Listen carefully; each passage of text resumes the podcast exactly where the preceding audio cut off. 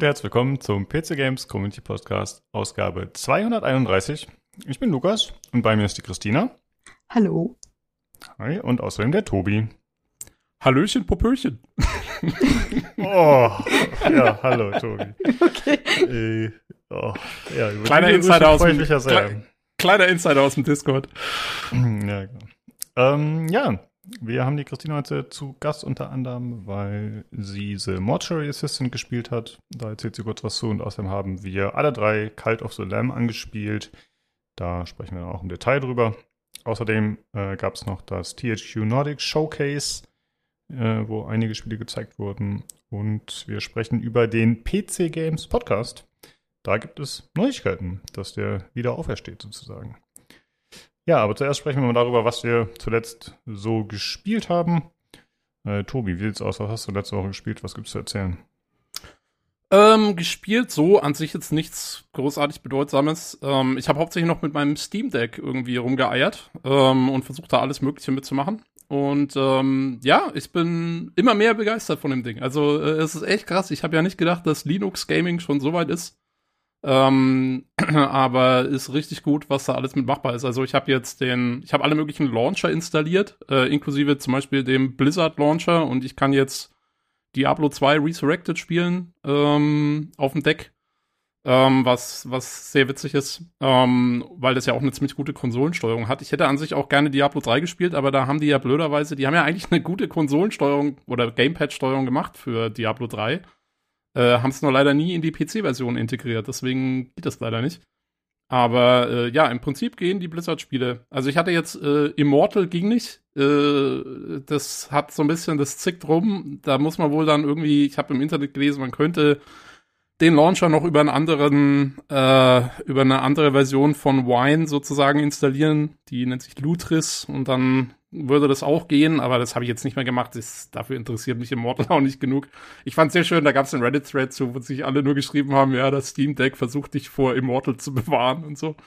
Ähm, aber äh, ja, deswegen, ich habe äh, Origin äh, kannst du installieren, Ubisoft sowieso, der ist ja, habe ich letztes Mal schon erzählt, ist quasi ja mitinstalliert. und ähm, und GOG und Epic habe ich ja über diesen Heroic Launcher gemacht, der muss man schon sagen, auch so seine Problemchen hat, habe ich jetzt wieder festgestellt. Also der hängt sich dann auch mal auf, wenn man irgendwie versucht, Spiele zu installieren. Und, ähm, und die werden dann gedownloadet und dann schaltet man das Steam Deck mal aus und wieder ein. Dann muss man so ein bisschen Glück haben, damit der Download auch wieder fortgesetzt wird und dann nicht wieder von vorne anfangen muss, was ein bisschen nervt. Gerade wenn man, ich versuche gerade äh, Kingdoms of Amalur Re-Reckoning zu installieren, äh, was ich mir mal im Sale jetzt gekauft habe. Und ähm, das hat halt 42 Gigabyte und ja, das nervt halt schon, wenn das äh, dann bei der Mitte abbricht oder so. Und ich habe kein besonders dolles WLAN, also äh, das ist ein bisschen assi. Vielleicht mache ich das nochmal anders. Aber ja, also im Prinzip äh, auch abseits von Steam geht da echt viel. Und ähm, ja, und ich habe jetzt auch Cult of the Lamb, was wir jetzt später besprechen, habe ich auf dem Steam Deck hauptsächlich gespielt und so. Also ah, macht nach wie vor sehr viel Spaß.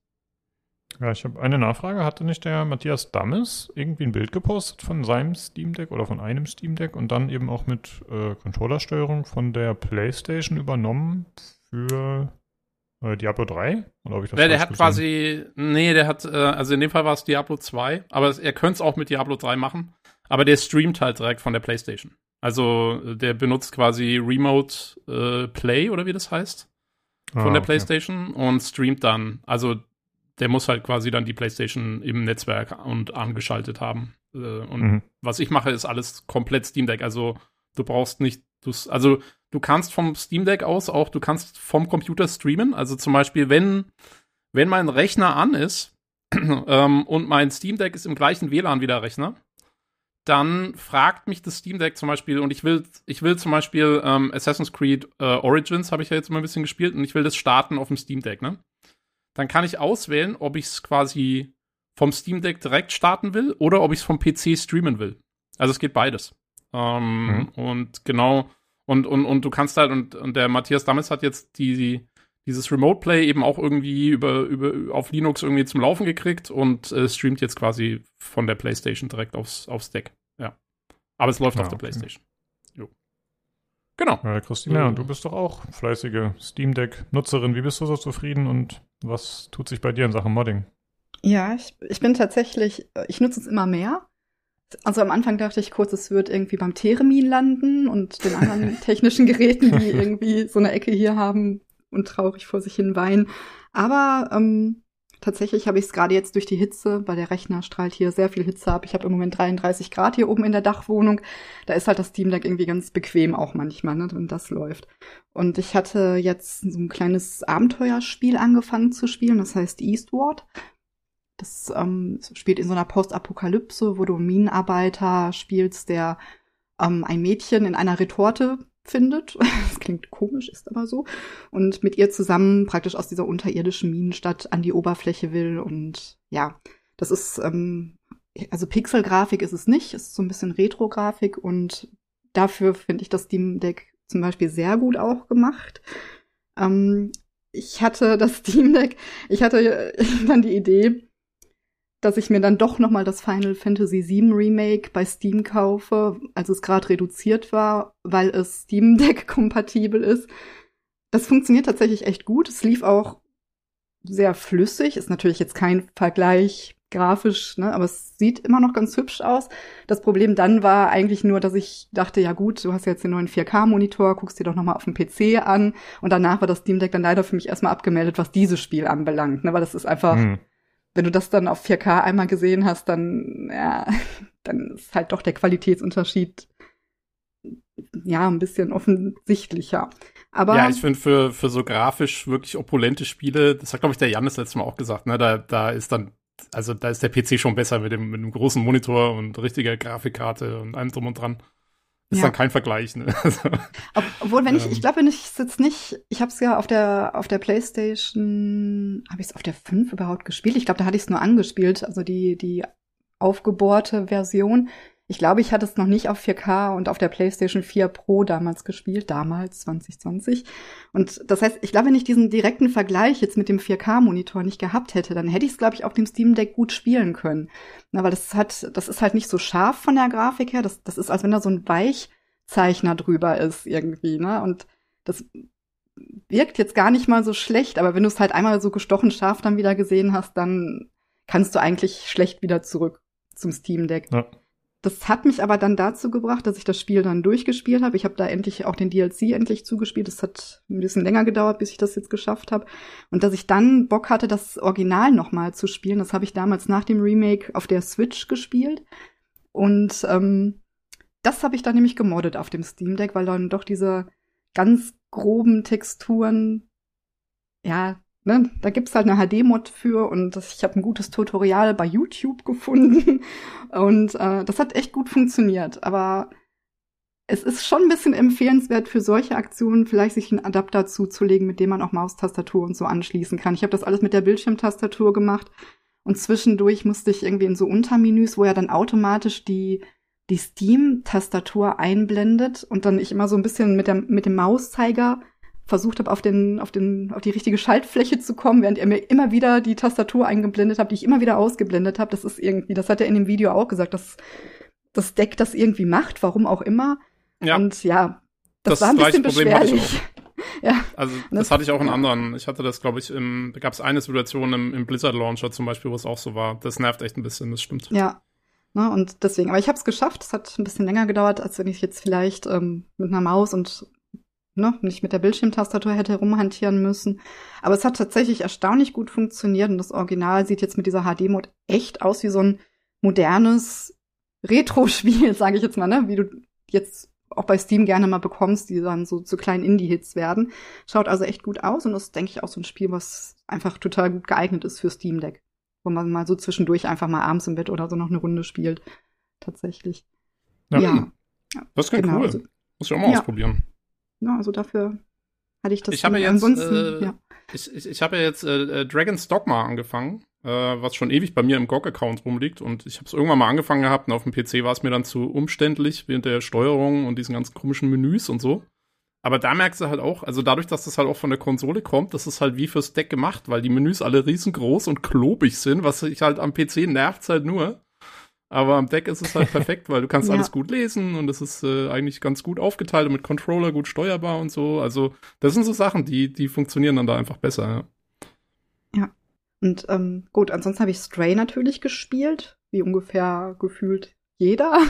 ist aber auch ein sehr schönes Spiel gewesen, hat mir sehr gut gefallen. Das habe ich auch zuerst auf dem Steam Deck ausprobiert, aber das war von der Performance her wirklich nicht gut, obwohl das, glaube ich, sogar als kompatibel angezeigt wird. Von der, na klar, von der Steuerung her passt es ja ganz gut, controllertechnisch.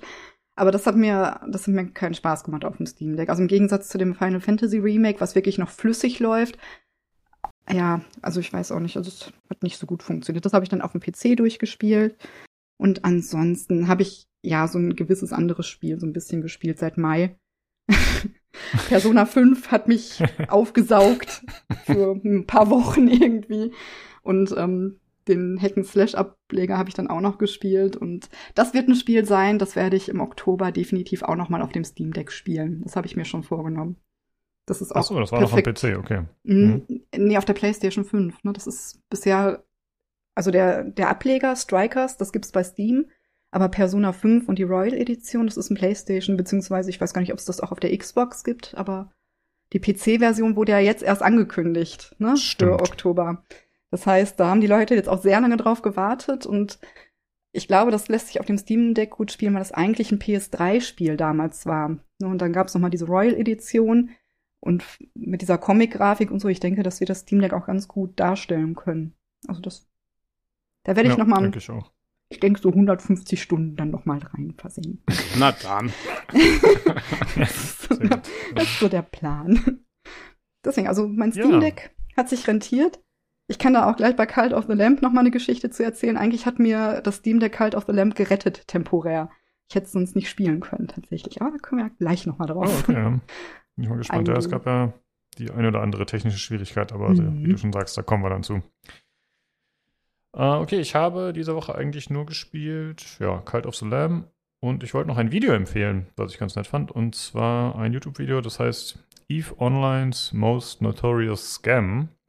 Es gibt ja immer mal wieder interessante Geschichten rund um EVE Online, wie da irgendwie äh, ja, sehr viel Geld verblasen wird bei riesigen Weltraumschlachten oder äh, wie die Leute da mit Roleplay sich gegenseitig äh, ja, übers Ohr hauen. Und darum geht es tatsächlich in dieser Geschichte hier. Äh, da wird von mehreren Seiten beleuchtet. Es geht darum, dass einer sich irgendwie 16 Monate mit jemand anders angefreundet hat und bei dem äh, ja, mit dem zusammen gespielt hat, um sein Schiff zu erbeuten oder zu klauen, eher gesagt. Und äh, das ist eine sehr interessante Geschichte tatsächlich, finde ich. Ähm, ja, wie gesagt, wird von allen so ein bisschen kommentiert. Äh, ist gut aufbereitet, das Video. Kann man sich mal anschauen. Ganz interessant. Werden wir verlinken. Gut, äh, Tobi, hattest du sonst noch irgendwas zu erzählen oder sollen wir weiter? Ähm, achso, ich dachte, du machst jetzt direkt die Überleitung zum Hörerfeedback, aber okay. Ähm, äh, eine Sache kann ich noch kurz erzählen. Ich habe eine Serie geschaut äh, auf Amazon Prime. Äh, ich glaube, es ist auch ein Amazon Original, äh, The Terminal List. Mit äh, hier produziert und Hauptdarsteller ist äh, Chris Pratt, hier der aus Guardians of the Galaxy, der Typ. spielt aber mal einen völlig anderen Charakter, nämlich so ein Veteran oder irgendwie so ein Special Ops-Typen, der nach einer äh, ja, Mission, die relativ beschissen gelaufen ist, wo seine ganzen Leute irgendwie alle umgekommen sind, nach Hause kommt. Und dann, ja, da stimmt aber irgendwas nicht. Also irgendwie, äh, keine Ahnung, werden dann die, die Logs gefälscht oder die, die, äh, sozusagen die Dokumentation von dieser Mission wird irgendwie, ja, da passen irgendwie so ein paar Sachen nicht zusammen und so. Und das, das geht sehr cool los, weil ähm, dann hast du auch mitgekriegt, der Typ, der hat irgendwie, der hat irgendwie eine Kopfverletzung oder hat eine Gehirnerschütterung gehabt und so. Und ja, ich spoiler das jetzt mal so ein bisschen. Also wer das wirklich noch anschauen will und gar keine Spoiler haben will, der sollte vielleicht kurz mal äh, zwei Minuten nach vorne skippen oder so. Weil was mich am meisten aufgeregt hat an der Serie war, also es fängt wirklich cool an, dass du quasi nicht genau weißt, ob der äh, wirklich in so eine Verschwörung verwickelt wird oder ob er das alles nur in seinem Kopf stattfindet, wegen dieser Verletzung und so. Und das war eigentlich eine coole Prämisse. Ich habe ich hab das so ein bisschen gedacht, das könnte so ähnlich werden wie zum Beispiel in 12 Monkeys oder so, ja, wo du nie genau weißt, ob Bruce Willis jetzt wirklich äh, in der Zeit reist oder ob er einfach nur verrückt ist. Ähm, so ein bisschen, so hatte ich mir das erhofft.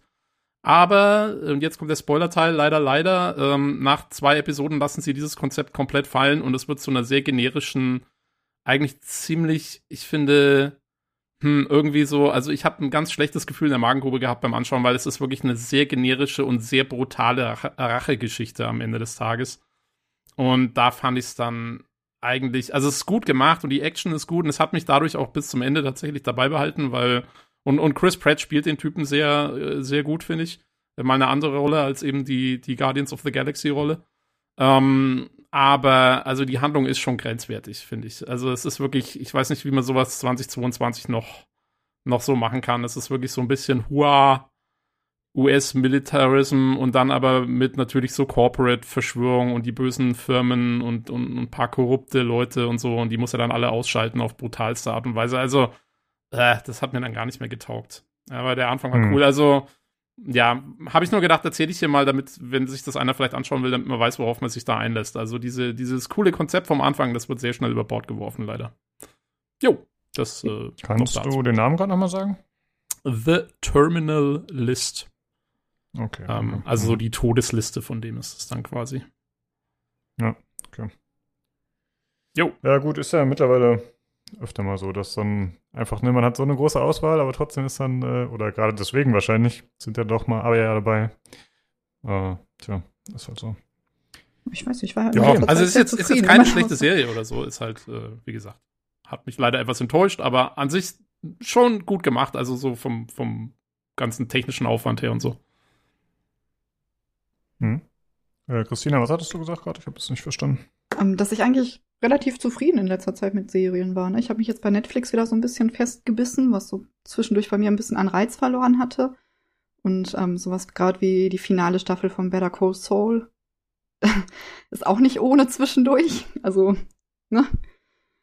Hm. Jemand, der jetzt schon ich geschaut hat, die letzte Staffel, weiß, dass da gerade so, es gibt ja mittlerweile diesen Trend dazu, die Staffeln zu splitten in der, in der Mitte. Und dann mhm vielleicht schon mal auf so einen kleinen Cliffhanger zu enden und dann zu sagen, ja, sechs bis acht Wochen, dann geht's weiter. Und der war bei Better Call Saul tatsächlich auch relativ brutal. Und ja, ne, ohne da zu spoilern. Und ansonsten ähm, habe ich ja Barry schon mal angepriesen im Discord. Das ist eine Serie mit Bill Hader, der eigentlich auch aus dem komödiantischen Bereich kommt und der in der Serie einen Auftragsmörder spielt, der für einen Auftrag nach LA kommt, nach Hollywood und da einen Schauspielschüler ermorden soll und er schleust sich in diese Schauspielgruppe ein und entdeckt das Schauspiel für sich. Und die Serie ist eigentlich sehr schwarzhumorig, hatte jetzt aber auch in der aktuellen Staffel eine Folge, die auch heftig war. Also ich, ähm, da waren, glaube ich, auch manche Menschen so ein bisschen erschrocken darüber, weil normalerweise gibt es das immer so ein bisschen dann auch ähm, so ein bisschen Erleichterung, manchmal ne, durch diesen schwarzen Humor, aber die war jetzt sehr direkt auch. Aber ich kann es jetzt nicht einschätzen. Also ich fand es jetzt nicht so schlimm, dass ich sagen würde, überlegt euch, ob ihr das anguckt oder so. Ne? Ich weiß nicht, Terminalist, ne, wenn du sagst, hm, war jetzt vielleicht ein bisschen übertrieben, so würde ich es jetzt nicht sagen, aber ja, ist, auch, ist einfach eine sehr gute Serie, die aber auch, wo einem das Lachen halt einfach mal im Hals stecken bleiben kann. Und, okay. ja. Die braucht eine ja. Triggerwarnung, die Serie auf jeden Fall dann. uh, Überleitung. Genau, ja. äh, ja, aber die, schon, äh, unbedingt zum Hörerfeedback. ja. Aber die, die Serie habe ich auch äh, absolut noch auf dem Schirm nach deiner Empfehlung von, ist schon ein paar Wochen her, glaube ich, dass du es mal geschrieben hast auf dem Discord, aber die muss ich unbedingt auch noch anschauen, ja. Ja, die ist extrem gut auf dem Serien-Pile of Opportunity sozusagen. Ja, die läuft allerdings in Deutschland, ähm, ich weiß gar nicht, ob man die, ich weiß gar nicht, von welchem, von welchem, aus welchem Studio die jetzt ursprünglich war. Die läuft auf jeden Fall auf, ähm, nur im Bezahl, also auch im Streaming bei, bei Sky Ticket. Das ist sowas, was ich so mal so zwischendurch mhm. für einen Zehner abschließe, wenn ich so ein paar Serien da gesammelt habe, die ich sehen möchte, sowas wie Westworld oder Dexter, die neue Staffel, Yellow Jackets und sowas läuft da. Das heißt jetzt auch nicht mehr Sky Ticket, sondern Wow. Total bescheuerter Name irgendwie. Ich weiß nicht. Und ähm, ja, also wenn man das mal irgendwie für einen Zehner, das kann man auch jederzeit kündigen wieder, wenn man das mal abschließt für so ein paar Serien, die da laufen, dann kann ich Barry wirklich nur empfehlen. Exzellente Serie aber sehr tiefschwarzer Humor. Muss man auch drauf klarkommen können. Hm, ja, aber klingt cool. Ich mag Bill Hader auch sehr gerne eigentlich. Ich finde, ja. das ist ein cooler Schauspieler. Der ist großartig. Und ich habe den bisher auch nur in lustigen Rollen gesehen. Also ich habe, glaube ich, noch nie irgendwas gesehen, was auch nur ansatzweise ja. irgendwie ernstere Töne angeschlagen hat mit ja, dem. Der kann aber auch ganz anders, tatsächlich. okay. Ja. Ja gut, dann äh, kommen wir mal zu den anderen noch. Und zwar läuft aktuell eine Verlosung auf dem Discord. Äh, wir verlosen Kingdom Come Deliverance, die Royal Edition, einen Steam Key. Den hat der gute Eat gesponsert und die Verlosung läuft noch bis zum 18.08. im Verlosungschannel. Falls ihr da teilnehmen wollt, dann auf dem Discord. Das ist discord.gg slash pcgt.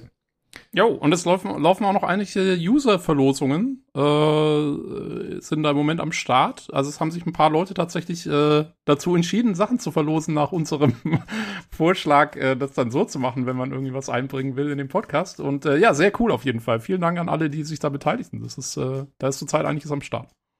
Kann man ja, reinschauen. Das stimmt, ja. Genau. Ja.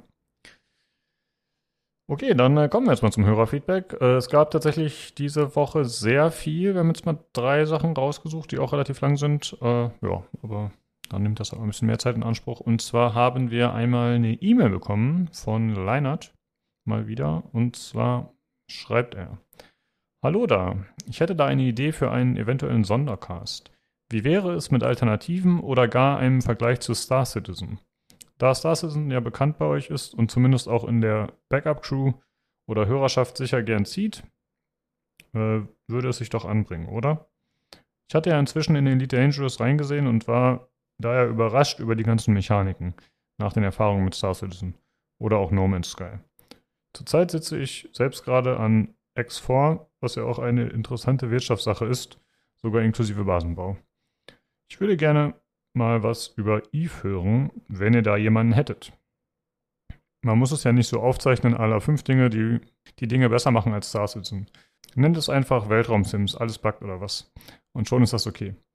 Man kann ja auch von lustigen Bugs berichten, damit es kein Clickbait ist. Man kann in dem Inhalt auch beispielsweise auf die Monetarisierung eingehen. Elite hat ja den Skin-Verkauf sowie das eine Add-on, soweit ich weiß momentan. X4 verkauft auch Add-ons mit weiteren Kampagnen inklusive Gebietenschiffen und Co.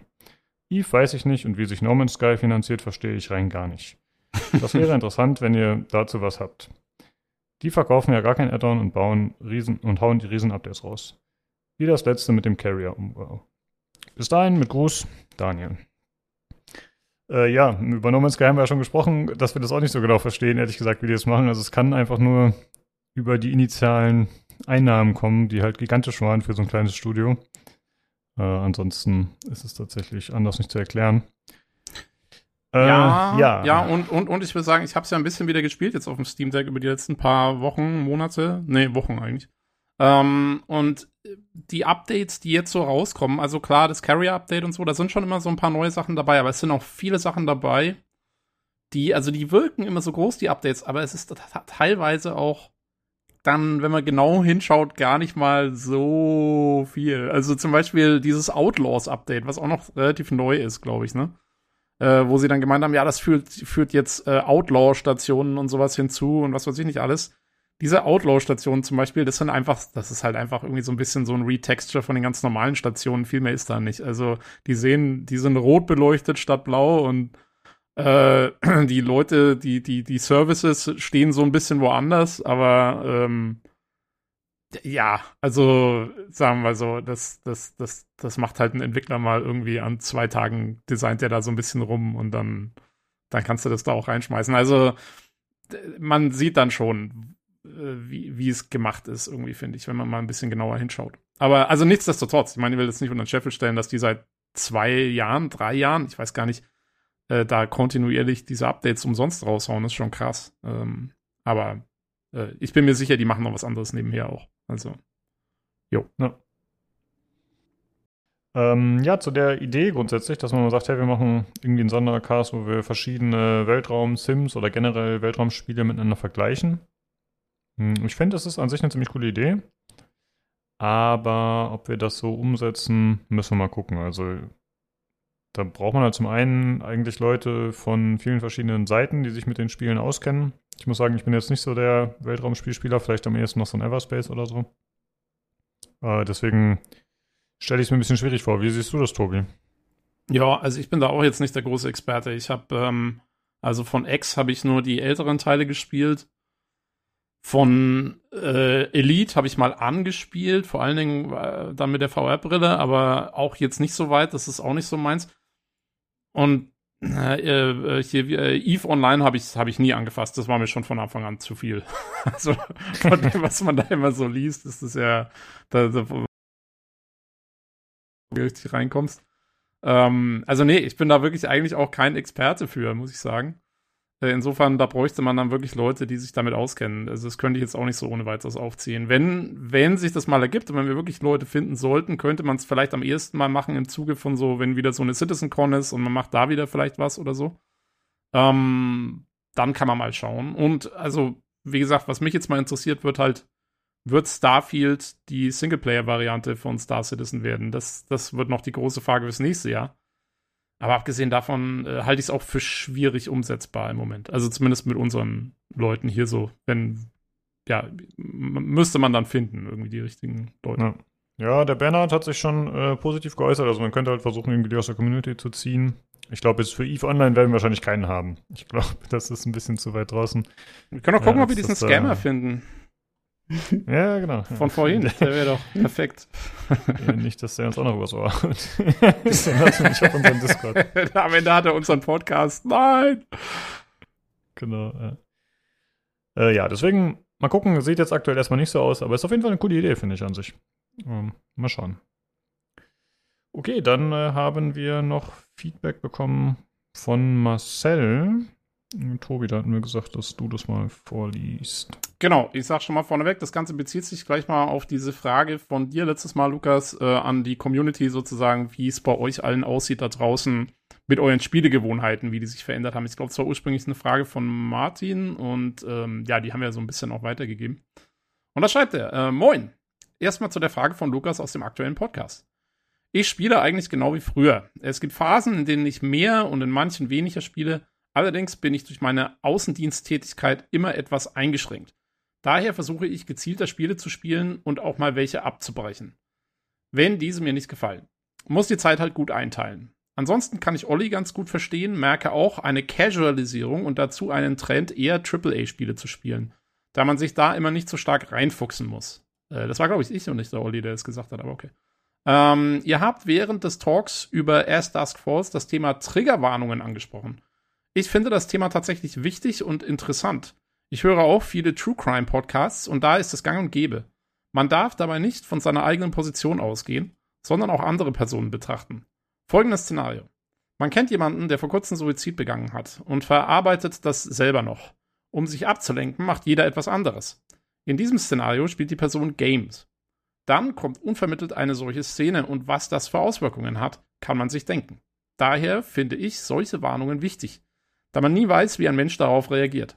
Ob es allerdings nötig ist, das zu bestätigen, damit man weiterspielen kann, würde ich auch in Frage stellen. Ich denke, eine gut sichtbare Warnung wäre ausreichend.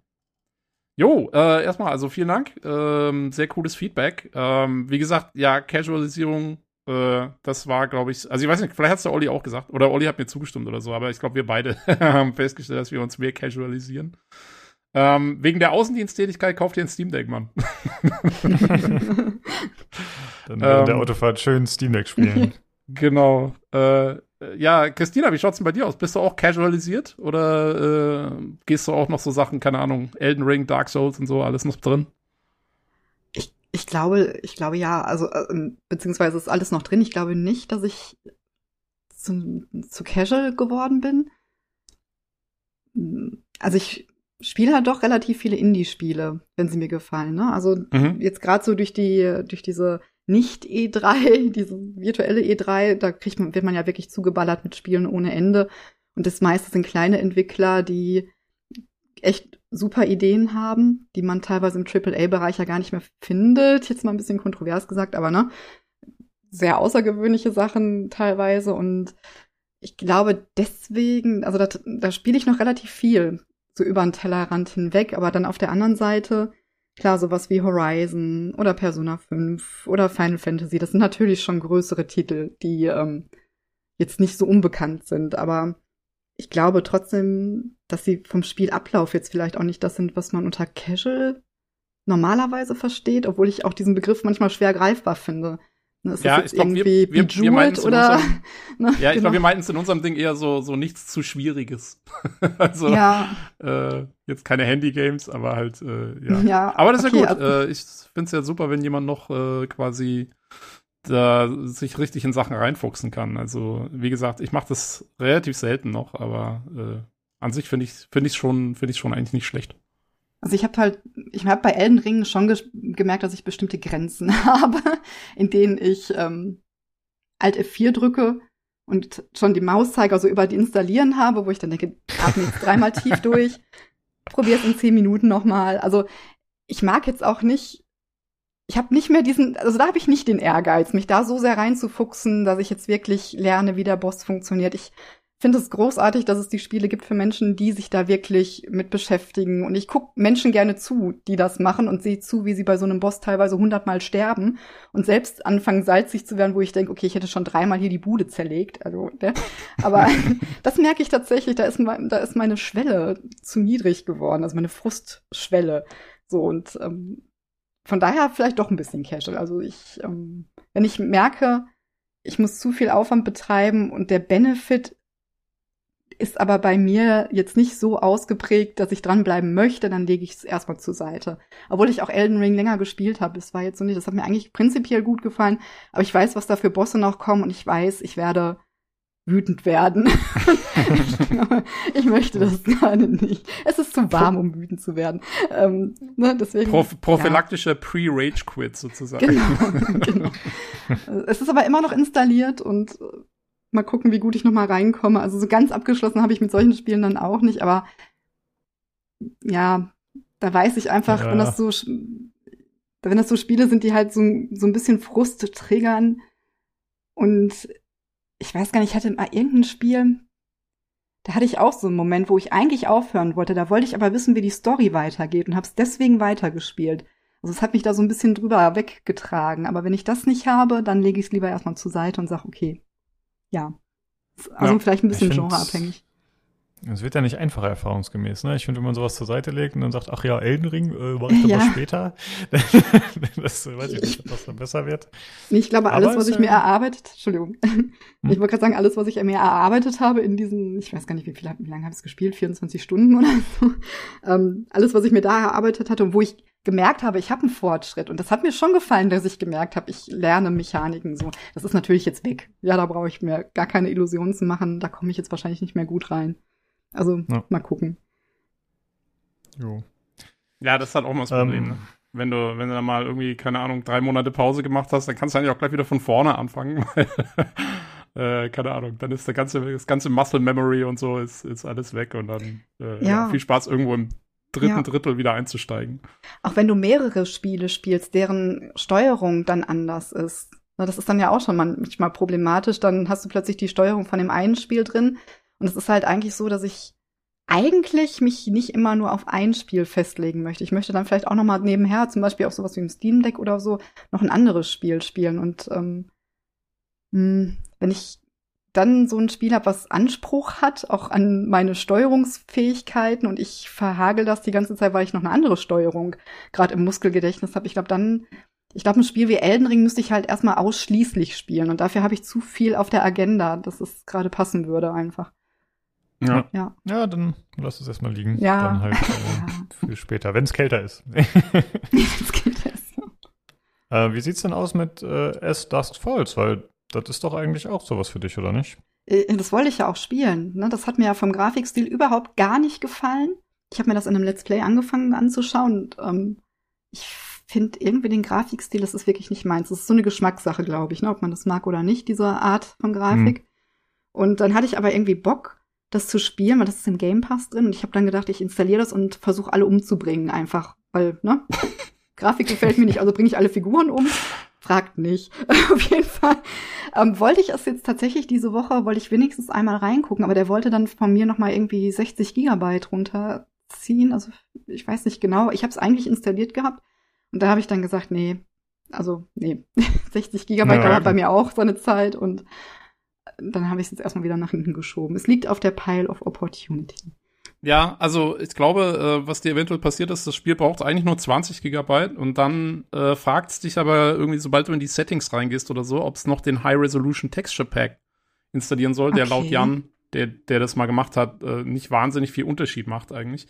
Äh, und der braucht dann noch mal 60 Gigabyte. Also wenn man den weglässt, dann, dann geht's eigentlich. Obwohl ich noch aber, gar nicht äh, in-game war, also eigentlich. Aber vielleicht habe okay. ich irgendwo, vielleicht habe ich da in dem Game Pass-Menü irgendwo ein einen Haken gesetzt oder so, keine ja, das, Ahnung. Nee, das andere blöde Ding ist, dass der, der Xbox, äh, die Xbox-App, wenn du es installierst, die sagt dir, die will erstmal 70 Gigabyte freien Speicher haben. Das sagt die am Anfang so bei der Installation und dann lädt sie aber nur 20 runter. Das ist auch noch so ein Ding. Also die, die rechnet schon okay. mit dem High Texture Pack, obwohl du den noch gar nicht installierst. Okay. Das hm. ist auch noch so ein, so ein Teil. Ja, also die Xbox-App halt, halt, ne? das ist das Dreckding. Ja, die hat mich jetzt davon abgehalten dann. Sonst hätte ich jetzt vielleicht schon berichten können, wie erfolgreich ich darin war, dieses Spiel völlig zu zerspielen. ähm, ja. Ja, wie gesagt, äh, zum Feedback hier. Äh, wir hatten ja über das Thema Triggerwarnung gesprochen und wie sinnvoll die sind, wenn die anfangs im Spiel schon mal vorkamen. Ich weiß ehrlich gesagt nicht so genau, äh, ob ihr das so explizit gesagt hattet, Tobi. Also, weil du hast ja nochmal im Nachhinein gesagt, es kam sowohl eine vor dem Spiel, gab es eine generelle Warnung, ne? Und dann gab es im Spiel nochmal vor dieser einen Szene explizit eine Warnung, richtig? Genau, also es gibt die Warnung am Anfang, wenn die kommt jedes Mal, wenn du das Spiel startest, halt äh, zusammen mit der Epilepsie-Warnung oder was auch immer da am Anfang kommt, äh, kommt halt diese, diese Warnung von wegen, das Spiel setzt sich mit harten Themen auseinander, bla bla bla. Ähm, und dann kommt, wenn du ein Kapitel, das spezielle Kapitel startest, dann kommt noch mal eine Warnung, wo es heißt, in diesem Kapitel kommt jetzt was richtig Hartes und ähm, diese, dann könnt, kannst du quasi diese Szene könntest du dann gar nicht erst spielen und skippen. Ähm, und diese zweite Warnung, das war eigentlich so das, was mich getriggert hat. ähm, weil, vielleicht heißen sie deswegen Triggerwarnung, weil die Warnung mich schon triggert. Mhm. Ähm, weil, äh, ja, weil ich fand's, ich fand's halt vor allen Dingen für das, was gezeigt wurde und für das, was das Spiel sonst zeigt, äh, was eigentlich meiner Meinung nach teilweise sind Szenen, wo es keine Warnung gibt, äh, härter, wesentlich härter als das, was, äh, wovor dann gewarnt wird. Äh, das fand ich halt so ein bisschen, ich habe das halt so ein bisschen vielleicht fehlinterpretiert und wahrscheinlich tue ich den Entwicklern damit Unrecht. Ich habe so ein bisschen, mir, mir kam es halt so vor, als ob man damit so ein bisschen kokettiert. Also als ob man quasi ja. mit dieser Warnung so ein bisschen so sagt, so, hey, guck mal, wie, wie, wie, wie, wie krass unser Spiel ist. Ähm, das war so, weiß nicht, also zumindest war das so meine, meine Wahrnehmung davon, die vielleicht falsch ist, äh, muss ich ja zugeben. Aber ja, deswegen hat es mich halt so ein bisschen, ja, äh, weiß ich nicht, fand ich etwas strange. Ich habe nichts gegen anderweitig, wenn, gerade am Anfang, wenn da so eine Warnung kommt, das ist ja voll okay. Also äh, sollen, sollen sie gerne machen. Das ist, ich, ich kann ja. da, will da auch jetzt niemanden irgendwie, keine Ahnung, das sind ja auch so Phobien und sowas ähm, ich habe da sehr teilweise vielleicht ein bisschen so ein, so ein Empathiedefizit. Ich kann mich in die Leute nicht wirklich reinversetzen. Zum Beispiel, ich weiß, dass der Marcy im, im PC Games Podcast, der hat ja auch so eine krasse Schlangenphobie und spielt nichts, was irgendwo eine Schlange hat. Und, ähm, und, und, und wenn ich das so höre, dann denke ich mir, ich, da kann ich mich ganz schwer reinversetzen in so, eine, in, in, in so ein Ding, dass es das so schlimm sein soll. Aber es ist halt so für die Leute und das muss man akzeptieren und das ist dann ja gut, wenn, äh, wenn sozusagen die, das mit einberechnet wird von den Entwicklern. Ich finde zum Beispiel, ich finde den Arachnophobia-Modus in Grounded, dass die Spinnen alle quasi zu so Blobs werden oder so, äh, damit es auch Leute spielen können, die sonst Angst vor Spinnen haben, finde ich eine super Sache. Das ist, äh, äh, das ist halt, das ist halt genial. Ähm, wie gesagt, in dem Fall, in dem speziellen Fall ist Dusk Falls, ähm, ja, war es halt ein bisschen, äh, hab ich es nicht so ganz verstanden, aber okay, also vielleicht ist das auch mein Problem. Das ja. kann sein. Ja, ähm, Marcel hat es ja nochmal ganz gut hier dargelegt, seine Sicht. Und das haben ja auch äh, viele Leute nochmal diskutiert auf dem Discord im Hörerfeedback-Channel. Und im Prinzip sind wir am Ende, glaube ich, so mehr oder weniger zum Konsens gekommen. Ja, man weiß eh nie, wer durch was wann getriggert wird. Also es kann halt sein, dass äh, ein Alkoholiker durch eine ganz andere Szene getriggert wird, als wenn jemand trinkt, weil er das halt irgendwie verknüpft. Ähm, ja, man kann halt versuchen, das irgendwie ein bisschen einzudämmen mit eben so Suizidsachen, wenn man davon ausgeht, dass das halt äh, ja besonders gefährlich ist oder häufig vorkommt.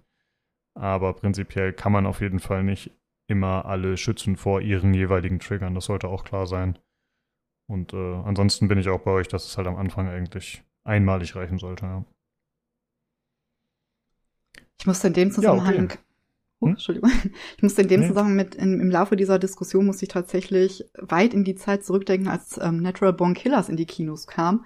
Da kann ich mich noch dran erinnern, dass, ähm, dass da in, der, in dem Kino, ich war damals noch jung, zu jung für diesen Film, und da hingen in den Kinos Zettel, ne, ich war da irgendwie im Kino, natürlich ein anderer Film, und da hingen Zettel, die da vor diesem Film warnten und sagen, dass der extrem brutal sei und dass man sich überlegen sollte, ob man diesen Film anschaut. Da kann ich mich jetzt noch dran erinnern. Und ich weiß, dass ich dadurch einen riesen Respekt vor diesem Film hatte, weil ich dachte, es ist unglaublich brutal und furchtbar und ähm, vielleicht will ich den niemals in meinem Leben sehen. Und irgendwann haben wir den geguckt und da war es so ein bisschen, da hatte man halt schon so ein paar andere Sachen erlebt. Man hatte schon so ein paar Horrorfilme gesehen, wo ein bisschen Splatter drin ist und so. Und da war es so ein bisschen so, okay, ähm, da habe ich, ne, was war das jetzt? Und da habe ich so drüber nachgedacht, dass mich manchmal solche Warnungen eher äh, ja triggern im Sinne von, dass ich dann was ganz Furchtbares erwarte und dadurch, dass ich eben noch glücklicherweise in einer relativ triggerlosen Situation bin, dann eigentlich von dem eigentlichen Ereignis dann gar nicht mehr so schockiert bin, als das, was ich mir in meiner Fantasie vorher ausgemalt habe, durch die Triggerwarnung sozusagen. Das fand ich irgendwie, da musste ich nochmal an den Film irgendwie denken, wo ich dachte, meine Güte, und dann, ja, dann hat man schon ein paar Sachen, bis man den dann geguckt hatte und alt genug war, hatte man dann tatsächlich schon mal ein paar andere Sachen gesehen, wo man auch dachte, okay, ja.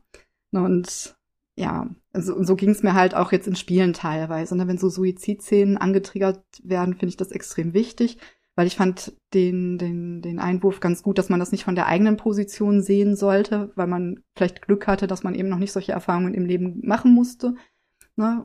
Und ähm, es gab noch ein Horrorspiel, was dieses Jahr rauskam, wo auch eine Suizidszene dran vorkam, die auch vorher angetriggert wurde und die man auch überspringen konnte. Und dieses Spiel ist eigentlich schon von seiner Demo her berüchtigt gewesen für eine bestimmte Szene, in der man, also es war ein sehr brutales Spiel. Und da habe ich auch gedacht, also die, die Szenen, die ich schlimm fand, die wurden halt nicht angetriggert. No, und die, da waren einige derbe Szenen drin. Und ich denke, das ist vielleicht manchmal sehr speziell auf bestimmte Themen dann auch zugeschnitten. Ne? So gerade so Suizid, ähm, Vergewaltigung etc. pp., wo halt viele Leute einen Trigger haben. Und Gewalt ist vielleicht in einem Horrorspiel etwas, womit du rechnen musst. Deswegen wird sowas jetzt nicht so explizit angetriggert, weil du dann alles schon spoilern würdest. Aber das fand ich halt auch nochmal faszinierend, weil, also das Spiel, über das ich spreche, ist Martha is Dead, falls das jemand kennt. Mhm. Und da mhm. kommt im späteren Verlauf halt eine richtig derbe Szene vor. Und ich saß dann und dachte, okay, also ihr habt jetzt die Suizidszene angetriggert, aber das, ähm, ich will das jetzt nicht spoilern, außer wir machen das so, dass jetzt auch wieder zwei Minuten vorgespult wird. Das könnt ihr jetzt sagen, ob ich das einmal sagen soll oder nicht, aber ja, ne? das mhm. ist halt, wie schon gesagt wurde, das ist so relativ, durch was man getriggert wird. Und mhm. ja, und von daher ist es wahrscheinlich doch ganz gut, es vorher zu erwähnen für diejenigen, die halt diese Trigger haben, weil ich glaube, das sind welche, die viele Menschen haben können. Ne, Im Gegensatz vielleicht zu speziellen Phobien wie der Phobie vor Löchern. Habe ich auch mal irgendwann gelernt, dass es sowas gibt. Ne? Das ist halt eher exotisch. Das haben vielleicht nicht ganz so viele Menschen. Ja. Ja, Deswegen. da gehe ich auch von aus. Also es gibt ja. halt so die paar Sachen wahrscheinlich, äh, wie eben Arachnophobia, das ist ja, glaube ich, relativ weit vorne. Solche ja. Sachen sind dann äh, schon eher mal vertreten und irgendwie dementsprechend auch ausgehebelt. Dann, ich glaube auch zum Beispiel bei Skyrim war, glaube ich, eine der ersten Mods, dass die Spinnen durch Bären ersetzt wurden. Also das mhm. sind äh, dann Sachen, wo die Modder sich ja noch selbst abhelfen, Abhilfe schaffen. Ja. ja, auf jeden Fall ein interessantes Thema und irgendwie kann man es halt auch nicht so, ja, man kann es nicht abschließend klären. Ne? Es ist halt echt immer individuell, ja. für wen was notwendig wäre. Aber ich fand es sehr interessant, da die verschiedenen Positionen mal zu sehen. Ja, äh, vielen Dank für das Feedback. Dann äh, haben wir noch ein weiteres von Martin. Und zwar bezieht er sich auf Folge 32. Äh, zu Lukas Frage. Mit zunehmendem Alter habe ich sogar immer mehr Lust zu spielen. Früher hoffte man vielleicht noch da draußen irgendwas Cooles Neues zu entdecken. Doch dann bemerkte ich, dass mir nur Gaming dauerhaft Spaß macht. ich bin fast schon im Guter Stress, da ich, da ich den Pile of Opportunity abarbeiten möchte, bevor meine Sanduhr abläuft. das ist ja schon äh, fast ein bisschen äh, apokalyptisch. Äh, schade finde ich nur, dass ich Strategiespiele daher oft nur einmal durchspiele. Ja, okay, ja, wenn man wirklich so eine fette Liste hat, die man abarbeiten will, dann, äh, ja, da muss man sich ranhalten, das stimmt. Ja, wobei Strategiespiele, ich weiß ja nicht, so, die haben ja jetzt keine großartigen Veränderungen oder so, oder? Ich spiele, also Strategiespiele mehrmals durchzuspielen, hm, vielleicht Command Conquer noch mal im Remake oder so, aber ansonsten mache ich so, sowas dann auch nicht. Hm. Ja, das ist halt die Frage, ne? Ich, ich glaube, er ist auch jemand, der aus Gameplay relativ viel Spaß sieht. Ich weiß nicht, inwieweit die Story für ihn da der relevante Teil ist, keine Ahnung. Hm. Ja, okay. Ähm, Kann sein. ja, kommt drauf an. Äh, ja, und dann hat er wie immer Fragen für uns. Und zwar, was ist euer liebstes Spielesetting oder Biom? Und welche typische Spielumgebung könnt ihr gar nicht leiden? Äh, ich würde ja einfach mal anfangen. Und zwar mag ich ganz gerne Wüstensettings tatsächlich. Irgendwie, weiß ich nicht, warm wegen der Optik. Äh, muss natürlich trotzdem ein bisschen schön gestaltet sein. Also wenn es äh, nur komplett leer ist, dann nicht so schön. Wobei selbst Spiele wie Journey oder so schaffen das ja auch. Und tatsächlich dann, was mir nicht so gefällt, ist das Gegenteil, die Eisgegend. Tobi, wie sieht's bei dir aus?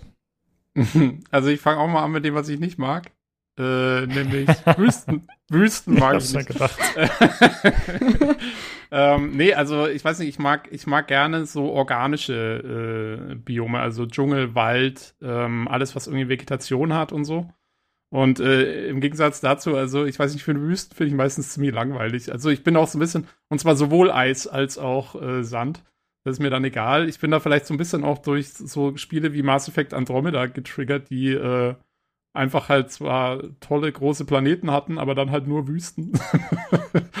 ähm, und deswegen, ja, ich, ich mag es lieber, wenn, wenn irgendwie viel so organisches Zeug da ist. Aber, äh, aber mein, mein Lieblingssetting an sich ist, ist äh, eigentlich eher wirklich so Weltraum-Settings. Also das ist halt mein, mein, mein Liebes, Lieblingsding. Ähm, jo.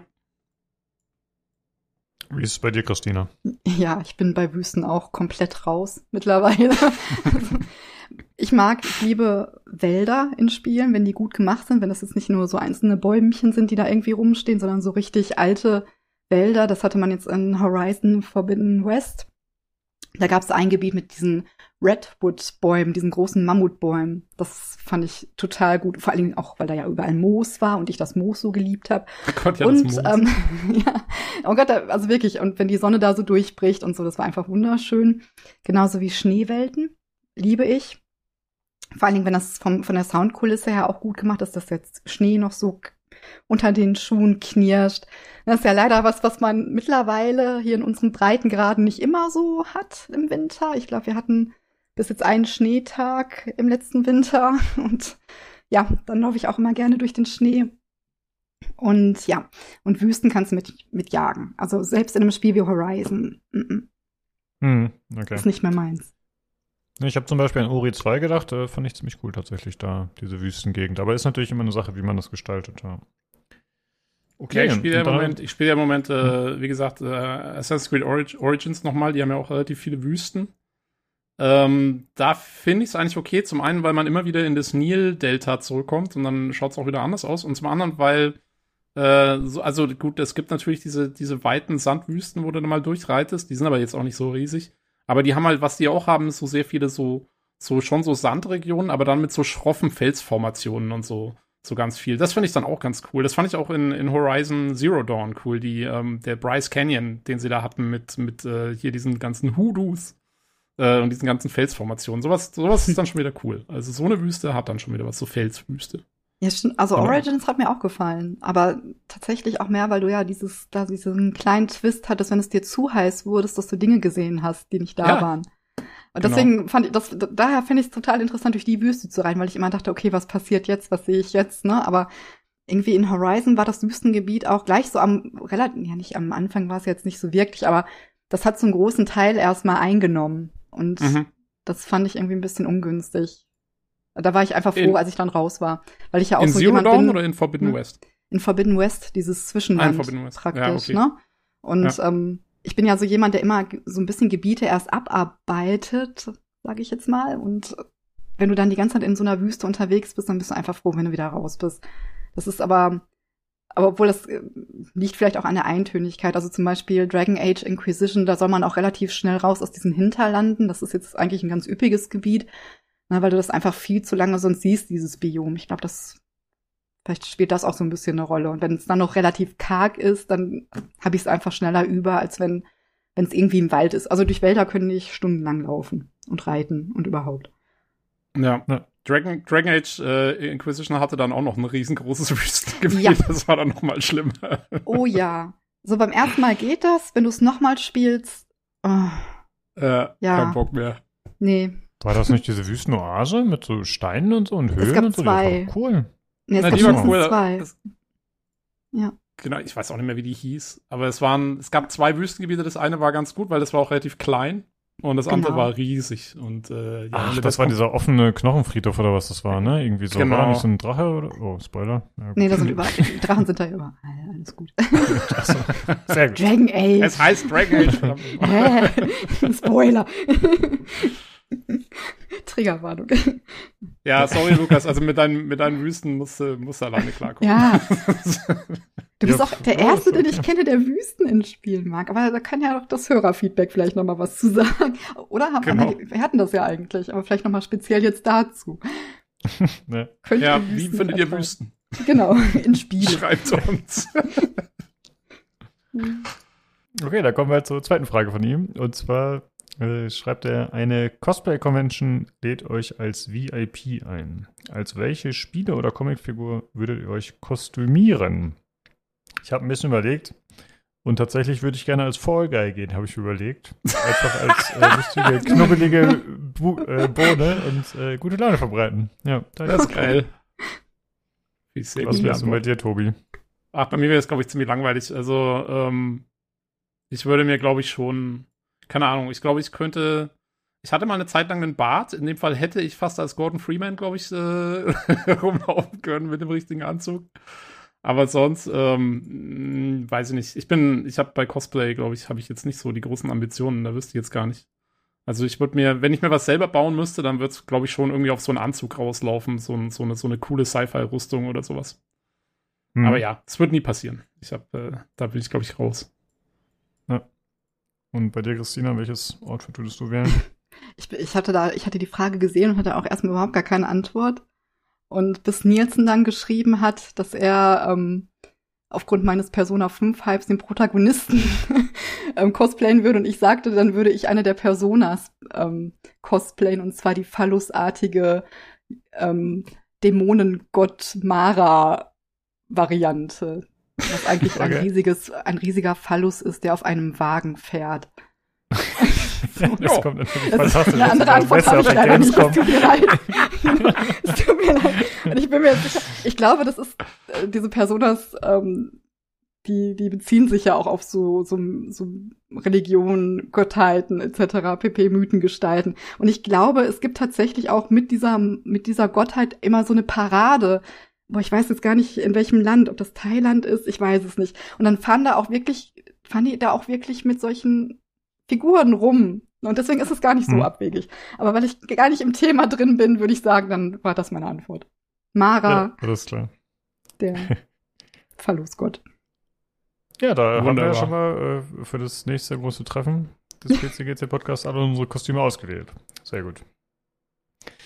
Ja, okay, dann äh, vielen Dank an euch drei und auch alle anderen, die natürlich äh, Feedback geschrieben haben äh, zu den Themen. Wie gesagt, das war jetzt diesmal ein bisschen sehr viel, um das alles vorzulesen. Okay, dann äh, kommen wir jetzt zum Hardware-Teil.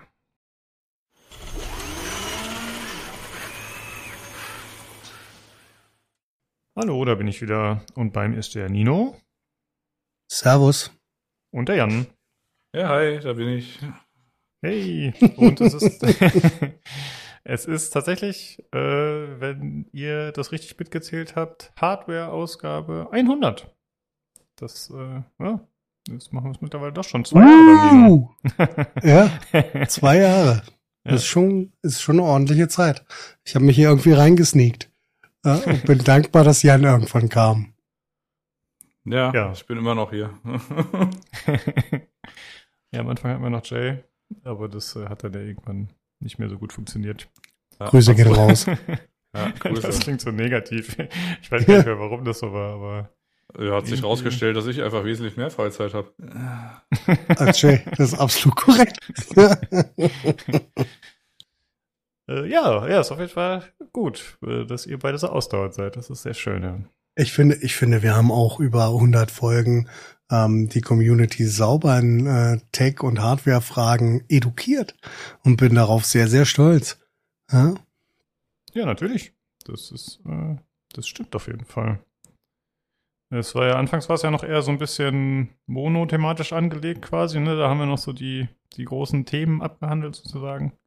Aber mittlerweile äh, hast du ja alles erklärt. jetzt, jetzt, das brauchen wir ja nicht mehr. Wir haben ja alles, wir haben ja quasi alles durch. Wir können mhm. tatsächlich am Ende nur noch über äh, verschiedene äh, Lötzinn-Zusammensetzungen ähm, philosophieren, voller Freude. Irgendwann, irgendwann wird's dann halt dünn. Und so ah. große Neuerungen passieren halt am Ende dann doch nicht. So oft, sagen wir es so. Die Grundsätze, die vor 15 Jahren galten, gelten im Großen und Ganzen halt einfach immer noch. Ja. Beziehungsweise ja so, dass auch nicht mehr. Ja, beziehungsweise ist es ja so, dass wir dann quasi, wenn wir dann irgendwas hatten, uns dann irgendwas herangehangelt haben, um dann irgendwie so einen Praxisbezug zu haben. Ähm, weil so nett so diese übergreifenden Themenfolgen da irgendwie so sind, aber es gibt halt auch sowas, weiß ich, wie Tech-YouTuber oder so, die haben da irgendwie, weiß ich, zwei Stunden Videos zu irgendwelchen Monitorgeschichten oder so. Da muss man sich jetzt nicht im Podcast, wo man halt nichts nachlesen oder nachschlagen kann, da irgendwie hinsetzen und dann irgendwie versuchen, auf der Tonspur zu erzählen, was jetzt, weiß ich, IPS ist oder sowas. Ähm, ja, von daher ist eigentlich schon ganz okay. Das war so ein bisschen rumorakeln, mal vielleicht hatte irgendjemand ein Problem, dann gucken wir, ob wir das irgendwie lösen können und dann sprechen wir drüber. Ne? Genau.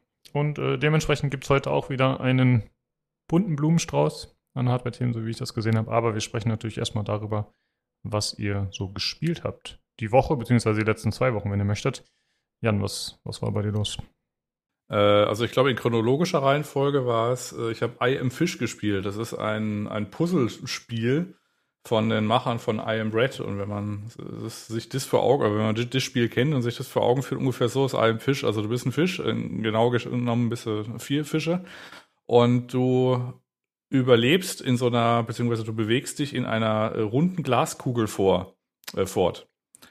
Und das Problem ist, wenn du halt zu, aus einer großen Höhe runterfällst, dann zerbricht die Kugel und liegst am Boden und du verreckst einfach. Das ist dann doof. Und dann muss man sich dann quasi so äh, langsam Schränke vorsichtig hinabrollen, irgendwie auf einem Stuhl landen und dann erst auf einem äh, hochflorigen Teppich und dann kann man da quasi das Haus verlassen und dann ist man auf einmal im Wald und ja, ist ganz wild. Ich habe dafür sechs Stunden gebraucht und ähm, der fliegende Fisch ist ein Drecksack ähm, es gibt dankbarerweise die Funktion, äh, zum nächsten Checkpoint zu skippen, wenn man gerade zu dumm ist dafür, äh, was, was die Steuerung angeht. Ähm, wenn es das nicht gegeben hätte, hätte ich es wahrscheinlich nicht durchgespielt, aber so habe ich zumindest durchgespielt und so bleibt es dann quasi so eine Art 5 von 7, ist ein netter, ich sag mal, Puzzle, Puzzle-Plattformer, jetzt nicht wirklich so ein Puzzlespiel halt. Du musst halt von A nach B die Fische bringen. Also du bist halt irgendwo in der Stadt, weiß ich, in einem Einkaufshaus, also weiß ich, wie heißt es, so ein Mall oder so. Kaufhauszentrum. Ein Kaufhaus, genau. Und äh, du musst dann quasi äh, die Fische ins Meer bringen. Und dann, wenn sie wieder gefangen und dann bist du im Aquarium, dann musst die wieder ins Meer bringen, wie auch immer. Das ist dann halt äh, das Spiel. Es ist so eine Comic-Grafik, ist ganz drollig. Ist jetzt kein Überflieger, aber äh, war zumindest mal nett anzusehen. Ja. Oder ich fand die Optik ganz nett, hat, finde ich, an Findet Nemo extrem erinnert. Genau, ein großer Findet Nemo-Fan? ja. Okay. Schön. Gut, und dann habe ich äh, den Plastikenten-Simulator gespielt, auf die Empfehlung von, ich glaube, Bonkage war es. Den habe ich extra auf Steam noch als Freund hinzugefügt, um zu gucken, ob er das äh, Spiel tatsächlich gespielt hat. Dann habe ich es mir auch gekauft für 1,80 oder was auch immer das war. Und du kannst einfach die Kamera wechseln und dann kannst du, wird ab und zu so eine neue Plastikente, Timer basiert, in so einen Pool geworfen und dann treibt die so hin ab und zu passieren Dinge. Aber viel machen kannst du nicht. Aber ich hatte es tatsächlich mal irgendwie, weiß ich, 20 Minuten habe ich mir das angeguckt. Ist ganz drollig irgendwie. Das war mein Plastik-Simulator. Ist in den Spieleempfehlungen Sachen aus irgendeinem Grund. ja.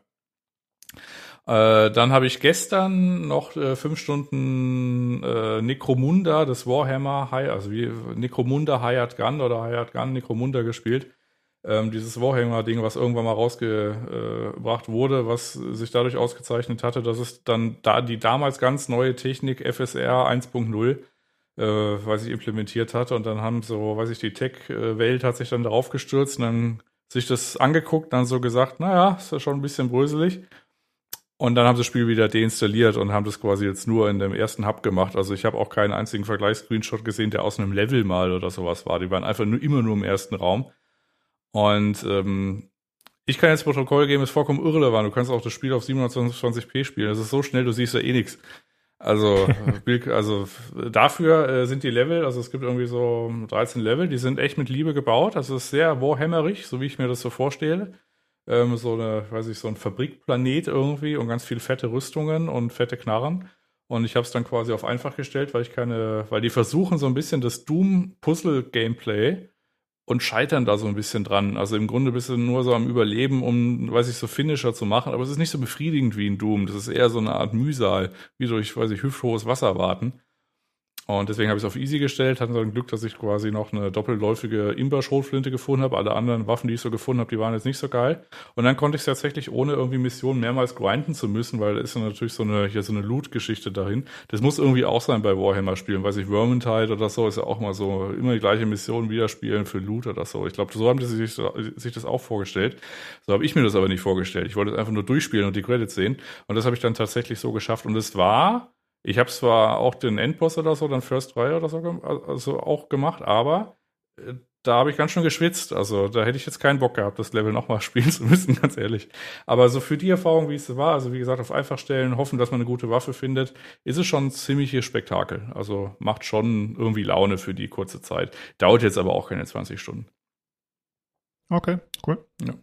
Ja, und dann habe ich Sniper Elite 5 gespielt und jetzt heute Sniper Elite 4 angefangen stellt sich raus, es ist exakt das gleiche Spiel, ob man jetzt mit fünf anfängt oder vier, das ist vollkommen irrelevant. Es sieht auch exakt gleich aus. Also fünf ist vielleicht ein bisschen hübscher, aber primär zeichnet sich dadurch aus, dass es langsamer läuft. Und ähm, die Level von fünf sind ein bisschen kürzer und von vier sind ein bisschen länger. Und ja, du bist halt ein Sniper und ich sag mal, es ist eher so eine Art Pistolenelite. Weil äh, so ein Snipergewehr hört man dann doch schon. Also du musst dich dann schon auf, weiß ich, auf den Hang gegenüber oder so legen, damit sie dich nicht hören. Und ansonsten musst du halt einfach mit deiner dusseligen Handfeuerwaffe hinlaufen. Und äh, dann äh, ist quasi äh, ja, die Zeit der Handfeuerwaffe gekommen, wenn du in, erstmal in so einem Lager bist. Also wenn du quasi deinen äh, Lieblingshügel verlassen hast. Aber im Grunde ist es halt äh, ein Schleichi-Schleichi-Spiel. Also das heißt, du wirst am Rande der Map irgendwo rausgeworfen und dann sagt dir jemand, ja hier, du musst äh, zu dem Flugzeug, die Abwehrgeschütze da hinten, die gefallen uns auch nicht. Und wenn du auf dem Weg irgendwie Karl Gustav o Hugo umlatzen kannst, dann ist das auch nicht schlecht. Und dann machst du das halt. Und das ist das Spiel weniger, mehr Varianz gibt's da jetzt nicht so wirklich.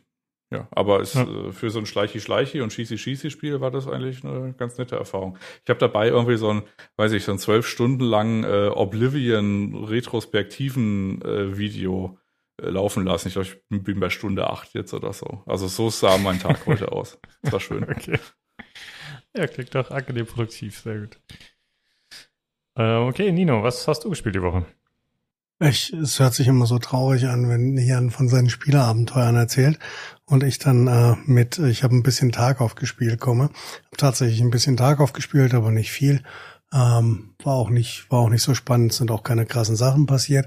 Ähm, dafür habe ich sehr viel e Elex 2 gespielt. Das war hervorragend. Ich habe ungefähr so 20 Stunden gebraucht, um in das Spiel reinzukommen und bin jetzt wie immer von äh, äh, meinen verdammten Ruhrpott-Typen von Piranha Bytes mehr als begeistert über die Welt, in der ich mich bewege und ähm, wie ich mich darin von ja Aufgabe von Quest zu Quest hangle. Es ist sehr schön, macht mir sehr viel Spaß.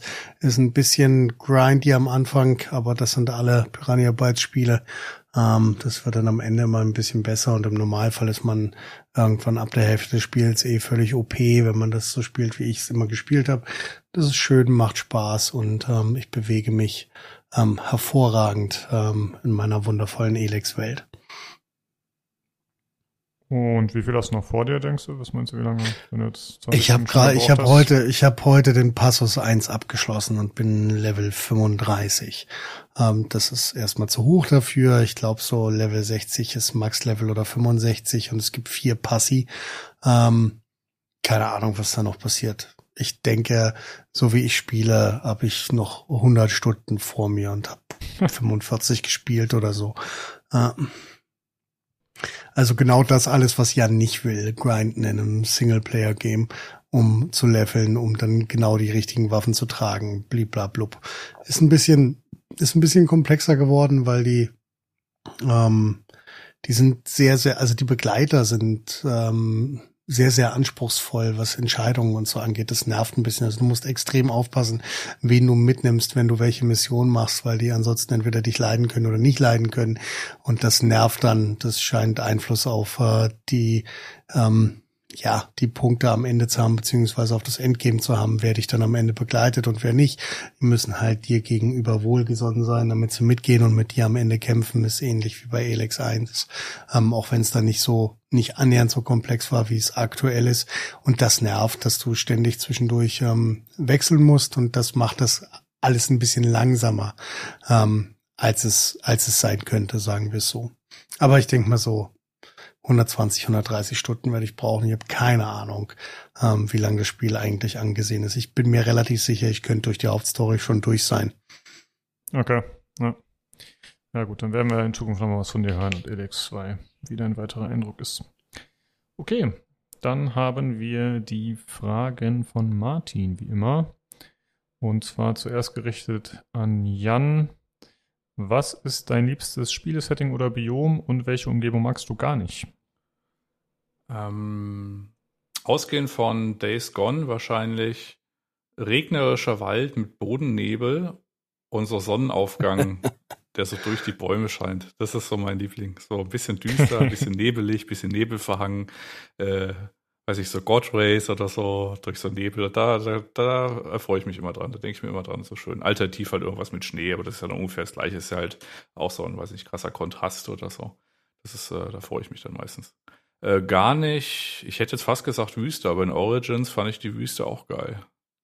Also gerade so diese Felsformation im Hintergrund. Ja, wahrscheinlich am ehesten der Klassiker, diese, weiß ich, so Kanal oder Kanalisation oder so. Das würde wahrscheinlich, also ist jetzt nicht wirklich ein Biom, aber halt so ein Spielesetting, wo man sich denkt, na, äh, das möchte ich jetzt nicht nochmal sehen. Ich bin dann, dann, dann, dann doch lieber draußen. Ja. Äh, es war auf jeden Fall, finde ich, eine würdige Antwort äh, für einen Hardware-Typen, dass du quasi direkt auf die God Race und so eingehst in die Richtung. Ja. ja. Äh, Nino, was ist es denn bei dir? Ich gehe nicht auf God Race ein. Ähm, ich, ich mag russischen Rost. Um, ähm, das wäre, das wäre Punkt, Punkt eins. Und ich mag so ein bisschen, bisschen Fantasy-like. Ähm, also mein, was, wie soll ich es erklären? Metro ist, ist für mich so das, so das Schönste und da hast du halt irgendwie, irgendwie alles drin. Ähm, aber ich mag diese, diese Postapokalypse russischer Rost, die mag ich, mag ich sehr gerne. Ähm, mhm. Was ich gar nicht mag, pff, keine Ahnung würde mir nichts, nichts einfallen von, von so einem grundsätzlichen Setting her. Also ich mag nichts, was bunt ist, also was extrem bunt ist. Mag nichts, nichts, nichts Comicartiges, mag keinen, den, äh, den Look von, ich habe vergessen, wie dieses schlimm, Borderlands zum Beispiel, das regt mich wahnsinnig auf. Dieses Wüstensetting mit diesem, ah, mag ich nicht. Ähm, aber ansonsten bin ich da sehr offen und dann die zweite Frage, die er noch hat. Äh, wenn ihr auf eine Cosplay-Convention gehen würdet, als welche Spiele oder Comicfigur würdet ihr euch kostümieren? Oh. Ja, ich habe keine Ahnung. Ja, danke. Schwierige Frage. Also ich bin jetzt im Alter, ich habe mir, äh, weiß ich, T-Shirts so, äh, weiß ich, ich habe mir 40 Mal das gleiche, also es ist nicht das gleiche, aber zumindest mal das gleiche Farbset geholt, wenn ich mir nicht um solche Gedanken, äh, Sachen Gedanken machen muss. Ähm, Wenn es nicht ganz abgefahren ist, dann wahrscheinlich eher äh, der Jonathan Reed aus äh, Vampyr. Der äh, hat so einen coolen mhm. äh, Mantel und da würde ich dann, um mal bei meinem, äh, bei meiner Lieblingsumgebung zu bleiben, durch das regnerische, verregnete, äh, also verregnete London laufen. Mit so einem coolen langen Mantel. Und Nino, du weißt nicht, oder was? Dir fällt keiner ein? Tension Han aus äh, Dragon Ball. Ich, ich, find, ich wünsche mir ein drittes Auge. Sehr gut, ja. Ja, okay, cool. Ja, dann würde ich sagen, kommen wir zu den Hardware-Themen. Äh, Jan, du hast ein paar Sachen zu berichten, ich glaube, äh, aus deiner eigenen Erfahrung wieder, ne? Äh, ja, nicht ganz. Also ich fange erstmal mit diesen, äh, äh mit diesen allgemeinen Sachen an, aber ein bisschen äh, was Persönliches habe ich dann auch. Ähm, so allgemein eigentlich nur, ähm, es äh, verdichten sich jetzt die, die Gerüchte zu, weiß ich, in, in, dem Fall jetzt weiß ich Samsung, dass sie eine 99 Pro irgendwie quasi äh, kurz vor der Öffentlichung haben und da werden dann auch noch andere hinzukommen, also andere Hersteller. Also im Grunde sind es dann PCI Express 5, also halt mit Generation 5 SSDs. Die sind dann halt schneller als die, die jetzt mit 4 laufen. Das ist äh, im Wesentlichen das, was es dann zu sagen gibt, kommt dann jetzt halt bald.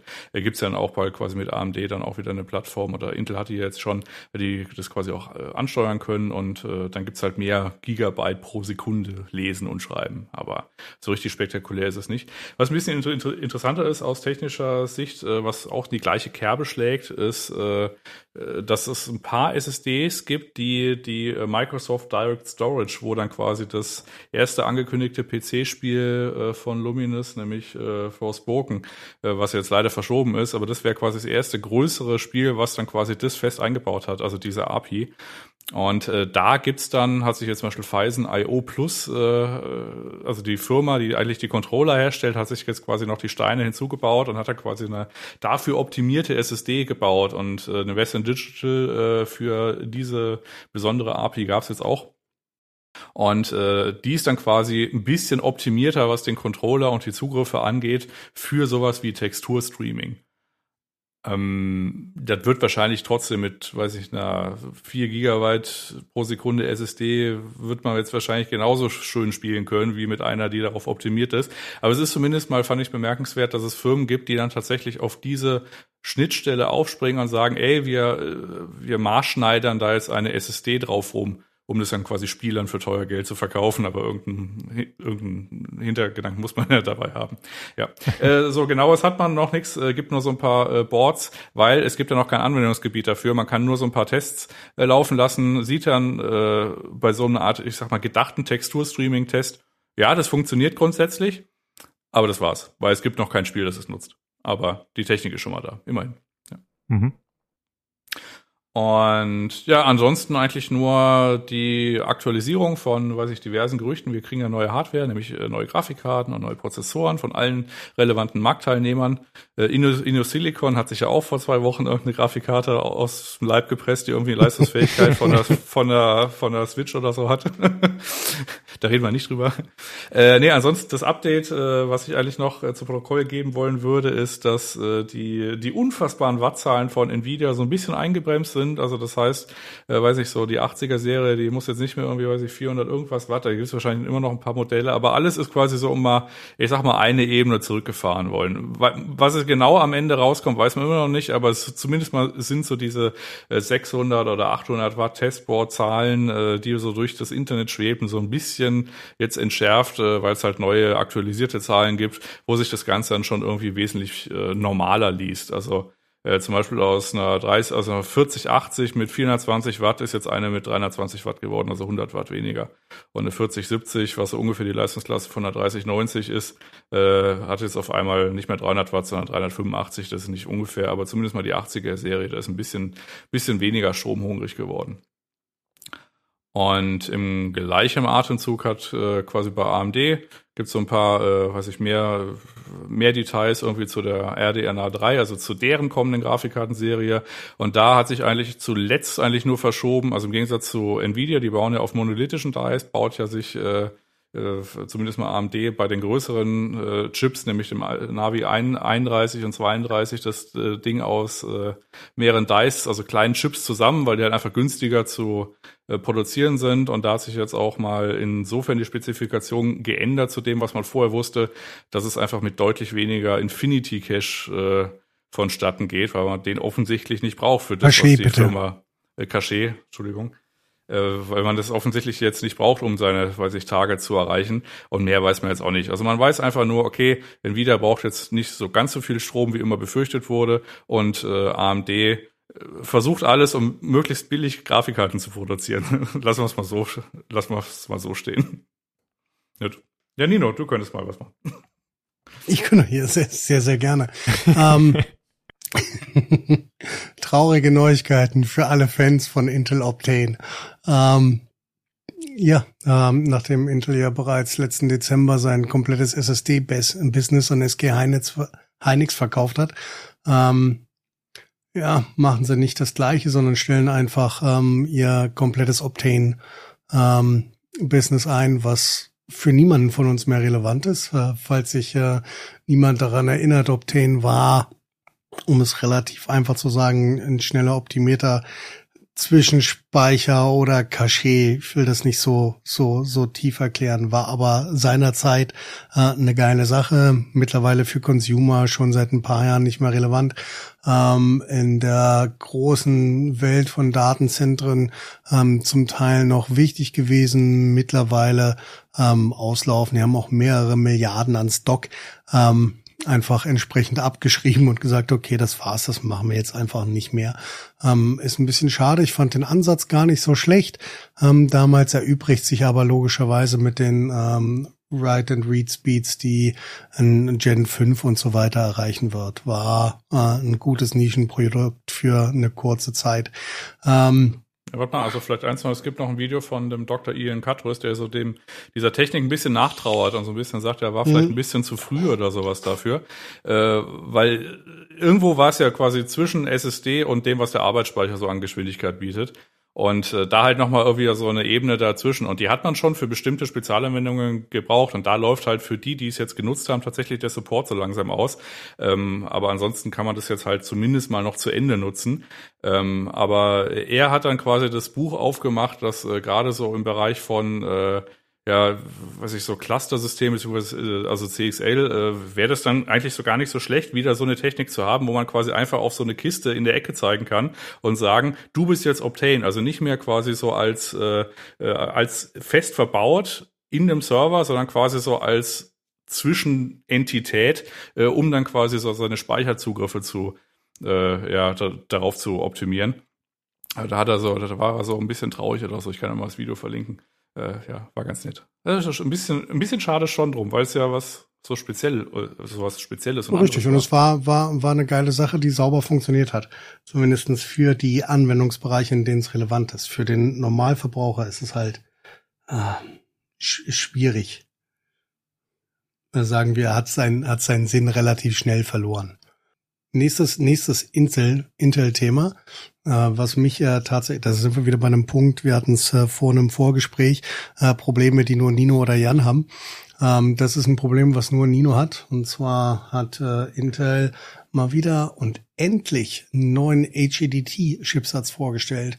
Ähm, der ist tatsächlich für die ähm, Sapphire Rapid X äh, CPUs. Das ist der wundervolle W790 Chipsatz. Ähm, der HEDT ähm, High-End Desktop. Nee, ja. Ähm, also die quasi die die Prosumer-Seite, das, was ich jahrelang selber gefahren bin, ähm, bis dann die, die großen AMD-Chips mit, äh, mit 16 Kernen rauskamen, ähm, wo auch ähm, von AMD der Counterpart Threadripper reinfährt. Ähm, da wird es wieder einen Chipsatz geben und entsprechend auch äh, die Prozessoren dazu, was sehr, sehr interessant ist, zumindestens für mich, ähm, weil ich dann ein bisschen mehr, mehr Zeit überbrücken kann und vielleicht einen noch größeren äh, CPU mir kaufen kann. Voller Freude. Ähm, da war der letzte, der letzte Chipsatz X200, X299 ähm, und der letzte große äh, CPU war da der 10.980 XE, der quasi ein 7.980 XE war, den ich immer noch unten liegen habe, der mittlerweile meinen Keller-PC befeuert, voller Freude, äh, mit 18 Kernen, aber immer noch extrem leistungsfähig ist für die Dinge, die er vor ähm, fünf Jahren tun konnte, vier Jahren tun konnte. Ähm, das wird nochmal interessant halt für, für die Prosumer. Wie weit das, inwieweit das in Zeiten von Risen Pro und äh, den großen ähm, AMD-Chips noch Sinn macht, ähm, ist, ist die andere Frage, inwieweit das sich Leute ähm, am, am Ende kaufen, außer wahrscheinlich Roman der Bauer und ich. Ähm, ist die andere Frage. Das werden wir aber dann in Ruhe, in Ruhe sehen, wenn es soweit ist und wenn wir wissen, welche Chips tatsächlich dafür rauskommen. Ähm, das war interessant, weil es halt relativ unerwartet war, dass da noch was kam. Also nicht komplett unerwartet, aber ich sag mal, ähm, nicht so not highly expected. Ähm, dann ist es wohl mittlerweile so, dass äh, wir ähm, in der Zeit sind, in der jeder seinen, seinen Rechner hat. Ähm, wir sehen einen deutlichen Rückgang in den CPU-Verkaufscharts. Äh, ähm, wir sehen die niedrigsten, die niedrigsten Käuferanzahl in den letzten 30 Jahren. Ähm, das trifft vor allen Dingen Intel, aber auch ähm, ARM. Die einzigen Gewinner, die irgendwie daraus hervorgehen, ist AMD, die ihren Marktanteil deutlich verbessern konnten auf über 30 Prozent. Ich glaube 31,4 oder sowas mittlerweile. Das ähm, ist, ist mehr als interessant. Vor allen Dingen konnte AMD seinen ähm, GMS, äh, Gross Market Sales, auf äh, über 70 Prozent ähm, gegenüber dem Vorjahr steigern, ähm, was halt im Großen und Ganzen hauptsächlich für den Consumermarkt ohne ähm, ähm, ohne äh, Laptop-Chips und so weiter äh, zutrifft. Nichtsdestotrotz ist es halt interessant zu sehen, wie, wie schnell die Welle, die wir die letzten zwei Jahre durch die Pandemie geritten sind, äh, mit der kompletten Überteuerung und dem äh, Fokus darauf, ähm, wie schnell die abebbt. Was übrigens auch dazu führt, dass ähm, unterschiedlichste Firmen wie zum Beispiel ähm, Asus, Corsair und äh, EVGA ähm, einfach äh, Leute entlassen, um wieder ähm, innerhalb ihrer ähm, ihrer Finanzstrukturen arbeiten zu können. Ähm, das ist war, war erwartbar gewesen, sagen wir so, dass das nach der Pandemie und nachdem äh, die meisten Restriktionen fallen, ähm, so kommen wird. Ähm, aber dass es so schnell kam, war relativ relativ unerwartet. Ähm, schade, aber ich glaube, ich glaube mittlerweile mittlerweile sind die Leute halt satt an Homeoffice Equipment. Ah, sorry, ich bin ja ins Wort reingegrätscht, aber ich wollte wissen, ob jetzt die Grafikkartenpreise vor allem äh, auch ein Niveau erreicht haben, wie der Preis eigentlich aufgerufen wurde ursprünglich. Ist das mittlerweile wir sind so? sogar, wir sind sogar zum Teil drunter. Also du konntest letztens eine 6900 XT für 699 Euro kaufen. Mhm im, im Angebot, was halt lächerlich gering ist zu dem, was es zwischendurch gekostet hat. Und da sind wir bereits unter ähm, MSRP. Ähm, bei äh, Intel, äh, bei Nvidia kann ich es dir gar nicht so genau sagen, aber die Preise sind völlig okay. Aber wie gesagt, also die, die, die Hersteller und auch die, ähm, ja, die, die Retailer und Online-Shops sitzen halt auf den aktuellen Grafikkarten ähm, Generationen. Die sitzen da tatsächlich drauf. Ähm, die Problematik ist halt relativ einfach. Die neue Generation kommt und der Stock, der noch da ist, ist viel zu hoch. Das bedeutet, die Preise werden aktuell auch noch weiter fallen. Bis zu dem mhm. Zeitpunkt, wo ähm, die neuen ähm, die neuen Derivate dann rauskommen, beziehungsweise die neuen Generationen dann da sein werden.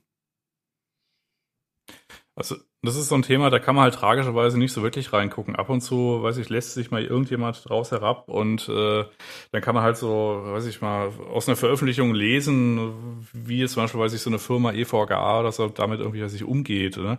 Also Nvidia und AMD haben ja auch kein Interesse daran, irgendwie, dass die Bordpartner pleite gehen. Wenn die sich jetzt quasi bockig in die Ecke stellen und sagen, ja, das ist ja euer Problem, dass es verkaufen muss. Oder so, das ist natürlich, das wollen sie halt auch nicht haben. Und äh, da orakelt man gerade rum, dass quasi jetzt was bisschen was zurückgekauft wurde, was diese alten Chips angeht, damit die quasi die Allokation von den neuen Chips irgendwie bekommen und dass man quasi jetzt so im August oder so jetzt noch das versucht, das große Gerät zu verkaufen, was natürlich so ein bisschen schwierig ist, weil die Leute, die im Markt für dieses große Gerät sind, die wissen natürlich ganz genau, ja, ich, ich kaufe mir das jetzt nicht mehr, weil äh, in zwei Monaten ist es halt alt oder in drei Monaten. Ne? Also von daher muss es ist ein altes Flaggschiff, was zwei Jahre alt ist, kaufen, das ergibt jetzt auch keinen Sinn mehr. Und das ist natürlich dann so ein bisschen schwierig.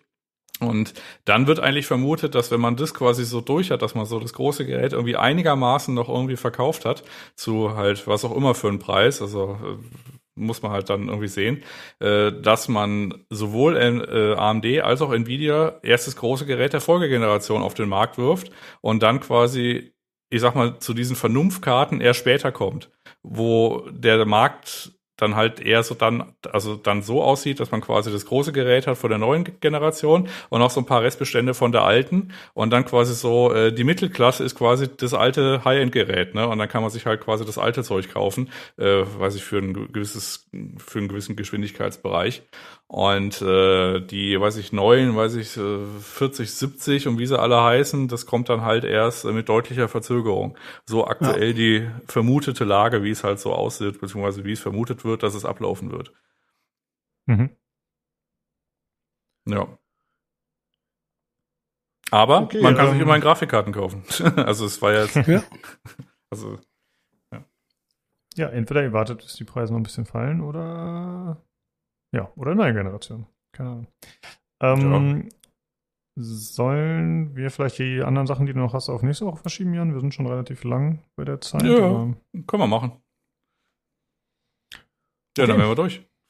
Genau, dann sind wir durch heute. Achso, äh, von an euch, liebe Zuhörer, vielleicht, äh, wir haben ja vorhin kurz darüber gesprochen, wie die Themen sich so strukturieren. Falls ihr mal wieder irgendeine Frage habt an die Hardware-Jungs, äh, sei es bezüglich eines neuen Kaufes oder irgendeine andere Beratung oder ihr wollt irgendwas wissen, gerne äh, im Hörerfeedback-Channel oder im Hardware-Channel loswerden, an den Podcast richten.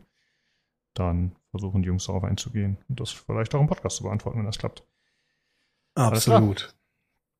Dann danke, dass ihr da wart, Jungs, und wir hören uns nächste Woche wieder zum Hardware-Teil. Tschö. Tschüssi. Reingehauen.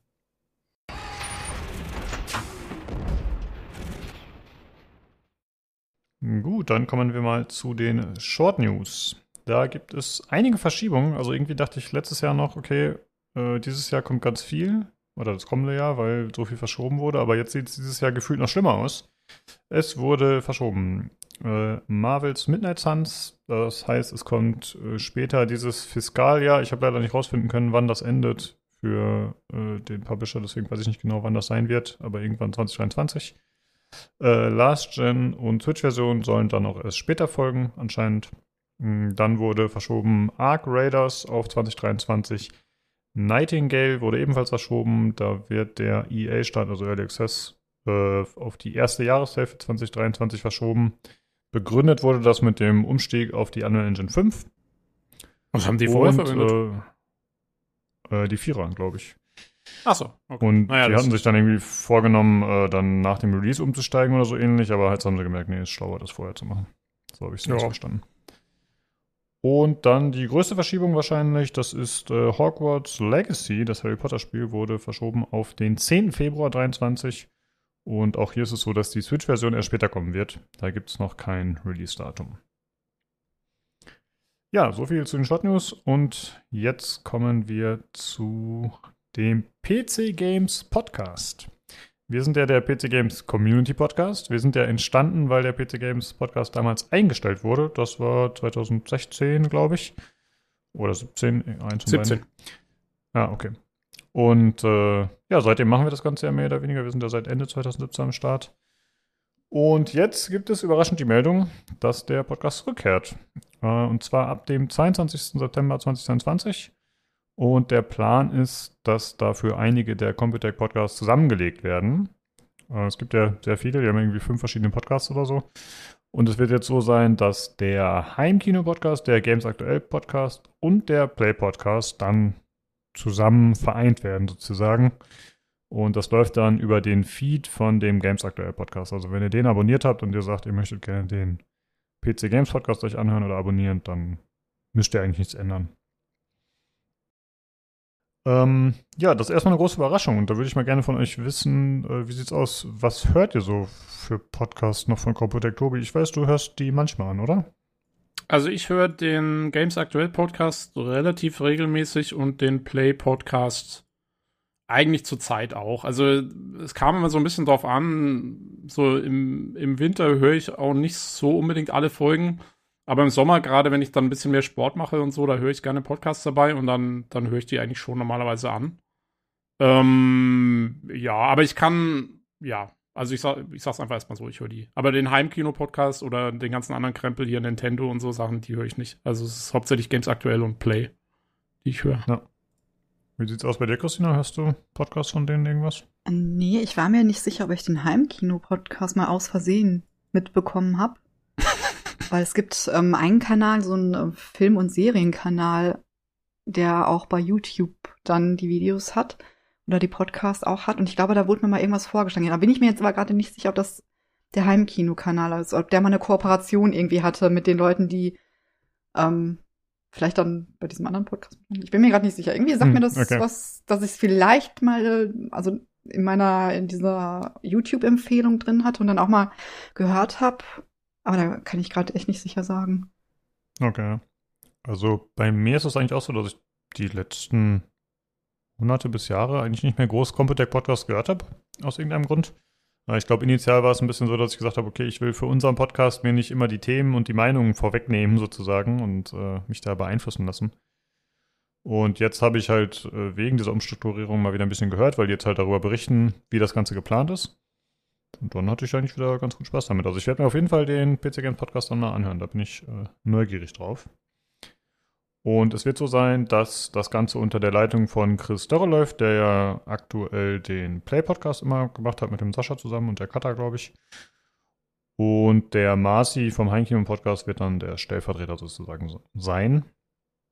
Und äh, ja, der Chris hat das sowohl im aktuellen Games aktuell als auch im Play-Podcast relativ ausführlich erklärt, wie das Ganze funktionieren soll. Und im Grunde heißt es so, ja, es ist eine Qualitätsoffensive. Also es soll alles besser werden. Ja, es, so so klingt es erstmal. Äh, hoffen wir, dass es auch klappt. Und äh, das soll vor allem die Vorbereitung treffen. Also er ist jetzt quasi, wie gesagt, der Beauftragte für diesen Podcast und er wird derjenige sein, der das vorbereitet und da die Leute äh, ranholt und die Planung macht und so. Und auch die Audioqualität soll besser sein. Die wollen irgendwelche Rubriken reinbringen, neues Intro. Also es soll irgendwie alles neu werden und alles besser. Mal gucken. Äh, ob das so klappt, wünschenswert wäre es auf jeden Fall. Ja, also ich bin ja mal gespannt, muss ich ehrlich schon sagen. Ich bin, also ich kann zwar, ich kann absolut verstehen, wieso sie es machen. Und das Konzept dahinter ist eigentlich auch kein blödes, weil klar, der Play-Podcast und der Games Aktuell-Podcast waren schon so ein bisschen redundant. Also jetzt nicht, die hatten nicht die gleichen Themen oder so, die hatten schon immer unterschiedliche Themen, aber ich glaube, sie mussten teilweise wirklich gucken, dass sie sich nicht gegenseitig auf die Füße treten und dass sie immer schauen, dass sie dann andere Leute mit reinbringen und so. Und ich, man hatte auch oft mal das Gefühl, sie hatten einfach nicht genug Themen und Leute, um damit zwei Podcasts zu befeuern, die eigentlich praktisch über das Gleiche reden, so ungefähr. Ähm, sie waren insofern nicht redundant, als dass die halt schon ein bisschen anders aufgezogen waren. Also der Play-Podcast war halt noch mal sehr viel casualiger, sag ich mal. Da haben die, die haben halt viel mehr da rumgeschmarrt und, und, und so ein bisschen, ja, etwas salopper das Ganze gestaltet, während der Games Aktuell Podcast schon ein bisschen strukturierter war. Äh, das hat ja den alten Hintergrund vom, von, von, der, von dem Play 3 und Play 4 Podcast damals und dem, ja, der Games Aktuell, die waren ja schon immer so eigentlich. Also, ähm, und die jetzt zusammenzulegen, bin ich mal gespannt, was bei rauskommt. Vor allen Dingen, wenn sie noch sagen, sie wollen das Ganze jetzt professioneller aufziehen und so. Ähm, mal gucken, was das genau bedeutet. Also ich weiß gar nicht, ob das dem Podcast so gut tut, wenn die wenn die jetzt auf einmal irgendwie so stringent aufgezogen werden, kann ich mir beim Chris Dörre, wenn der da die Leitung hat, auch so gar nicht so richtig vorstellen. so, ähm, weiß ich nicht. Ich bin echt mal gespannt, was sie da jetzt genau draus machen. Diese Erklärung, sie wollen es von der Qualität her besser machen. Ich hoffe, das bezieht sich vor allen Dingen auf Audioqualität, weil die ist teilweise sehr mager bei diesem Podcast. Ähm, da hat man oft mal das Gefühl, erstens, dass die Leute kein ordentliches Equipment haben äh, was glaube ich ziemlich sicher der Fall ist, äh, gerade weil die viel von zu Hause aufnehmen und so und dann da einfach ihr, ihr Headset hernehmen. Und zum anderen, dass auch der Schnitt und die Nachbearbeitung da gar nicht mehr großartig drüber gehen teilweise. Also Schnitt vielleicht schon noch, aber dass keine, keine großartige Nachbearbeitung mehr da findet, also stattfindet. Zumindest, also, weiß nicht, teilweise auf keinen Fall mehr als bei uns oder so, habe ich so das Gefühl. Und wenn das, wenn da ein bisschen mehr gemacht werden würde, das wäre sehr zu begrüßen. Ähm, wie, sie, wie sie den Podcast selber dann aufziehen, ja, da bin ich jetzt mal gespannt. Also, weil ich fände schon schade, wenn. Ich fand den Play-Podcast, auch wenn er manchmal ein bisschen bescheuert ist und so, fand ich den schon immer lustig. Also, wenn das irgendwie dann nicht mehr so stattfindet, wäre schon, würde schon was wegfallen, finde ich. ja, ich mochte den äh, stumpfen Humor vom Play-Podcast auch ganz gerne, aber da hat der Christopher schon gesagt, ja, trotz dieser, ich sag mal, neuen Professionalität sind es halt immer noch wir und äh, die Ausdrucksweise wird sich da nicht groß ändern. Und ich habe auch heute den Games Aktuell Podcast dazu gehört und da hatte der Matthias Dammes den Chris als Obermongo vom PC Games Podcast vorgestellt. Also äh, da, okay. ja, das scheint so in der gleichen Richtung weiterzulaufen. Aber ich muss halt sagen, dass der Chris halt ja sehr viel rumlaviert hat. Ne? Also er sagt einerseits, ja, alles wird besser, mhm, aber das bedeutet nicht, dass wir nicht auch noch das machen können. Also es war eigentlich immer so, also wir bringen das neu und das ist cool, aber das heißt nicht, dass das alte weggeht. Also es klang jetzt so, ja, wir machen alles und wir machen alles besser und alles mehr und hm. Äh, ja, da muss man mal gucken. Da habe ich auch ein bisschen Zweifel, aber grundsätzlich begrüße ich das und ich freue mich, dass der PC Games Podcast zurückkehrt. Äh, da habe ich irgendwie Lust drauf. Ja, also ich bin in erster Linie mal gespannt, muss ich sagen. Ich kann noch nicht sagen, ob ich mich dann am Ende drüber freuen werde oder nicht, weil ich weiß noch nicht genau, ob das dann wirklich so viel besser wird als das jetzige System, was wir haben mit diesen beiden Podcasts, die schon ein bisschen unterschiedliches Publikum auch teilweise ansprechen, glaube ich. Ähm, da muss man mal gucken. Also ich, ich warte erst mal ab. Äh, also ich breche noch nicht in Jubelstimme aus, sage ich mal so. ja. Ähm, ist ja jetzt schon eine Weile her, wie gesagt, mit dem PC Games Podcast. Aber hast du das auch so in Erinnerung, dass der weniger oder dass der auch eher salopp war im Vergleich zum Games Aktuell Podcast? Nee. Der PC Games Podcast war, fand ich, relativ strukturiert. Also er war eigentlich sehr ähnlich. Also der PC Games Podcast und der Games Aktuell Podcast, die waren wirklich redundant. Und deswegen kann ich auch nachvollziehen, dass sie damals einen davon eingestellt haben. Und der Games Aktuell Podcast war halt, sagen wir mal, der ältere und der mit mehr Tradition und so. Der war ja schon bei Folge, was weiß ich. Und deswegen habe ich damals auch, auch wenn ich es schade gefunden habe, habe ich zumindest nachvollziehen können, wieso sie das gemacht haben damals. Ähm, hm, okay. Dass sie jetzt wieder auf die Marke PC Games umstellen, sozusagen, und den Games Aktuell Podcast dafür beenden, der inzwischen immerhin schon bei Folge, was weiß ich, 600 irgendwas ist oder so. Ähm, finde ich eigentlich fast schon ziemlich unerwartet. Also äh, ich hätte, hätte mir auch vorstellen können, dass sie sagen, okay, sie stellen einfach den Play-Podcast ein und integrieren das in den Games Aktuell Podcast oder so. Aber okay, die werden schon wissen, was sie tun. Also, ich meine, ihre, ja. ihre Webseite ist halt auch PC Games hauptsächlich. Ich meine, Games aktuell, glaube ich, kennt kaum einer, während pcgames.de kennt halt jeder. Wahrscheinlich deswegen, um es mit der Webseite abzugleichen besser. Genau, ich denke auch, ja. Ähm, ja, ansonsten wurde noch gesagt, dass der Nintendo-Podcast noch weiterläuft, weil der ist ja doch irgendwie abgesondert und der Buff-Podcast geht auch noch weiter. Ich glaube, Nintendo kommt, glaube ich, alle zwei Wochen oder so, da weiß ich jetzt nicht so genau. Aber die kann man auf jeden Fall noch hören. Ja, warten wir mal ab, äh, sind wir mal gespannt, wie es dann im September aussieht. Jo. Okay, so viel dazu. Ja, und dann war diese Woche, äh, gestern eher gesagt, war das THQ Nordic Showcase, äh, wo der äh, Publisher da innerhalb einer Stunde ungefähr mh, hm, verschiedene Spiele gezeigt hat. Äh, die waren größtenteils tatsächlich schon bekannt, also da waren wenig Neuverstellungen leider dabei. Und genau, vorab äh, habe ich mir aufgeschrieben, alle Spiele wurden markiert mit Coming Soon. Also es gibt noch kein einziges Spiel, das ein Release-Datum hat von denen, die wir gleich hier besprechen werden.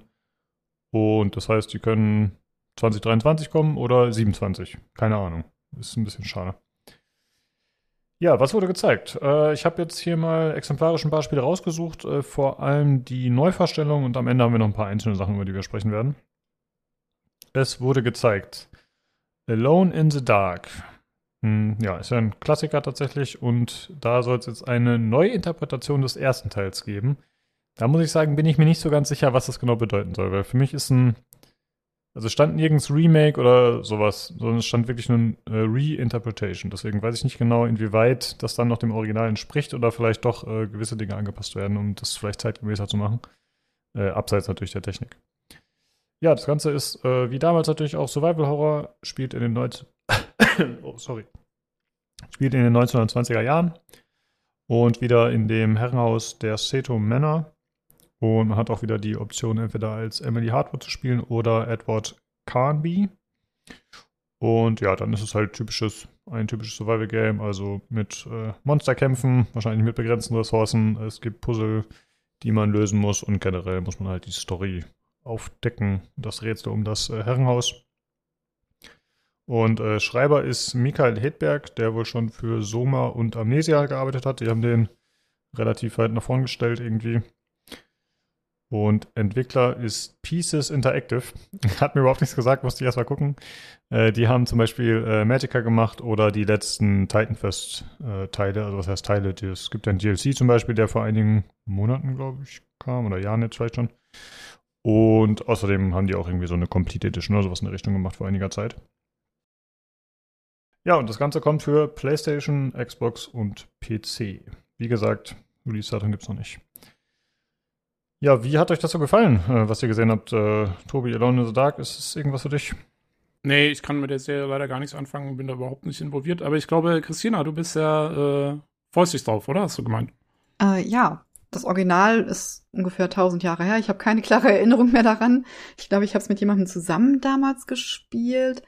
Und ich fand den Stil, also der hat mir auf Anhieb gefallen. Ich mag so dieser, diesen Grafikstil sehr gerne und es ist schön finster. Ich mag Horror sehr gerne. Und ich finde auch so die Referenzen des Autors mit Soma und Amnesia sind vielversprechend. Also ich, Soma habe ich noch auf der Pile of Opportunity. Soll eine extrem gute Geschichte haben. Und Amnesia ist eines dieser Horrorspiele, die ich nicht weitergespielt habe, weil die mir persönlich, ähm, ja, das ist äh, Ne, das ist ja so eins, wo man auch relativ hilflos war. Und ja, das war mir tatsächlich ein bisschen zu spannend. Und deswegen, ja. ich freue mich drauf. Also es war für mich tatsächlich von dem Showcase das Einzige, was mich richtig angesprochen hat, dass ich jetzt auch schon auf der Wishlist habe und dass ich, denke ich, spielen werde. Also ich muss sagen, ich war etwas abgeschreckt vom Look. Ähm, es hat mich auch an Amnesia erinnert da teilweise. Ich weiß mhm. nicht, ob das äh, ja, zutrifft so, aber es ist halt sehr farbarm irgendwie und so viel braun, matschig. Und ich habe irgendwie, also ich habe äh, Alone Dark nie gespielt, aber ich habe das anders in Erinnerung. Für mich war das immer so ein Triple-A-Game sozusagen. Und ich meine, gut, ne, das ist halt jetzt hier THQ Nordic, die haben nicht unbedingt Triple-A-Sachen. Aber irgendwie hatte ich mir da was äh, optisch Opulenteres erhofft tatsächlich. Na, muss man dann mal sehen, mal gucken, was da noch so gezeigt wird. Aber das äh, hat mich jetzt nicht so angesprochen, leider. Aber ich muss zugeben, ich bin auch am Ende eh raus. Also es ist genau wie bei Tobi. Äh, das ist äh, nichts für mich tatsächlich. Ja, genau. So geht's mir halt mit den Sachen, die danach kamen. Wo ich dachte, okay, nee, hm, nee. Obwohl, ja. eins, ja. Also das zieht sich ja durch die ganze Präsentation. Also es, also AAA-Spiele kannst du einfach nicht erwarten von, von THQ Nordic. Das ist wirklich, ich glaube, alles, was die vorgestellt haben, setzt voraus, von denen, die es interessiert, dass die mit dem Genre und dem allgemeinen Ding sowieso schon was anfangen können. Also ich glaube, da war jetzt nichts dabei, wo einer sagt so, ja, hey, äh, dafür gehe ich jetzt, mache ich jetzt, ähm, also das wird mein erstes Echtzeitstrategiespiel oder das wird mein erstes Horrorspiel oder so. Äh, das, glaube ich, hm. war einfach, äh, war, war in der ganzen Präsentation nicht dabei. Also es, ist eher, es sind eher Liebhabertitel, glaube ich, die da gemacht werden. Ja, gut, das stimmt. Ich hatte halt noch äh, Lone in the Dark so im Kopf, dass es halt mal AAA war. Ne? Also das war zumindest so meine Erinnerung. Vielleicht hat mich das auch ein bisschen getrügt. Also ja, ich, weiß nicht, ich fand, also ich fand's ich okay. Schon, also ich, mich, mich ja. hat's jetzt nicht gestresst von der Optik her oder so. Aber ich, ich glaube, das war, ich kann mich halt auch nicht so richtig dran erinnern. Ich weiß gar nicht, wann das Original rauskam, aber ich glaube, dass das schon auch so mit Resident Evil und so zusammen in einer Liga war. Aber da könnte ich, das könnte ich jetzt auch ein bisschen überinterpretieren. Aber ich kann mich zumindest noch dran erinnern, dass es mal ein Name war, den man kannte. Also von daher glaube ich nicht, dass es eine kleine Nummer damals war. Aber ja, genau. das weiß jetzt vielleicht jemand anderes gerade besser. wir beide nicht. wir beide nicht. Wieder lange her. Wieder hier. sind wir genau. absoluten Experten am Start. Ja, ja total. Wollen wir, wollen wir noch über Comic-Geschichten reden? oh ja, das ist unser hm. zweites äh, Feld. Ja. Oh ja. Ja, okay, dann äh, kommen wir zum nächsten Spiel. Und äh, Tobi, da hast du gesagt, das ist was, was dich tatsächlich interessiert. Äh, und zwar geht ja. es um Tempest Rising.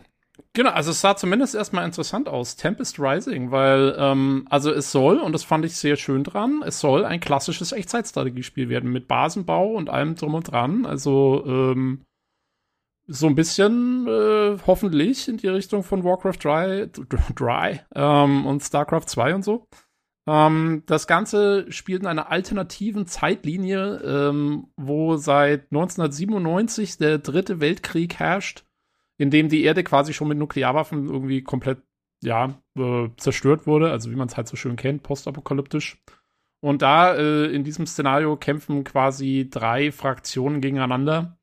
Äh, die Hauptressource äh, nennt sich dann eben wohl Tempest, deswegen auch Tempest Rising. Was genau das dann ist oder äh, wie das genau funktioniert, keine Ahnung. Ähm, zwei der Fraktionen, also die eine nennt sich Global Defense Forces, ähm, also nicht Initiative, ja, sondern Forces. möchte, sollte man vielleicht beachten. Äh, die andere heißen Tempest Dynasty und von der dritten weiß man es noch nicht genau. Ähm, und äh, ja, das Ganze erinnerte in seiner Aufmachung, ich glaube, irgendjemand hat, äh, als wir es zusammen angeschaut haben, hat irgendjemand im Stream schon gesagt oder im, im, im Voice-Channel schon gesagt, ähm, ist es, ist es Warhammer. Ähm, und äh, kann man nachvollziehen, diese Reaktion, weil äh, ja, es sieht schon, also die, der, der Look ist natürlich erstmal ziemlich düster in dieser postapokalyptischen Welt. Ich glaube, die ganzen Szenen, die man sieht, spielen auch alle irgendwie nachts und so und, und, und irgendwo brennt irgendwas.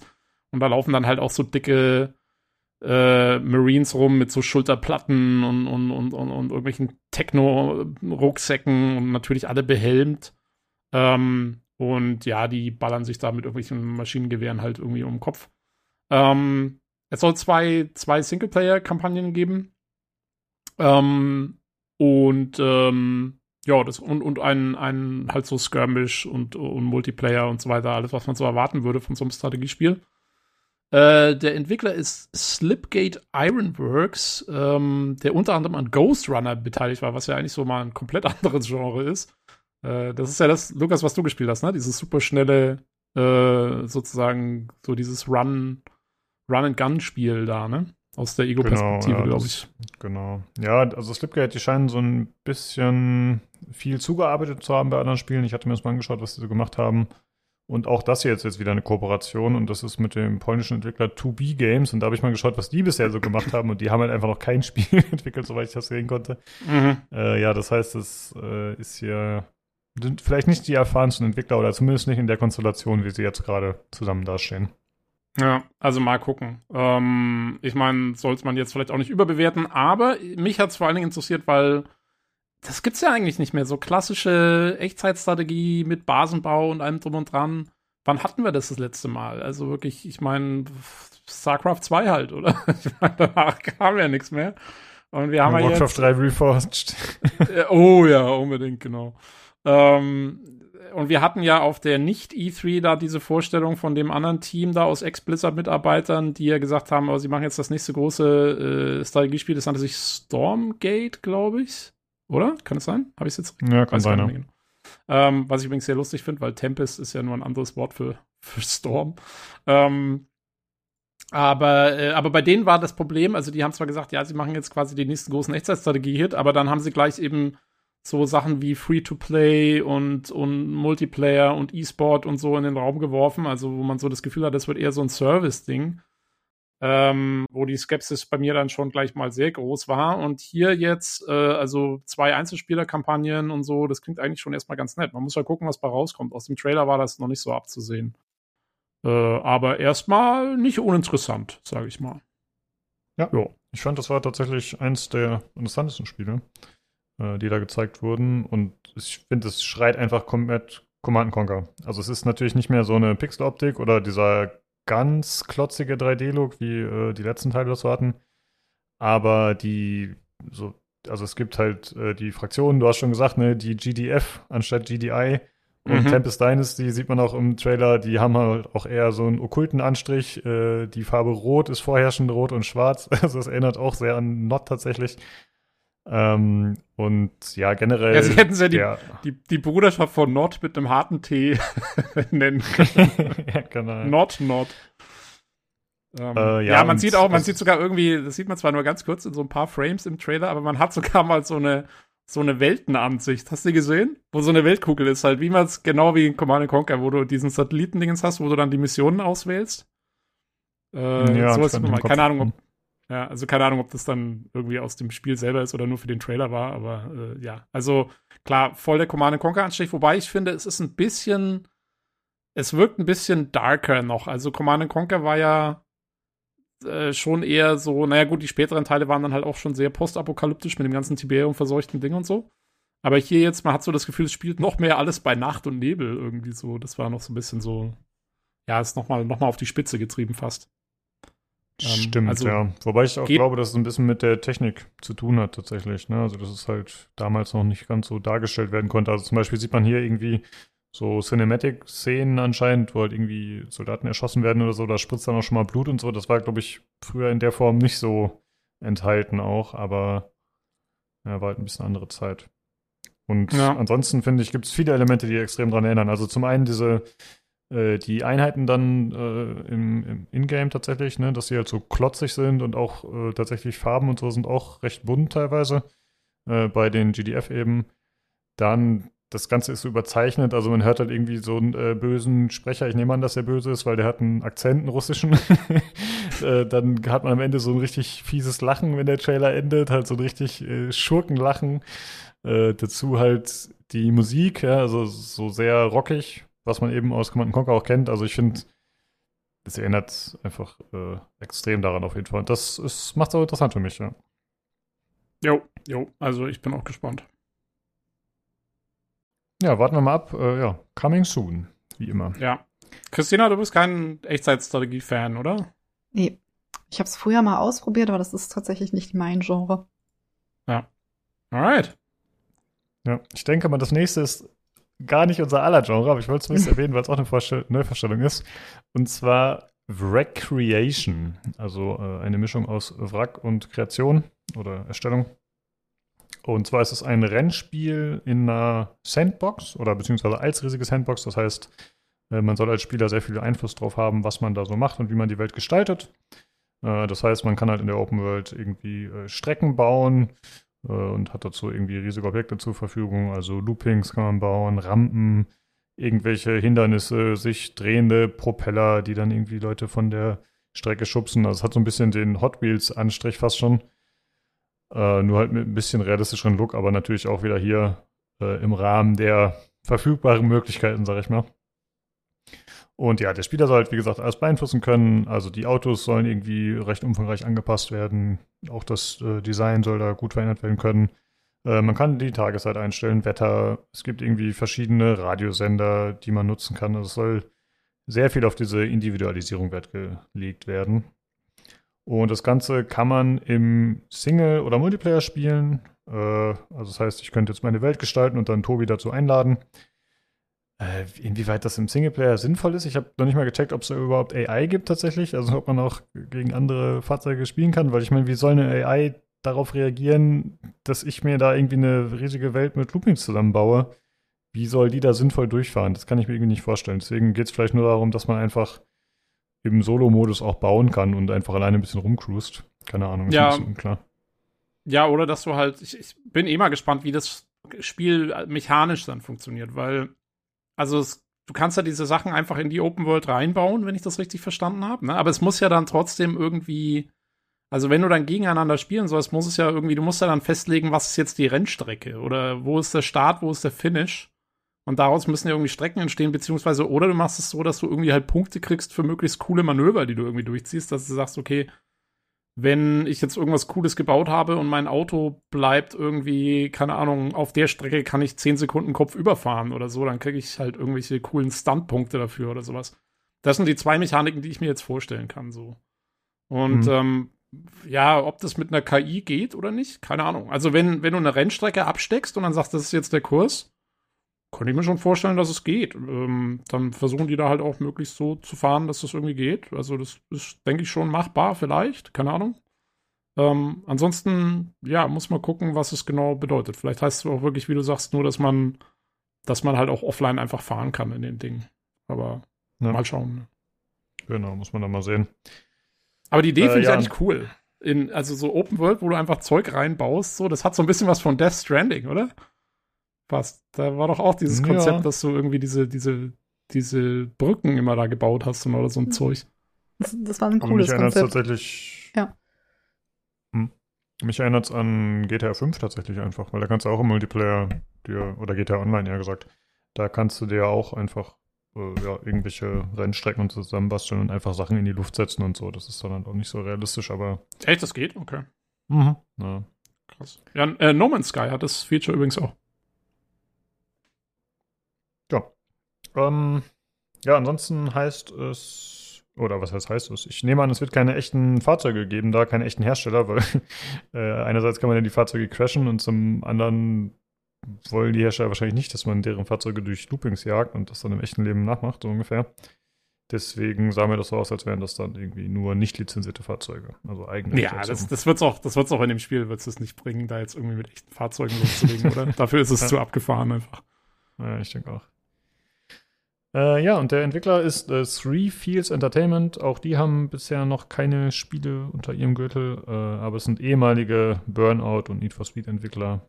Das heißt, zumindest haben die einzelnen Leute da schon ein bisschen Erfahrung. Und das soll kommen für PlayStation, Xbox und PC. Gut, dann zum nächsten Spiel und zwar heißt das Space for Sale. Das ist ein kleines Top-Down-Spiel, äh, in dem ist man unterwegs als äh, knubbeliger Astronaut, also eher so eine putzige kleine Figur. Und das Ganze ist in äh, prozedural generierten Welten, beziehungsweise auf Planeten und in Sonnensystemen, denn es geht darum, dass man sich ein eigenes Sonnensystem kaufen soll und man kann das Ganze erkunden und dann auch umgestalten. Warum soll man das umgestalten? Weil natürlich, man will ja Bewohner haben in dem System und äh, Aliens anlocken, die dann da wohnen und denen man das Geld aus der Tasche zieht oder was auch immer sie dafür bezahlen, dass sie da wohnen. Aber man versucht das dann halt möglichst attraktiv für die zu gestalten. Und das Ganze soll man solo spielen können oder auch im Koop. Und ich muss sagen, der Look hat mich so ein bisschen an No Man's Sky erinnert tatsächlich irgendwie. Hat wahrscheinlich auch mit dieser prozeduralen Generierung äh, zu tun. Das ist halt alles äh, so ein bisschen, ja, so ein bisschen leer wirkt irgendwie. Da wären wir fast beim Thema Wüste schon. das, Aber das fand äh, ich ganz knuffig. Das war, ganz, das war so das zweite Spiel, wo ich dachte, okay, das könnte vielleicht auch noch was für die Pile of Opportunity werden. Mhm. Ja, ich finde es auch ganz niedlich an sich. Ja. Ähm, genau. Muss mal gucken. Ich habe mal geschaut, der Entwickler ist äh, Mirage Game Studios. Und die haben ein weiteres Spiel auf Steam, das heißt irgendwas mit äh, Workshop und das ist mixed von den Bewertungen. Also die sind mhm. jetzt bisher, haben sie anscheinend noch nicht so abgeliefert. Und das ist ein exklusives PC-Spiel. Und ja, auch da wissen wir nicht genau, wann es kommt. Ja, ich glaube auch der, der No Man's Sky Vibe kommt auch so ein bisschen von der Farbgebung. Ne? Es ist halt auch alles so ein bisschen bunt und äh, so Lesbarkeit scheint auch erstmal wichtig zu sein und so. Und ja, muss man mal gucken. Also ich glaube, für mich wird es nichts, aber es ist, äh, es sieht ganz, ganz knuffig aus erstmal. Genau, ja. Ja, das waren äh, die Neuverstellungen, die dabei waren. Ansonsten wurden noch ein paar andere Spiele gezeigt, die wir jetzt nicht unbedingt alle auf der Liste haben, aber wir haben hier unten noch drei weitere. Ähm, Tobi, du hast schon gesagt, du wolltest was zu Outcast noch sagen, ne? Outcast 2. Ja, Outcast 2 hat einen neuen Trailer gekriegt, in dem man tatsächlich jetzt auch mal äh, so erste Ansätze von Gameplay sieht. Und äh, ich fand, also ich fand das sah richtig gut aus. Also mir hat's voll getaugt. Ich meine, es ist, sagen wir mal, immer noch ein Trailer, also äh, erstmal abwarten.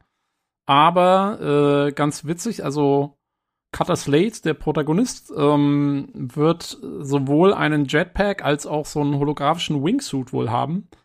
Ähm, und dadurch ziemlich mobil sein. Das hat erinnert so ein bisschen an Elix 2 vielleicht.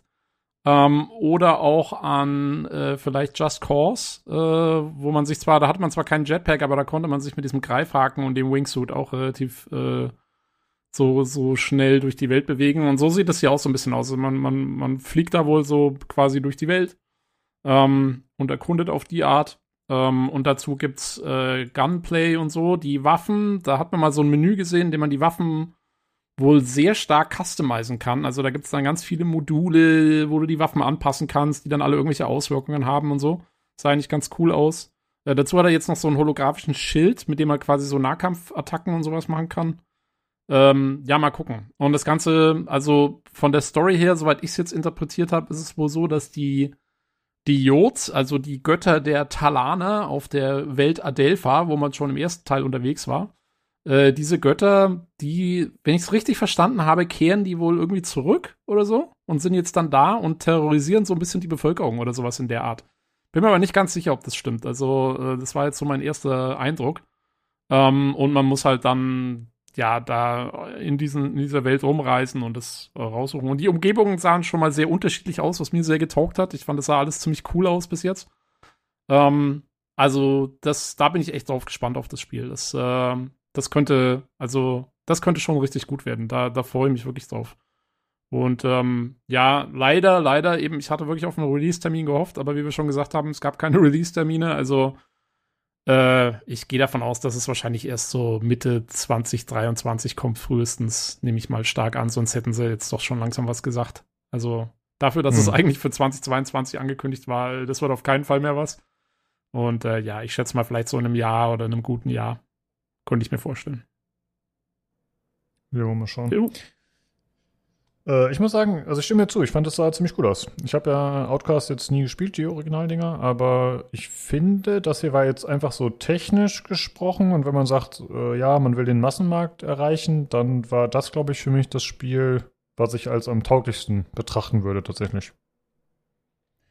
Ja, es ist halt auch, sagen wir mal, es hat so diese Mainstream-Formel so ein bisschen, ne? So, so wie so ein, halt, halt so das typische Erkunden, Kämpfen und dann hast du halt Dialoge und sowas. Ich meine, im Prinzip war ja der erste Teil damals seiner Zeit schon sehr stark voraus, weil der diese Formel damals schon eben angewandt hat. Ähm, wo die noch gar nicht so gängig war. Und das ist ja jetzt im Prinzip, das ist ja alles, was du jetzt hast von einem Assassin's Creed über ein Horizon, über ein, was weiß ich nicht alles. Also das ist ja das Ding jetzt. Und ähm, insofern, ja, also das ist schon am ehesten mal so ein, so ein Mainstream-Formelspiel. Man darf, glaube ich, nicht davon ausgehen, dass es jetzt wirklich so irgendwie so AAA wird oder so. Das, das wird es auch nicht. Aber ähm, das ist mir persönlich auch egal. Also mir reicht auch eine Double-A-Grafik. Äh, was ist denn heute los, ey? Äh, Double-A-Grafik äh, reicht mir da auch für sowas. Das ist, das ist voll okay. Solange, solange die Umgebung cool designt ist und so, wie gesagt, ich habe auch, ich spiele auch ein Elex gern, also äh, das passt dann schon. Interessant wird übrigens, äh, da bin ich mal gespannt, ähm, ob Manfred Lehmann wieder die deutsche Stimme von Cutter Slate wird. Also den Typen gibt's ja noch. Das ist, äh, also Manfred Lehmann ist die deutsche Stimme von Bruce Willis. Und der hat damals eben in den 90ern äh, Cutter Slate für den ersten Teil synchronisiert in der deutschen Version. War phänomenal. Und ähm, der ist noch, also theoretisch ist der noch aktiv. Der hat, äh, glaube ich, dieses Jahr erst noch irgendwie, ich habe mal nachgeguckt, hat noch irgendwie ein Hörspiel gemacht oder so. Also den gibt's schon noch. Und äh, hat natürlich inzwischen wahrscheinlich eine wesentlich ältere Stimme, aber keine Ahnung. Mal gucken. Wäre cool, wenn sie den wieder an Bord holen dafür. Dann würde ich es, glaube ich, sogar auf Deutsch spielen. Das wäre wirklich cool, wenn das klappen würde, ja. Aber irgendwie gehe ich jetzt nicht unbedingt davon aus. Na, mal gucken. Ja, naja, mal schauen. Äh, gut. Außerdem wurde noch mal äh, Gothic gezeigt, das Remake. Das war jetzt nur ein Cinematic Trailer. Wolltest du da auch noch was loswerden, oder? Ja, eigentlich nur interessant, dass es gezeigt wurde. Also ein Lebenszeichen von dem Gothic 1 Remake. Man hat die alte Mine gesehen ähm, und auch sonst gar nichts. Also keine Außen, keine Außenwelt oder so, sondern nur eine ewig lange Kamerafahrt durch, äh, wie hat Jan gesagt, Saumans Arbeitslager.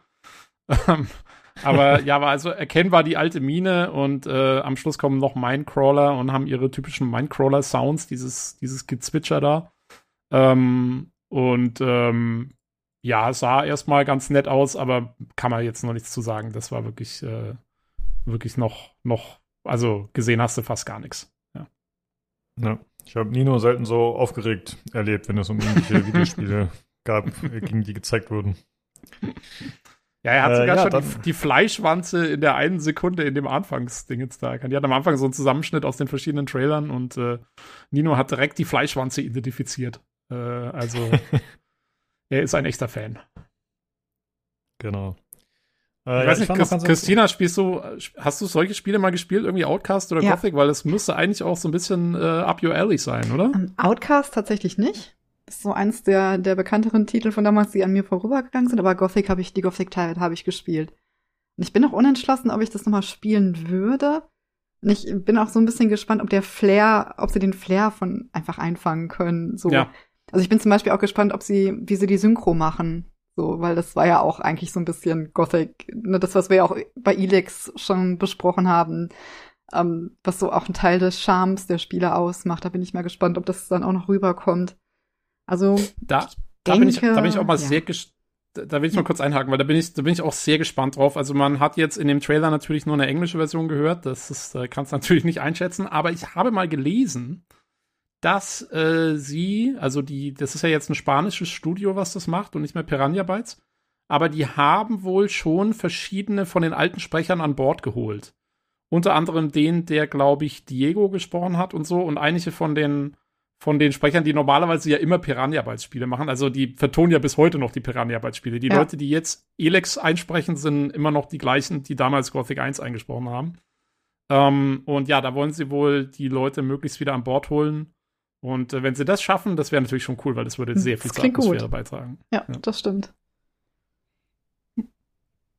Ja, und Outcast kann ich, also äh, hau das mal auf deinen Pile of Opportunity, weil ähm, ich glaube, das äh, könnte dir auch taugen.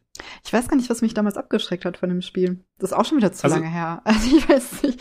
Um ja, ja, aber es gibt ja Outcast Second Contact, also dieses ja. Remaster, dieses aber wirklich aufwendige Remaster, was sie gemacht haben vor ein paar Jahren. Also das kann man heute wieder gut, also an die Steuerung muss man sich ein bisschen gewöhnen, aber von der Grafik und so sieht es eigentlich ganz nett aus, das, das, äh, die neue Version.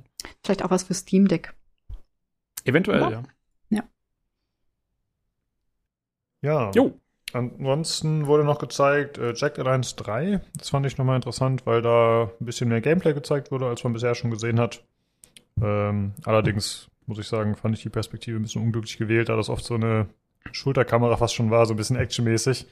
Da sieht man natürlich äh, die eher nicht so tollen Teile der Grafik relativ detailliert. Aber den kann man sich auch nochmal anschauen, den Trailer. Brauchen wir jetzt nicht im Detail drüber sprechen, wir verlinken den mal. Jo, hat aber, ja. hat aber gut die Vibes eingefangen vom, vom alten Jagged Alliance, so ein bisschen, fand ich. Habe ich tatsächlich nie gespielt. Und, oder doch den Zweier. Aber das ist so lange her. Ah, kann ich mich schlecht dran erinnern. Aber ja, ich habe es auch nur angespielt, auch. aber, aber hm. auch so von, von woran ich mich erinnere, also das hat schon, hat schon was hergemacht. Also besser, also es gab doch schon mal so einen Versuch, das irgendwie wieder zu beleben und das war so ein bisschen daneben. Also das sah jetzt zumindest ja, so ein bisschen mehrere. authentischer aus. Ja, ja. ja. Ja, genau. Also das finde ich auch. Das, das ist der vielversprechendste Anlauf bisher. Aber es ist halt echt schon, weiß ich nicht, seit den 90ern schon jetzt oder in den 2000ern schon das dritte Mal oder so, dass es jetzt irgendwie neu aufgesetzt werden soll. Also das war leider bisher nicht von Erfolg gekrönt, aber ich hoffe, dass das jetzt klappt. Gut, ja, das war die Show. Äh, insgesamt war die okay, würde ich sagen. Ne? Also es war, es war halt durchmoderiert, relativ stringent, es ging alles relativ fix. Es wurde zumindest interessantes Zeug gezeigt. Also ich fand es auf jeden Fall ganz okay insgesamt. Ja, hat man schon Schlimmeres gesehen, ne? Also Quatsch Media. Looking at you. ja, aber als die, also als diese zwei Moderatoren, also als die, die, die, die Moderatorin und dieser Moderator da auf der Bühne standen am Anfang, dachte ich erst so, oh Gott, das gibt wieder was.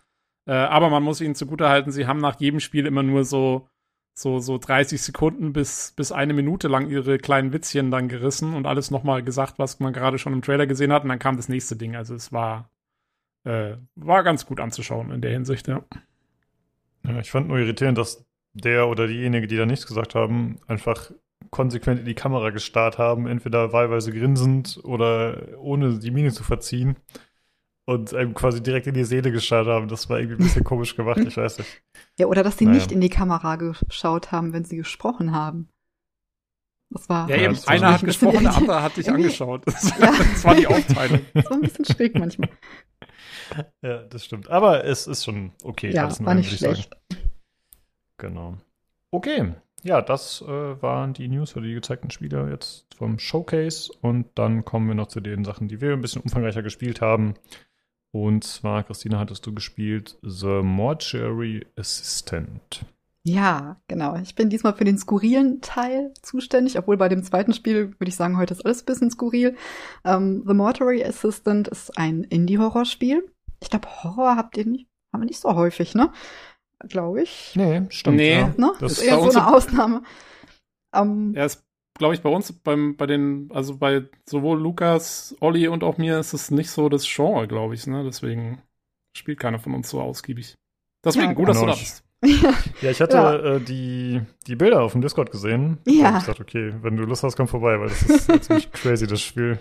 Ja, das ist schon ein bisschen speziell. Also es ist, wie gesagt, ein Indie-Horror-Spiel, ähm, basierend auf der Unity-Engine. Und ähm, der Entwickler, das ist wieder so ein bisschen wie bei Phasmophobia, was ja auch so ein Hype Indie-Horrorspiel geworden ist. Es ist nur ein Entwickler, der das gemacht hat, ne, mit so ein paar Synchronsprechern noch. Also Respekt dafür schon mal. Das ist der Barry Clark, der das gemacht hat. Und ja, ist seit dem 2. August auf Steam erhältlich, war am Anfang noch reduziert. Also ich glaube, ich habe 18 Euro, ein paar zerquetschte bezahlt. Mittlerweile ist es bei knapp 21 Euro. Ähm, um so ein bisschen vorzugreifen, das muss man sich überlegen, ob man den Preis bezahlen möchte. Aber das Gute an den Indie-Spielen in letzter Zeit ist, dass es häufig jetzt Demos bei Steam gibt, so dass man sich wirklich das Spiel angucken kann und sagen kann, okay, das ist jetzt überhaupt nicht meins, dafür brauche ich das Geld nicht auszugeben. Oder okay, ich warte auf einen Sale. Oder okay, will ich haben, kaufe ich. Also von daher spielt man die Demo an, um einzuschätzen, ob das euer Spiel ist. Ähm, ich habe es mir dann ja sofort bei Erscheinen gekauft, weil ich wusste schon, wie es ist und dachte, ja, das möchte ich spielen. Es ist ein Einbalsamierungssimulator mit gewissen Horrorelementen. Ich glaube, das beschreibt es einigermaßen gut. Ähm, ich habe es ungefähr zehn Stunden gespielt, obwohl ich glaube, dass man deutlich schneller wirklich alle fünf Enden sehen kann. Also fünf richtige Enden gibt es und ein Game-Over-Ende, was nochmal so ein bisschen anders ist, aber was eigentlich nicht als Ende zählt. Und es hat recht gute Bewertungen auf Steam, ist glaube ich bei knapp 88 Prozent gestern gewesen. Und ich hatte gestern mal bei Twitch geschaut, ähm, und da hatte das Spiel 50.000 Zuschauer so international, was gar nicht so schlecht, glaube ich, ist. Ich glaube, so Sachen wie GTA Online haben so über 200.000, ich glaube, ne, aber und Cult of the Lamp hatte knapp 100.000, aber es ist tatsächlich für so ein Indie-Spiel, kommt es, glaube ich, gar nicht so schlecht weg. Weil ich glaube, es gab auch so ein paar YouTuber und Twitch-Streamer, die das Spiel als Demo gespielt haben und damit halt auch ein paar Zuschauer sicher darauf aufmerksam gemacht haben. Ja. Ja, 50.000 ist schon recht ordentlich, ne? ja, finde ich, Fand auch. ich auch. Also hätte ich auf keinen Fall gedacht. Also wenn mich gefragt hätte, wie viele Zuschauer hat das bei Twitch, ist gerade erschienen, hätte ich gesagt, äh, zehn, Ja. nee, zehn hätte ich noch nicht mal gesagt. Ich hätte gesagt fünf oder so. Also es war jetzt, Ja, und vor allen Dingen für so ein Ein-Mann-Projekt, ne? Also das Ja. ist ja krass. also das ist, war, war jetzt halt Freitagabend um 0 Uhr, ne? Habe ich einmal kurz reingeschaut. Und ähm, deswegen ist es auch so vom, vom Prinzip her oder von, von der Qualität her erinnert es mich auch so ein bisschen so an das Anfangs Phasmophobia. Das wurde ja auch nur von einem entwickelt, wo noch sehr viele Assets drin waren, ähm, der mittlerweile mehr Leute im Team hat. Und das hat sich ja auch ähm, zu so einem Hit entwickelt. Ne? Das ist ja dieses Horrorspiel, was du im Koop am besten spielst, wo du halt Geister identifizieren musst und ähm, auch eigentlich äh, vor allen Dingen am Anfang die ganze Zeit eher kreischend durch das Haus läufst, wenn du vom Geist verfolgt wirst. Macht sehr viel Spaß im Koop, kann ich auch nur empfehlen. Mortuary Assistant ist aber ein Singleplayer-Spiel, also kommt auch, glaube ich, nur auf dem PC raus. Ich weiß nicht, ob da irgendwelche Konsolenfassungen mal geplant sind. Ist aber jetzt erstmal ein reines PC-Spiel. Und ähm, ja, man spielt Rebecca und Rebecca hat praktisch ihre Ausbildung als, ich weiß gar nicht, als Mortuary Assistant, als ne, Bestatter. Ich weiß nicht, ob es jetzt wirklich Bestatter ist oder ob es sowas ist wie jemand, der halt wirklich eher die Leichen vorbereitet. Ähm, auf jeden Fall hat sie ihre Ausbildung abgeschlossen und hat schon so ein bisschen da gejobbt in dem Betrieb. Das ist so eine kleine Leichenhalle, die von Raymond, dem etwas creepy aussehenden NPC geführt wird. Und man steigt praktisch mit einem Tutorial ein, was einem dann auch schon mal gleich ähm, zeigt, ob das ein Spiel ist, das man spielen möchte oder nicht. Deswegen die Demo, weil das geht schon ziemlich ans Eingemachte. Ne? Also ich habe auch in dem Thread, wo ich die Screenshots reingeschrieben habe, dann an irgendeinem Punkt gesagt, also vielleicht packt er jetzt gerade mal so das Eis weg oder so, weil ein bisschen unappetitlich ist das schon. Ähm, Triggerwarnung. Triggerwarnung, genau. Du hast halt dieses, ähm, diesen Leichnam dann vor dir liegen und im Tutorial bekommst du die ganzen Werkzeuge, die du benutzt, ähm, von Skalpellen über Arterienklammern, Schläuchen, unterschiedlichen Chemikalien. Ähm, ja, habe ich jetzt noch irgendwas vergessen? Ja, ich habe bestimmt noch ein paar vergessen. Also, ne, also Messer? Messer, Me Skalpelle, Skalpelle, ne? Ah, okay. Trokare und so. Also alles, was man so braucht, um eine Leiche einzubalsamieren, wird einem dann so ein bisschen näher gebracht. Ich habe tatsächlich mal in einem Stream gesehen, dass jemand sagt, das ist tatsächlich noch nicht mal so abwegig, wie das dargestellt wird. Kann ich jetzt aber schwer sagen, ob das jetzt wirklich so ist, wie es auch in der Realität halbwegs vielleicht ablaufen würde. Und dann hast du halt diese Leiche vor dir und fängst an, sie einzubalsamieren. Du fängst an, dass du Klammern in den Kiefer rein tackerst, mit so einem Tacker, so Drähte, damit du den Mund schließen kannst. Und dann hast du so kleine Augenkäppchen, die du in die Augen legst, ähm, damit du die Augen schließen kannst und so, ne, die ja vielleicht offen bleiben oder meistens offen sind, wenn jemand stirbt. Ja, und dann machst du halt so nach und nach, du hast so ein Klemmbrett, auf dem alle Aufgaben stehen und die arbeitest du nach und nach ab. So, das ist erstmal das Prinzip. Und das ist, muss man wissen, ob man das spielen möchte. Ich persönlich hatte da jetzt gar kein Problem mit, weil ich komme ja auch aus dem medizinischen Bereich. ich hatte tatsächlich noch so eine ganz interessante Erfahrung, während ich dieses Spiel wirklich an den Leichen gespielt habe, dass ich ähm, ja früher als Krankenschwester auch Verstorbene in die Prosektur oder sprich die Leichenhalle bringen musste. Und das war in der Klinik, in der ich gelernt habe und dann auch ein bisschen gearbeitet habe noch, war das praktisch im Keller auch so wie man sich das in Horrorfilmen vorstellt, dieser lange, schlecht beleuchtete Gang, wo du dann mit dem Bett, in dem der Verstorbene eingehüllt in seinen Laken praktisch, also abgedeckt liegt, diesen Gang runterfährst. Und dann hattest du so eine Nische, in die so ein Gestänge eingebracht war, wo dann diese Wannen reinschieben konntest. Und auch mit so einem, mit so einer, mit so einem Wagen, wie das auch jetzt in Mortuary Assistant vorkommt. Und bei uns war halt so ein bisschen das Problem, das war schon ein bisschen älter. Und wenn du das, wenn du diese Wanne, die Rollen hattest, falsch auf die Schiene geschoben hast, dann hat die sich verkantet.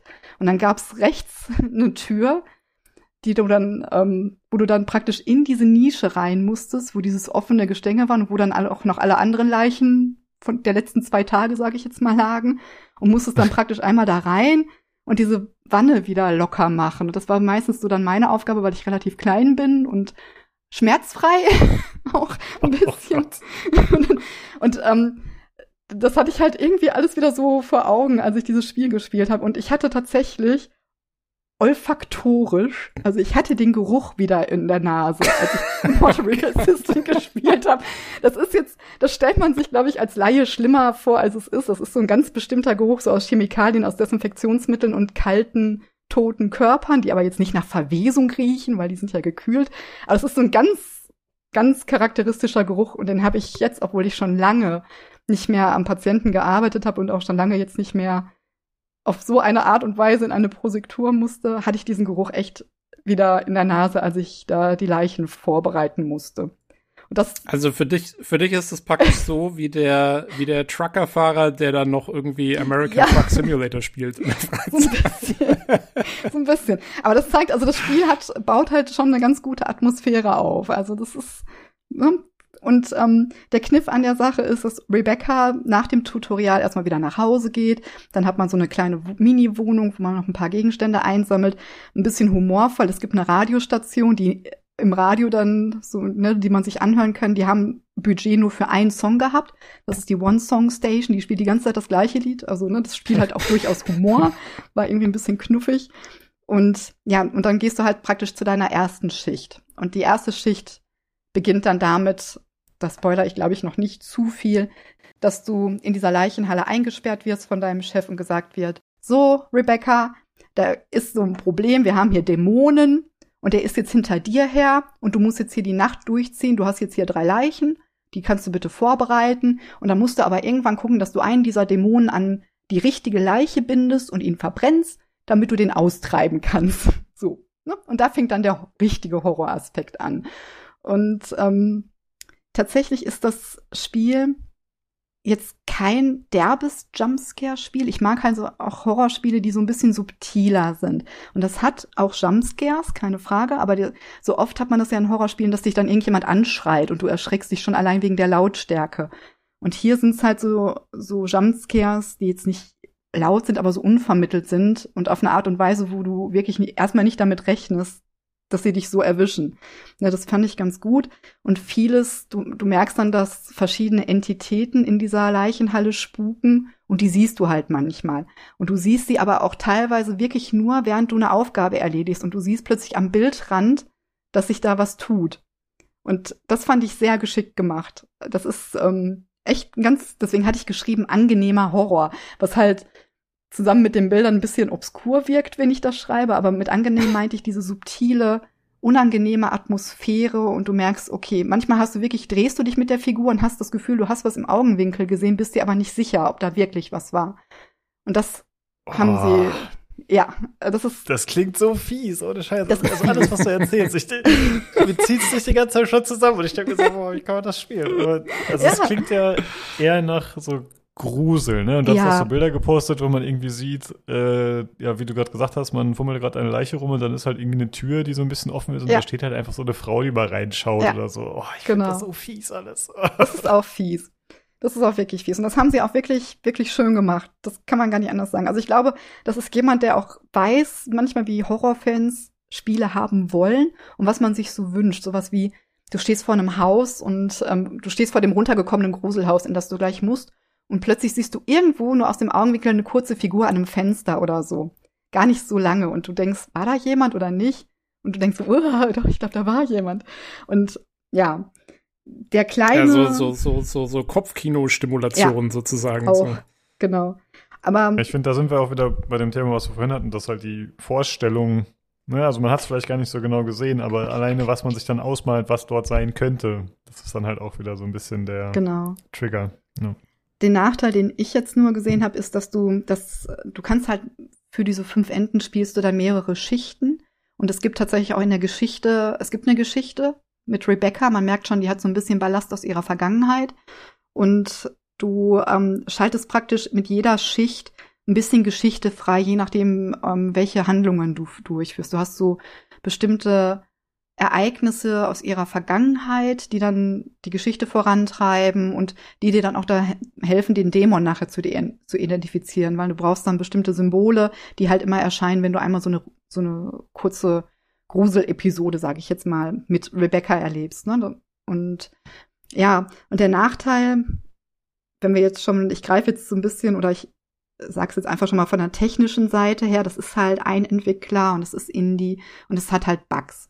Und es gab zwar jetzt schon ein paar Patches, aber es gibt einen Bug, wenn du diese Liste, weil vom Einbalsamieren her zu schnell abarbeitest, weil irgendwann hast du deine Routine. Du weißt, wo die Chemikalien stehen, du weißt, in welchen Schubladen welche Zangen jetzt gerade sind. Dann ähm, kannst du die Leiche, kannst du praktisch nicht die Körperflüssigkeiten aus der Leiche rauswaschen. Dann funktioniert dieses Gerät nicht, dieses, dieser Verbindungsschlauch wird nicht konnektiert. Und dann musst du halt neu laden und musst diesen ganzen Touren mit dieser Leiche, der speichert praktisch nach jeder Leiche einmal, die du einbalsamiert hast. Und dann musst du das alles nochmal machen. Und ich hatte diesen Bug zweimal. Und ich hatte noch einen anderen Bug, dass, ähm, dass mir der Geist, äh, der Dämon nicht gezeigt wurde, weil du musst ja die richtige Leiche finden, um den loszuwerden. Und irgendwie hat das nicht funktioniert. Und dann hat er mich irgendwie, der Dämon mich erwischt und dann musste ich das alles nochmal machen. Und dadurch habe ich, glaube ich, auch so ein bisschen Spielzeit verschwendet.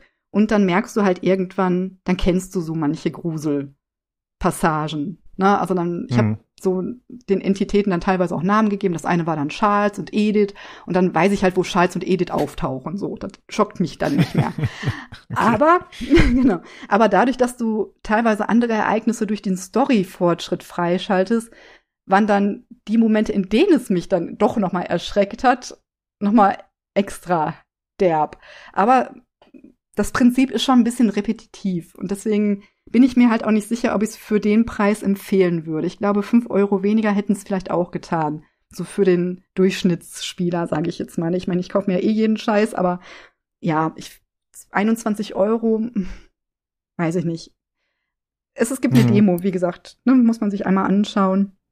Aber kann ich kurz fragen, also mhm. also die, ähm, diese Wiederholung von diesen mhm. Grusel-Events sozusagen, das ist jetzt nur durch diese Bugs entstanden, weil du das nochmal machen musstest? Oder ja. ist es auch so repetitiv, dass du, dass einfach Sachen öfter vorkommen irgendwie in verschiedenen Schichten? Nein, ich glaube, ähm, wenn du das Spiel relativ straight, also relativ geradlinig durchspielen kannst, dann ähm, wiederholt sich das nicht zu sehr. Aber ich hatte, du, ich hab, mir fehlte das, ein Ende fehlte mir. Und für dieses Ende brauchst du für Rebecca eine gewisse Erscheinung, sag ich jetzt mal, mit der du mhm. etwas machen musst, damit du nachher dieses fünfte Ende triggerst. Und das ist halt random, also das ist völlig ähm, unberechenbar. Und dann hatte ich halt das und das und das Event, was ich vorher schon dreimal hatte, aber ausgerechnet das, was ich brauchte, bekam ich nicht. Und deswegen musste ich bestimmt zwei oder drei Schichten machen, zusammen mit den Bugs, bis ich dieses Event hatte und dieses fünfte Ende dann hatte. Und ah, dadurch okay. war es für mich natürlich dann äh, irgendwann ein bisschen so, okay, ja komm, Charles, hau ab von der Lampe, ich kenne dich, hau ab. so, ne? Das ist ja, halt. Es erinnert so ein bisschen an äh, Hard Space Shipbreaker, von diesem, dass du diese Schichten machst und dann da quasi diese, diese Sachen so abarbeitest. Also klar, ja. natürlich komplett anderer Arbeitsvorgang, aber äh, ja. so ein bisschen kann man auch also kann man auch irgendwie, ähm, sagen wir mal, scheitern oder so, dass du sagst ja. jetzt irgendwie, keine Ahnung, der Dämon erwischt dich? Also gibt's da ja. sowas oder machst du einfach nur die, die Schichten Nein. durch so? Also du, du, der Dämon wird halt immer stärker, sag ich mal, ne? Also der nimmt immer mehr Besitz und irgendwann merkst du auch, dass diese Events häufiger stattfinden, so ein bisschen. Und es gibt eben, das war eben ein, ein Problem, das ich hatte, als er mir irgendwie die Leiche nicht ordentlich angezeigt hat, die es sein soll, weil die kannst du an gewissen Zeichen dann erkennen und irgendwie gab es bei keiner der drei Leichen diese Zeichen. Und dann hat mich der Dämon erwischt. Also du, du hast in so einen Block und der Raymond, wenn er dich einsperrt, sagt, du sollst bitte immer einfach auf diesen Block kritzeln. Und wenn du, je weiter du besessen bist, dann fängst du an, Formen zu zeichnen, auch wenn du eigentlich nur mit dem Stift so ein bisschen drüber schrabbelst. Ich glaube, das ist tatsächlich auch irgendwie so ein Trope, was es bei Dämonenbesessenheit gibt. Okay. Und ähm, wenn du das dann, ich, dann merkst du auch schon, dass die Musik anfängt anzuschwellen und ja, und wenn du das nicht schaffst, dann schnappt dich der Dämon. Das ist das Game Over Ende. Ah, okay. Und ähm, das gibt's auch in einer anderen Variation, aber das wollte ich jetzt nicht spoilern. Also es gibt's auch noch, wenn du was anderes ja. machst, bekommst du das auch. Und ja, also du kannst scheitern, du hast aber eigentlich genug Zeit und ich glaube, wenn du es relativ gut durchspielen kannst, ist es auch jetzt nicht so repetitiv, dass die Abläufe, die du an den, dieses Einbalsamieren, dass das immer wieder nach dem gleichen Schema geschieht, das finde ich gar nicht so schlimm, weil das wiegt dich so ein bisschen in Sicherheit. Ja. Bis dann wieder irgendwie was passiert außerhalb deines Gesichtsfelds und so, wo du denkst, okay, ja, was war das? Ja, ja das, ja. Das, das kann ganz cool sein. Das ist, wie gesagt, da war es eben bei zum Beispiel Hardspace Shipbreaker auch so. Das äh, war auch immer das Gleiche, aber irgendwie war es auch cool und so ein bisschen zähnmäßig ja. und so. Und dann, ja, und dann kommt natürlich so ein Gruselding rein und dann, ja, dann, ja. dann haut es sich wahrscheinlich noch richtig durch. genau. Und so von der Technik her, von der Steuerung her, du hast ein Schnellmenü und du kannst auch in den Händen immer nur so und so viele große Gegenstände benutzen. Also wenn irgendwie eine Pulle Glutardaldehyd in der Hand hast, das kommt auch aus meinem Fachbereich, das finde ich ganz schön dann immer. heimisch. Dann, dann kannst du halt jetzt nicht noch zwei Pullen ähm, Formaldehyd irgendwie mitnehmen. Ne? Also das musst du so ein bisschen gucken. Du hast ein Inventar und dann auf der, auf der rechten Maus hast du eben dieses Schnellinventar und das funktioniert ganz gut. Also irgendwann klickst du dich da ganz leicht durch. Und ja, das ist ganz gut. Das Spiel ist nur auf Englisch. Auch deswegen sollte man überlegen, ob man sich das kauft. Ich finde, dadurch, dass du diese Liste hast, die du abhaken kannst, kannst du es, glaube ich, auch mit nicht ganz so ausgeprägten Englischkenntnissen spielen. Aber das würde ich auch äh, dann lieber einmal in der Demo ausprobieren. Ähm, und die Synchro fand ich echt gut. Also es gibt nachher so eine Situation, wo du, ich glaube, das spoiler ich jetzt mal so ein bisschen, weil der Dämon spricht auch. Oder so manche Entität spricht auch. Und eine ähm, Frau ist dabei, die dann synchronisiert und die fand ich richtig gut. Also die ist richtig, die hat es richtig gut gemacht. Da läuft dir echt ein Schauer über den Rücken und ist sehr cool gemacht. Also ne, für so ein Ein-Mann-Projekt tatsächlich gar nicht mal so schlecht. Also da gibt's definitiv ähm, deutlich schlechtere Synchronisationen in die Spielen. Und wie gesagt, technisch, ich habe es jetzt ja erstmal ein paar Tage nicht mehr gespielt. Ich glaube, es kam zwischendurch noch mal ein Patch, beziehungsweise Ah nee, ich habe es gerade deinstalliert. Ich wollte gerade sagen, da gibt es gerade einen 3 Gigabyte Patch, aber das ist das Spiel an sich. Das ist nur 2,2 Gigabyte groß. Ähm, ja, also man muss so ein bisschen gucken. Man kann das umgehen, indem man so ein bisschen langsam immer zwischendurch auf die Liste guckt. Vielleicht ist es zwischendurch jetzt auch schon durchgepatcht worden. Der Entwickler ist da auf jeden Fall dran, der weiß Bescheid. Und ja, ich fand es ein ganz ordentliches, solides Horrorspiel. Ich würde es vielleicht mal im Sale empfehlen, außer man hat richtig Bock drauf. Aber für die meisten, ja, weil es eben so skurril ist, würde ich, glaube ich, erstmal sagen, guckt euch die Demo an. Gibt's bei Steam. Ne? Gibt ihm genau, die Entwickler. Ich denke auch, das ist der beste Hinweis auf jeden Fall, die Demo. Dann weiß ja. man Bescheid. Ähm, was wir, glaube ich, noch nicht so ganz angesprochen hatten. Du hast schon gesagt, ja, ist Indie, ist nur ein einzelner Entwickler. Ähm, die Technik sieht ja jetzt auf den Screenshots nicht unbedingt so pralle aus, also grafisch gesprochen. Mhm. Wie hat dir das so gefallen? Ich fand's nicht schlimm. Aber das ist auch so ein bisschen die Einstellung, glaube ich, mit der man da dran geht. Also wenn ich ein Spiel spiele von jemandem, der nur, der alleine ist und der dann vielleicht auch ähm, so ein paar Assets benutzt, finde ich das prinzipiell nicht schlimm. Es ist halt so ein bisschen auch viel grau und braun und es ist nicht top-notch von der Grafik her, aber sie, sie dient dem Zweck, sage ich jetzt mal. Und ich hatte zum Beispiel auch so ein Spiel wie Phasmophobia, was angefangen hat mit lauter Assets, was du aus dem, ich weiß gar nicht, auf welcher Engine das jetzt basierte, aber die kennst du halt. Wenn du irgendwie so ein paar Indie-Spiele gesehen hast, dann kennst du diesen Schrank und du kennst diesen Stuhl und du kennst diesen Teller, weil der kommt in jedem Indie-Spiel vor, was mit dieser Engine gemacht wurde. Ne? Und der hat, ähm, aber das fand ich trotzdem auch nicht schlimm, weil das Spiel hat trotzdem wahnsinnig viel Spaß gemacht. Ne? Und das muss man halt für sich entscheiden. Also ich finde so eine Grafik nicht schlimm, wenn du trotzdem, wenn das Spiel an sich gut ist. Aber da bin ich halt vielleicht auch so ein bisschen bei Indie-Spielen auch ein bisschen gleichmütiger. Ich glaube, bei einem Triple-A-Spiel, da verzeih ich ein bisschen weniger. Also ein gutes Beispiel ja. ist da das Remake von Final Fantasy VII. Das ist ein wunderschönes Spiel, das sieht großartig aus. Und dann haben die Skyboxen, wo ich dachte, ob das eine Hommage an das Original sein soll, weil die so komisch aussahen einfach. Obwohl ich dann auch gelesen habe, das soll eine spezielle Technik sein und so. Oder, oder die Türen. Die haben sie dann ja praktisch in der PlayStation 5 und PC-Version noch mal ein bisschen höher auflösend gemacht. Aber da verzeih ich sowas ein bisschen, da bin ich ein bisschen verwöhnt. Ne, da möchte ich, wenn dieses Spiel so wahnsinnig gut aussieht, da möchte ich da keine matschigen Texturen drin sehen eigentlich, weil die mich ein bisschen rausholen. Aber in so einem Spiel finde ich es völlig in Ordnung. Ne? Das ja, ist halt nur ein Mensch, der das gemacht hat. Und das ist echt Respekt, wirklich. Ähm, ja, ja, also ich bin schon also ich, überrascht. Äh, bitte, Tobi.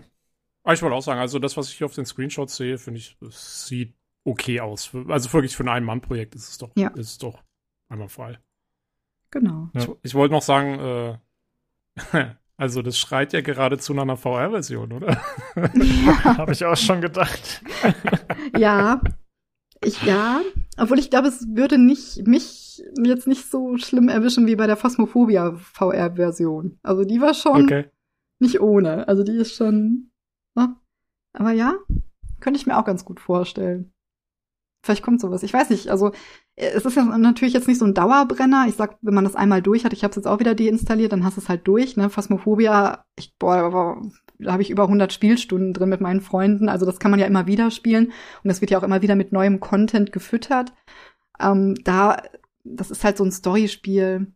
Ich weiß nicht, ob da noch ob er da noch irgendwas zu machen wird. Ich glaube, das ist dann auch abgeschlossen. Vielleicht gibt es mal irgendwann einen zweiten Teil, wenn er genug Geld damit verdient hat und dann vielleicht auch ein paar Leute mehr im Team hat. Könnte ich mir durchaus vorstellen, weil es scheint ja schon jetzt nicht wenig erfolgreich zu sein. Vielleicht kommt da noch was. Aber ja, ich denke, das ist dann auch irgendwann abgeschlossen, das Spiel. Also ja. ich habe elf Schichten, ich habe mir aufgeschrieben, ich habe elf Schichten gemacht und ich habe 35 Leichen einbalsamiert bis ich dann alles hatte, was ich wollte. Ja. Ja, okay, ja.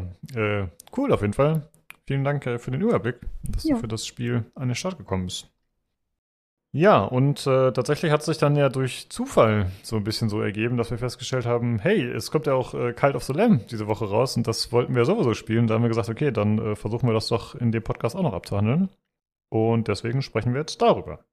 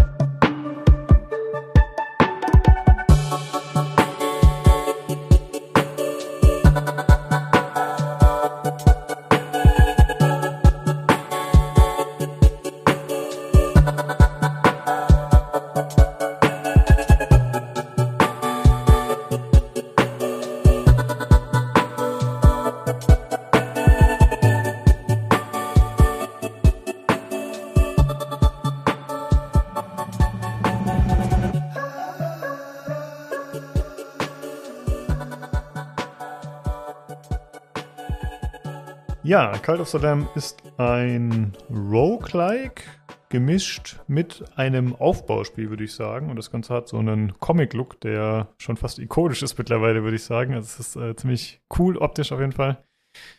Äh, da sprechen wir gleich noch im Detail drüber. Es ist, äh, also wir haben beide auf Steam gespielt, oder Christina? Auf welchem System hast du gespielt? Ja, genau. Ja. Äh, ich habe bisher elf Stunden. Wie sieht es bei dir aus? Ah, ich habe, Moment, ich gucke nochmal ganz kurz aktuell, 15 Stunden. Wobei eine oh, okay. Stunde müssen wir, eine Stunde müssen wir, wir wegen technischer Probleme abziehen, also knapp 14 Stunden, würde ich jetzt sagen. Mhm, okay. Ich hätte gedacht, du warst schon äh, deutlich weiter als ich, aber vielleicht hast du auch einfach effektiver gespielt. Mal gucken, weil du hast schon hm. gesagt, äh, manche Mechaniken hast du schon erzählt, die habe ich noch gar nicht gesehen. Aber gucken wir mal. Und das Spiel kostet 23 Euro, also relativ ähnlich äh, The Mortuary Assistant. Aber das hier ist natürlich ein bisschen anderes Kaliber, zumindest vom Umfang. Ich habe übrigens anderthalb Stunden. Achso. ja, ja, sehr gut, dass du es äh, sagst. Habe ich jetzt vergessen. Ich wollte dich nicht übergehen hier. Ja, ich habe es ich hab's äh, nur kurz angespielt bei den Family Share.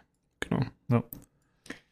Ja, die Story des Spiels, äh, ich habe es nicht so hundertprozentig im Kopf gehabt mehr, aber ich habe es mir aufgeschrieben, äh, dass äh, man selber als kleines Schaf eben ins Fegefeuer kommen soll und es kommt eine Entität, die uns rettet sozusagen als Spielfigur und äh, uns vor so vier bösen Gottheiten rettet. Sind das Gottheiten, Christina? Weißt du das, was das für welche sind, diese Ketzer?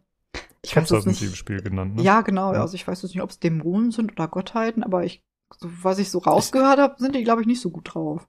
Ich glaube, sie werden mal als, als Bischöfe des alten ja, Glaubens genau. bezeichnet am Anfang. Ja. Also es ist irgendwie, es ist jetzt irgendwas Fiktionales, also es beruht jetzt, glaube ich, nicht auf ähm, realen Mythengestalten, glaube ich. Ja, genau. Ja, und ich glaube auch, es ist nicht so, dass, also das sind doch eigentlich sozusagen mehr oder weniger die Guten, oder? Weil du wirst ja quasi so oh. von so einer Art oh. Teufel gerettet, so ungefähr. Also. Obwohl, die, glaube ich, auch so Pest und so verbreiten. Ich glaube, die sind ach so, ach so, okay. Aber die stellen sich so dar, glaube ich. Ne? Also man weiß, ich glaube, also ich weiß es auch noch nicht so richtig, ähm, wer da jetzt gut ist und wer nicht. Ja. Also, also ich habe alle böse. als böse wahrgenommen. Ja, ich, ich glaube, das sind einfach Konkurrenz. Kultkonkurrenz. Konkurrenz Konkurrenzböse. genau, Konkurrenz. genau. So, wir sind alle böse und einer möchte der Böseste sein, oder vielleicht Genau, und äh, ja, da muss man am Ende mal gucken. Also ich könnte mir vorstellen, dass dann dieser eine, für den wir aktuell arbeiten, mehr oder weniger, dass das am Ende auch irgendwie noch einer ist, der uns Probleme bereiten wird. Aber wird man dann sehen. So weit sind wir noch nicht. Ähm, ja, das ist so grundlegend zur Story. Wie gesagt, wir haben noch nicht so viel gespielt. Ich habe es bisher erst einen geschafft, diesen äh, einen dieser Ketzer bzw. Bischöfe zu erledigen. Deswegen äh, weiß ich noch nicht, äh, was da noch so folgt. Äh, das Gameplay, äh, da kann man den Schwierigkeitsgrad einstellen. Ich glaube, es gibt vier Schwierigkeitsgrade. Ich spiele auf dem normalen. Du, Christina? Ja, ich habe auch normal gelassen. Ja, okay. Man kann das auf jeden Fall auch äh, während des Spiels jederzeit noch umstellen. Das ist ja. ganz gut. Also normal ist praktisch der zweite in der Reihe. Ne? Darunter gibt es dann nur noch einfache und dann gibt es zwei schwierigere noch drüber. Genau, genau, ja. Ja, äh, das Spiel besteht. Ich habe auch auf normal gespielt. Sehr gut, danke, Tobi. Äh, das Spiel besteht aus so zwei Aspekten. Eben zum einen dieser Roguelike-Anteil, wo man dann eben kämpft in Dungeons. Und zum anderen der Aufbau der Kultsiedlung, wo man dann eben ja, Basenbau betreibt und sich um seine Anhänger kümmert. Und da habe ich direkt mal eine Frage an dich, Christina. Und zwar, du hast ja, glaube ich, auch schon mal so Sachen wie Animal Crossing und so gespielt. Ja. Ne? Würdest du sagen, das ist das, also gleicht das der Kultsiedlung so ungefähr vom Gameplay? Nein. Ich weiß nicht, ich habe auch gehört, dass es damit verglichen wird. Für mich persönlich nicht so richtig. Also es ist Hast schon. Du ein Spiel, was vergleichbar wäre, deiner Ansicht nach, von diesem Gameplay-Aspekt? Mm. Nee, tatsächlich mischt das ja einige Genre, ne? Also. Hm? Ich habe gerade überlegt, ob man so ein bisschen so an diese Survival-Spiele auch anlehnen kann, wo man halt sich Lager irgendwie ausbaut und Ressourcen sammelt, um Nahrung zu haben, Holz, Steine, Gold und so, um dann bessere Gebäude zu bauen. Also vielleicht so ein bisschen dieser Survival-Aspekt auch. Aber Animal Crossing weiß ich nicht so richtig. Also ein bisschen vielleicht, mhm. ne? Man baut halt auch ein paar Hütten für seine Anhänger, aber das ist jetzt kein Vergleich zu einem Animal Crossing, was, wo das richtige Häuser sind, die auch noch irgendwie eingerichtet sind, ne? Also es ist. Ja. ja okay, also ich, ich, so ich, hatte so einen gewissen, also zumindest so, was das Ding so, so, so fast so ein bisschen so ein, so ein, so ein Dungeon Keeper Vibe oder so. Also du musst halt dafür sorgen, dass deine, deine Leute irgendwie einigermaßen happy sind, dadurch, dass du ihnen halt irgendwie diese verschiedenen Ressourcen zur Verfügung stellst, oder? Das ist so ein bisschen so der, also zumindest jetzt, für ja, mich am Anfang war das so ein bisschen so der, der Aufzieher eigentlich.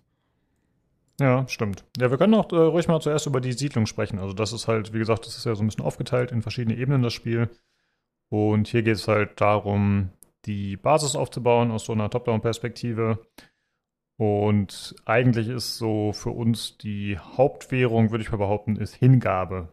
Ja, also Hingabe bekommt man durch Anhänger, die man um sich schart, äh, die man dem äh, Kult eingliedert sozusagen.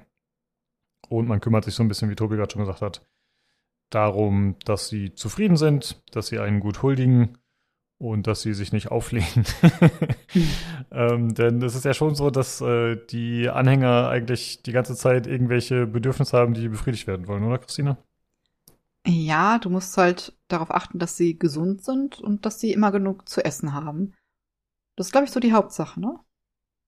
Ja, genau, stimmt. Aber manchmal waren die irgendwie auch äh, bei mir relativ pisst aus irgendwelchen Gründen, Echt? die ich nicht so ganz nachvollziehen konnte. Also ich muss sagen, äh, mir ging es relativ schnell so, dass mal irgendein Bewohner oder Anhänger dann auf einmal sehr sauer geworden ist. Ich habe das gar nicht so genau verstanden, warum der jetzt gerade so schlecht drauf ist. ähm, also ja, ja, also sehr ja. manchmal so Sidequests, die erfüllt werden wollen zum Beispiel. Hm? Also die haben ja, du kannst ja, ich weiß gar nicht, ob das, jetzt weiß ich schon gar nicht mehr, ob das von Anfang an drin ist oder ob du das so nach und nach bekommst. Du kannst irgendwann die Gedanken deiner Anhänger lesen. Ich glaube, das kommt so im späteren Verlauf. Und dann weißt du eigentlich auch, warum die angepisst sind. Und meistens ist es bei mir entweder, ähm, weil's, weil sie hungrig sind oder weil sie in ihr Lager gekackt haben und es nicht selbst wegmachen, sondern ich das machen muss als Kultleader, bitte. Ähm, also sowas eher, weil es schmutzig ist. Ähm, aber ich glaube, bei mir ging es eigentlich, ich habe die relativ gut unter Kontrolle tatsächlich. Ich glaube, das ja, war okay, so. Ja. Ah, und ich habe mir schon gedacht. Äh, ja. Hm? ja, und du hast halt so Momente, wenn du zum Beispiel, um so ein bisschen zu, vorzugreifen, doch mal stirbst in, dein, in den Dungeons, dann sinkt diese Hingabe auch. Und du musst halt relativ, du musst immer predigen auch zwischendurch. Ne? Also du musst die bei Laune halten. Aber mh, mm, ich finde, es ging jetzt eigentlich einigermaßen. Also es ist nicht. Äh, ich fand, am Anfang hatte ich ein bisschen Schwierigkeiten von den Ressourcen her, weil die ein bisschen knapp waren bis ich dann erstmal drin war und jetzt eigentlich läuft das jetzt ganz gut. Also die mögen halt wirklich auch, die mögen auch nicht, wenn, die, wenn eine Leiche rumliegt oder so. Ich weiß gar nicht, was die haben. Aber dann werden sie ein bisschen empfindlich. ja, ich weiß nicht. Äh, ja, genau. Die haben auch verschiedene äh, Perks sozusagen. Also ne, verschiedene Charaktere haben bestimmte Dinge, die sie mögen oder die sie nicht mögen. Also manchen gefällt es halt irgendwie nicht, wenn Kacke da rumliegt, andere finden das wunderbar. Stimmt. Oder äh, solche Geschichten. Das heißt, äh, das ist dann immer relativ individuell, glaube ich, was ihnen gefällt. Und man hat halt verschiedene ja. Sachen, die dann beeinflussen, dass es ihnen vielleicht nicht mehr so gefällt. Äh, es gibt auch Essen, was man ihnen kochen kann, äh, was zum Beispiel zu negativen Effekten führen kann. Hm, da gibt es verschiedene Sachen, die so Auswirkungen haben. Oder Schlafmangel ist, glaube ich, auch ein Problem. Also wenn Stimmt. du zum Beispiel einem da nicht so, eine, äh, so einen Schlafsack hinlegst oder wenn der defekt ist sozusagen, ja. dann äh, ja, kriegt er rote Augen und wird ganz böse. Das war zum Beispiel mit der Olli, der war ziemlich schnell böse und hat angefangen zu randalieren und dann laufen die rum mit so einem, mit so einem ja, Megafon aus so Holz zusammengedengelt, äh, wo die dann anfangen, irgendwelche Parolen da wahrscheinlich zu äh, skandieren gegen den Kultleader. Das und war aber halt auch der Olli. Ich meine, das ist, da hat das Spiel halt einfach nur die Realität abgebildet. Das ist. Und ja, die äh, muss man dann mal zu Raison rufen. Also man kann die zum Beispiel äh, oh, wie heißt denn nochmal dieses Ding, dieses Mittelalter-Teil, wo du die Leute. An den ah, danke, genau. Da genau, kenne ich mich mit aus, genau. Das ist es wieder.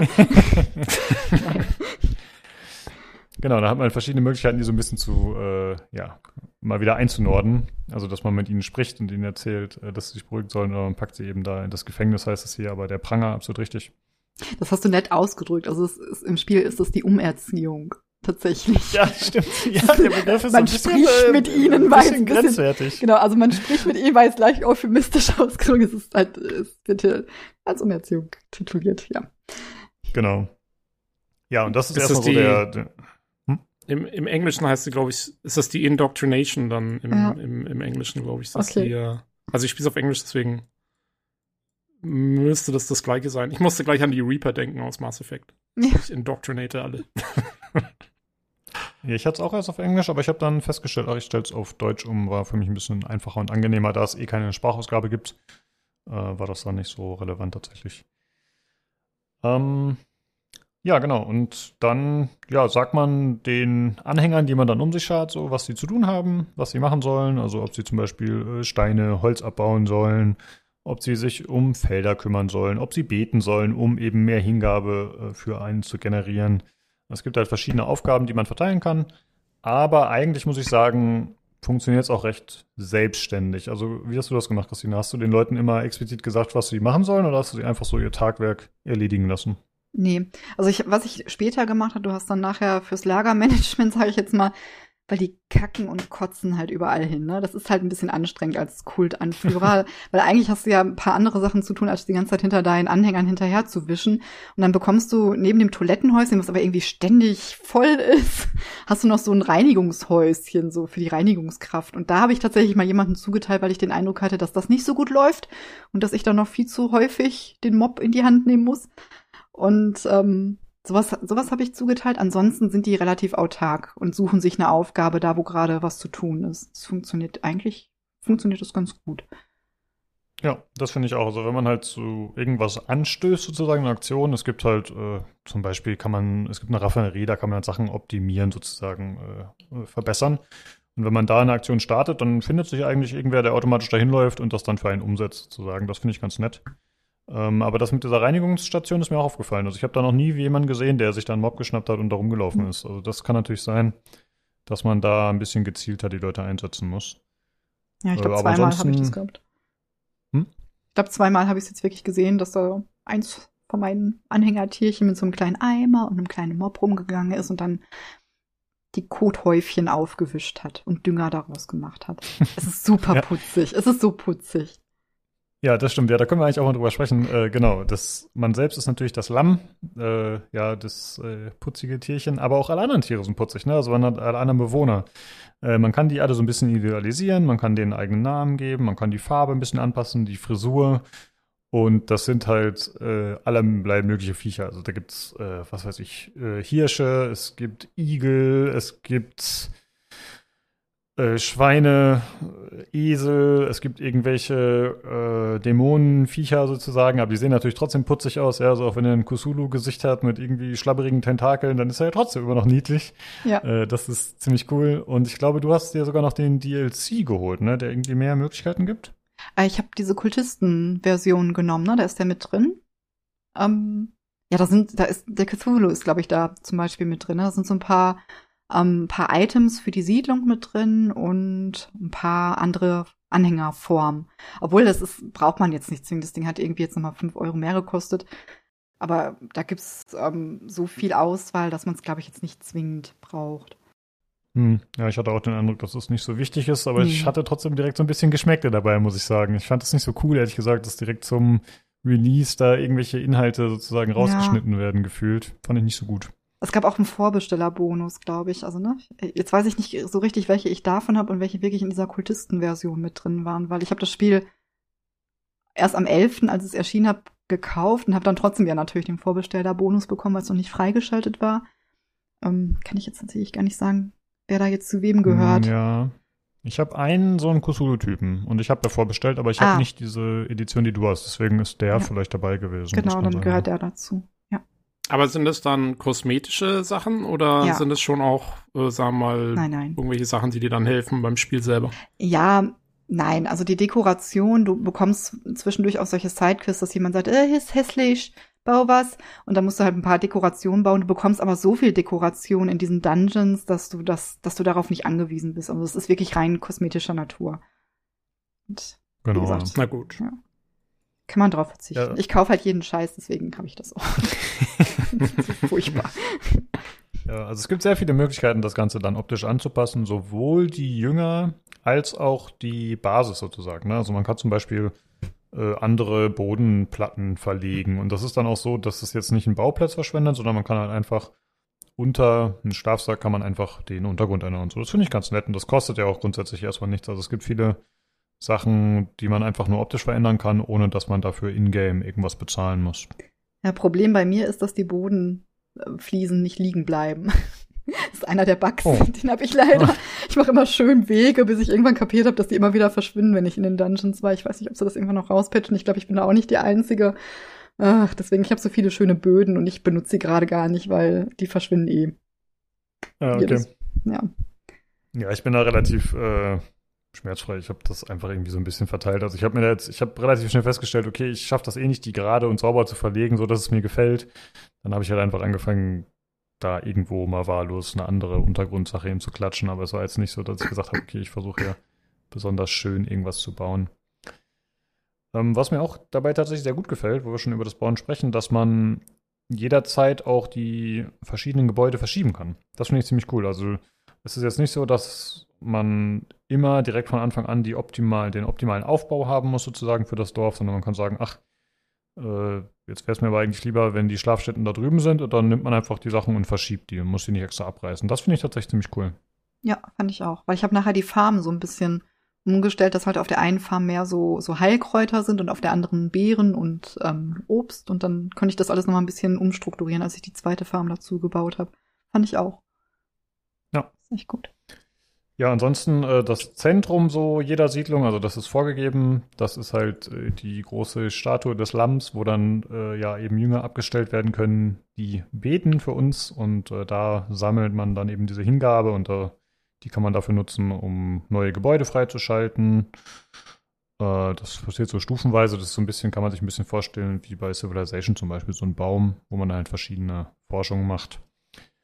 Und ansonsten ist es so, dass man äh, sich. Kann ich äh, doch mal ganz kurz fragen, weil das habe ich noch nicht so ganz kapiert. Also ähm, die Hingabe ist ja das, was an dem Schrein dann freigeschaltet wird und das, was aber die Anhänger sozusagen, also was du hochhalten musst in deinem Kult, ist ja der Glaube oder wie auch immer das auf Deutsch dann heißt. Ne? Also mhm. Also dieser, das, was äh, links oben angezeigt wird in diesem, in diesem Kreis. Ähm, und der geht ja runter, wenn irgendwas nicht passt. Und wenn der auf Null ist oder wenn der wirklich mal ganz runter geht, ähm, was passiert denn dann? Ist das dann das, wo die einzelnen Glaubensanhänger dann abhauen? Oder wie muss man sich das dann vorstellen? Weil der war bei mir schon mal relativ low und dann habe ich es aber wieder gepredigt oder irgendwas gemacht und dann ging er wieder hoch. Ähm, aber was, weil der, der ging schon relativ zackig runter eigentlich. Das war schon stressig, fand ich jetzt, den äh, oben zu halten. Ich bin zwar auch schon einmal gestorben, relativ früh. äh, vielleicht war es auch deswegen, ich weiß es nicht. Aber ja, was ja. passiert, wenn der auf Null geht?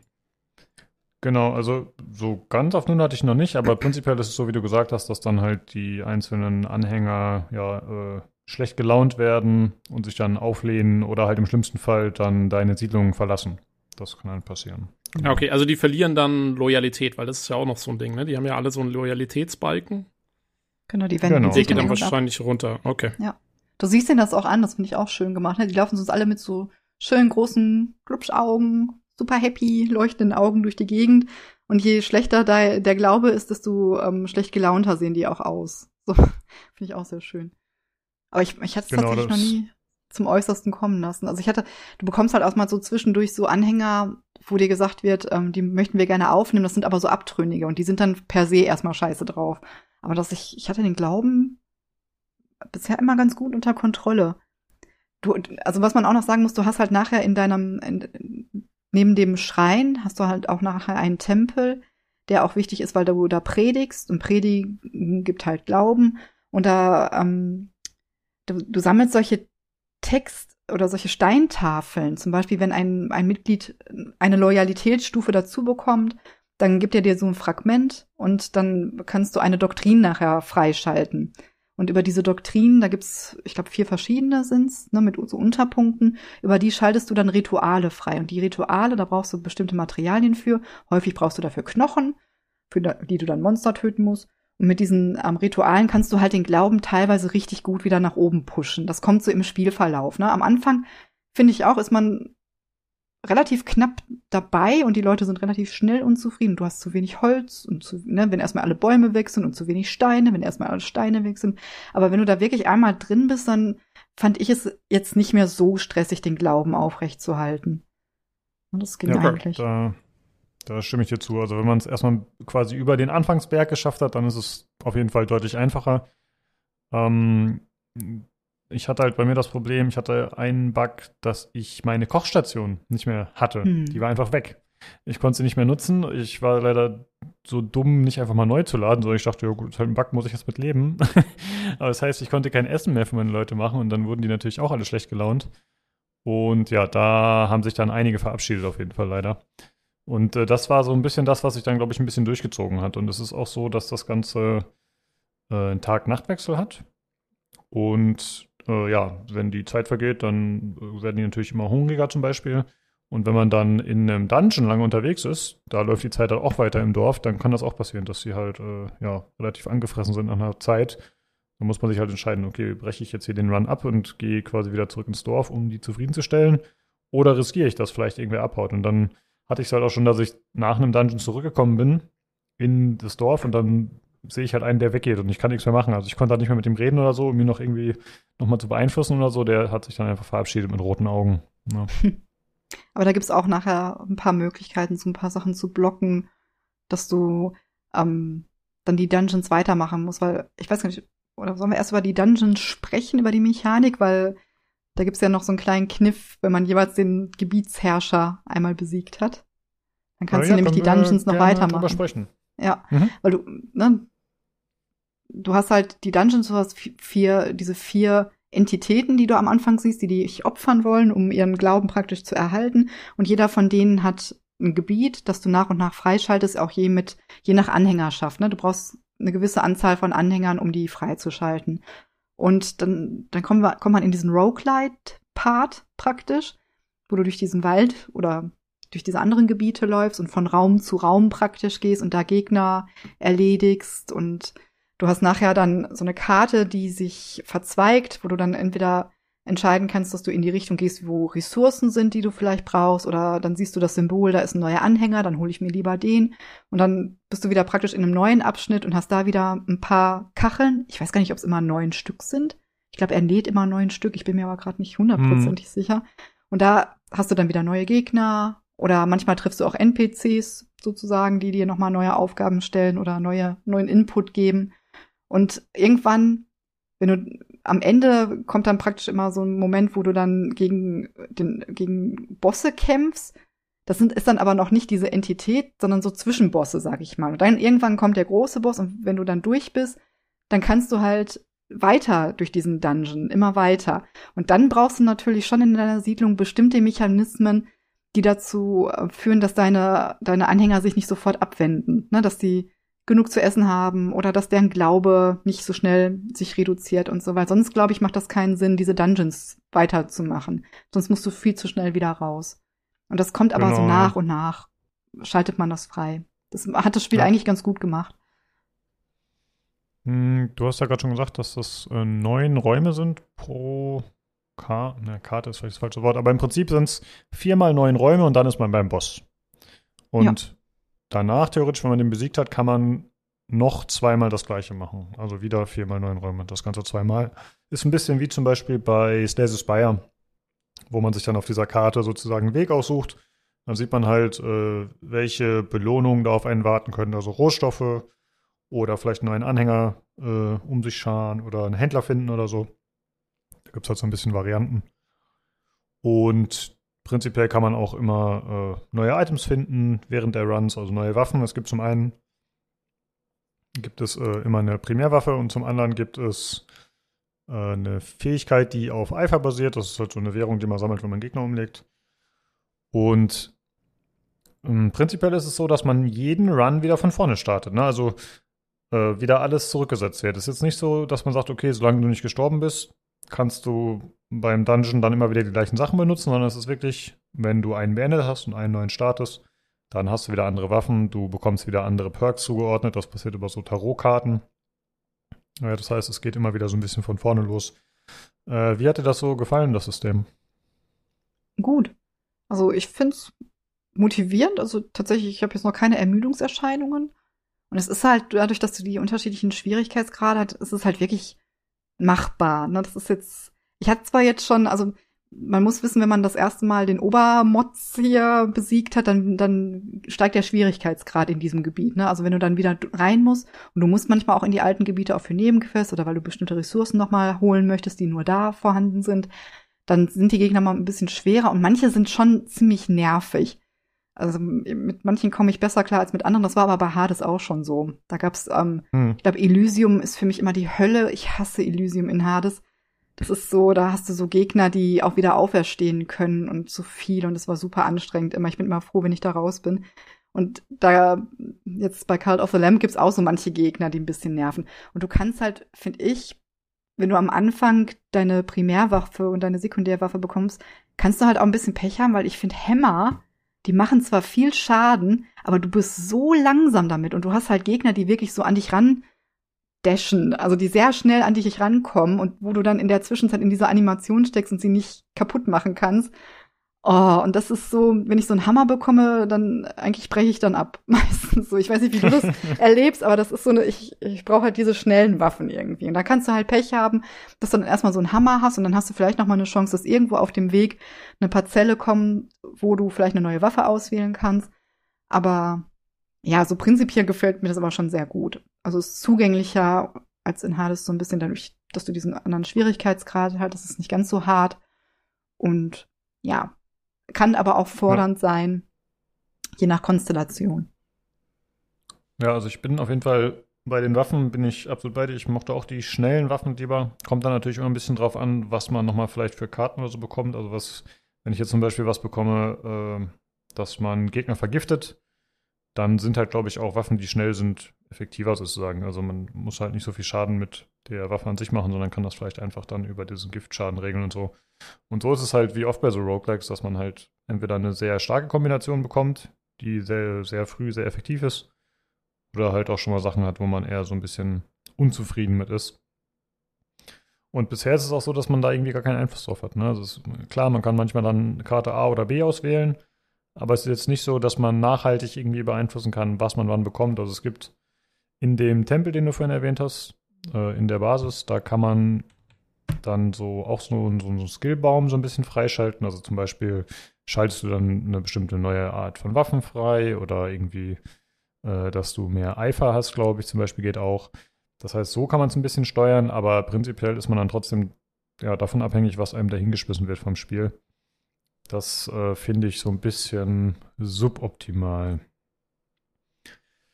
Ja, ansonsten finde ich tatsächlich, also hm, ich war erst war ich erst war ich extrem gehypt und begeistert vom Spiel. Ja, also es ist liebevoll gemacht, alles ist cool, die Kämpfe machen Spaß. Mhm. Aber ich muss sagen, jetzt wo ich es ein bisschen länger gespielt habe, äh, gehen mir die Kämpfe ehrlich gesagt schon ein bisschen auf den Sack. also, äh, da muss ich sagen, das machen andere Roguelikes tatsächlich finde ich besser.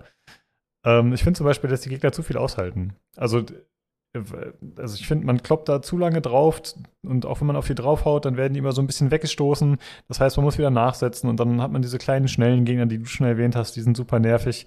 Und ich finde, die Kämpfe fühlen sich nicht so belohnt an, wie dann eben so ein hartes zum Beispiel. Also das äh, gibt mir nicht so viel. Hm. Also im Moment geht's noch. Ne? Also noch ist mein Frustlevel nicht erreicht, sage ich jetzt mal. Also ja. ähm, es gibt halt Gebiete, die ich lieber mag als andere. Das, also ich habe ähm, zwei Bischöfe, Bischöfe jetzt erledigt. Das heißt, ich bin jetzt, habe das dritte Gebiet jetzt auch schon betreten. Und ähm, das zweite Gebiet ist zum Beispiel, das mochte ich nicht so, weil da auch die Gegner nicht so meins waren. Ähm, aber ich finde irgendwie dadurch, dass du, dass es so kurzweilig ist, macht mir das nicht viel aus, weil du kommst eigentlich dann trotzdem relativ gut durch. Das ist mhm. zumindest so mein, bis jetzt so mein Erleben. Ne, da, da fand ich, äh, finde ich sowas, wie gesagt, wie Elysium bei Hades anstrengender. Also das ist, da habe ich auch Schmerzen in den Händen dann irgendwann, wenn ich so angespannt bin und da einfach nur durch möchte. Und da ist es einfach so, ähm, ja, mal gucken, was um die nächste Kurve ist. Ne? Also das ist, motiviert mich doch noch. Hm. Ja, okay. Ja, also noch bin ich auch, äh, habe ich noch Spaß dran, aber es wird auf keinen Fall so ein Spiel sein, glaube ich, was ich dann so ewig lange spiele, wie andere Roguelikes, die mir mechanisch sehr viel Spaß machen. Aber das hier ist halt auch dieser Mix wahrscheinlich, ne? Das ist halt, ich glaube, das Spiel wird relativ viele verschiedene Leute abholen können. Zum einen wegen des Stils, zum anderen, weil es eben Roguelike mit drin hat und zum anderen diesen Aufbaupart. Ich glaube, da kann man äh, relativ viele Leute können sich da vielleicht irgendwie drauf einigen, dass ihnen zumindest ein Teil des Spiels gut genug gefällt, dass sie den anderen sozusagen in Kauf nehmen. Ja, und es ist halt niedlich. Oh Gott, es ist so niedlich. ja, also der Stil ist wirklich, äh, ja, ich finde über jeden Zweifel haben, der ist einfach cool. Ne? Es ist natürlich äh, so 2D gezeichnet und alles so ein bisschen, ja, sehr simplifiziert, aber es ist einfach, wie du sagst, es ist niedlich gemacht. Es sind äh, nette kleine Ideen, die darin vorkommen und halt diese Kombination aus putzigen Tierchen und gleichzeitig diese dämonische Besessenheit oder was auch immer. Das, äh, mir hat das so Happy Tree Friends Vibes ja, gegeben, muss ich sagen. Stimmt. Ja. Und der Nils hat äh, erwähnt Gravity Falls, dass ihn das daran erinnern würde. Ja, Gravity Falls, oh mein Gott. Läuft auf Disney Plus, guck das. es ist nicht nur für Kinder. es ist eine großartige okay. Comicserie. Ähm, Ja, damit haben wir, weiß ich gar nicht, ob wir groß über das Design noch sprechen müssen. Also es ist halt einfach, ja, es ist gut gemacht, es ist putzig, wenn man die Bilder sieht oder sich einen Trailer anschaut, dann weiß man eigentlich schon, was einen da erwartet. Ne? Hat auch schöne Farben. Nett. Ich finde, ne, schön knallig auch. Schön, schaut auf 4K auch echt gut aus. Obwohl es eigentlich nur so eine einfache Grafik ist. Also gefällt mir echt gut. Ja, finde ich sehr auch rund. sehr gelungen. Äh, ansonsten zum Sound, ich finde die Musik, finde ich tatsächlich sehr gut. Äh, ich finde, die hatten, die trifft den Ton irgendwie gut. Also das mhm. ist halt, im Dorf ist es schön und auch während der Raids ist es angenehm auf jeden Fall. Hm, ich habe nur den Eindruck, dass es relativ wenig Wechseln gibt. Hast du das auch das Gefühl, dass da irgendwie relativ wenig Musikstücke vorkommen? Ich, ich glaube schon, ich habe die irgendwann so ein bisschen ausgeblendet. Ne? Die tritt dann irgendwie so, wahrscheinlich, weil man sie so häufig hört, bei mir dann so ein bisschen in den Hintergrund, dass ich sie nicht mal so ganz wahrnehme. Aber ich habe auch eigentlich, hast du die halt pro Gebiet, ne, ändert die sich. Und deswegen, hm, ja. klar, na, wenn du lange in der Basis bist und lange rumbaust, dann hörst du sehr viel das gleiche Lied, ja. Ja, okay, ich war auch sehr oft im, äh, im Düsterwald, wie es ja, heißt. Ja, ähm, zum Beispiel. Weil ich halt immer viele Jünger immer verloren habe und dann nicht äh, lange nicht in das andere Gebiet rein konnte, ja, dann liegt es vielleicht daran, ja. Aber es ist trotzdem gute Musik auf jeden Fall, sehr, sehr gut. Ja.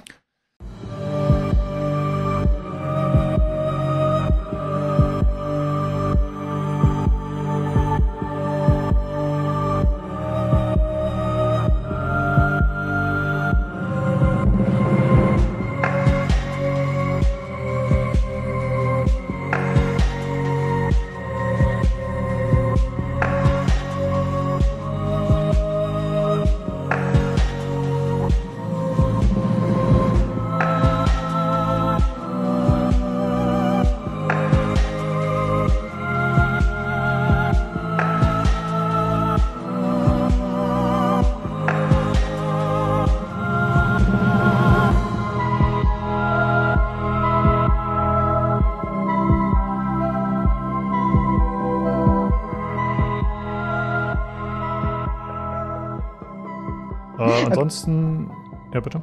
Er muss ein bisschen schmunzeln, aber Sprachausgabe gibt's ja jetzt nicht wirklich, ne? Die machen halt Geräusche, aber es gibt nachher in so einem, du hast halt nicht nur dein, du hast halt auch nachher so eine Map, wo noch bestimmte andere Orte freigeschaltet werden, je nachdem, welche NPCs du triffst. Und da gab's einen NPC, ich möchte jetzt nicht spoilern, wo, aber der klingt so empört. Und ich muss so lachen immer, wenn der da ist und wenn er sich so aufregt in diesem Kauderwelsch. Das ist irgendwie auch, auch ist auch niedlich gemacht mag ich nicht, mag ich immer, wenn der sich aufregt. Weil der macht mir gute Laune, wenn er schlecht drauf ist. das ist echt. Ja, ich finde die, äh, welchen du meinst. Die, die, diese hm. Sprachausgabe in Anführungszeichen, äh, das ist schon cool gemacht irgendwie. Also äh, dafür, dass sie eigentlich ja gar nichts sagen, aber es kommt sehr viel Persönlichkeit rüber durch ja. dieses Kauderwelsch, was sie da sprechen. Weil halt auch jeder so ein bisschen was anderes hat. Also.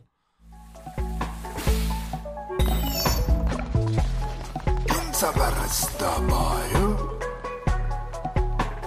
Un zamparrepa. Oh yeah.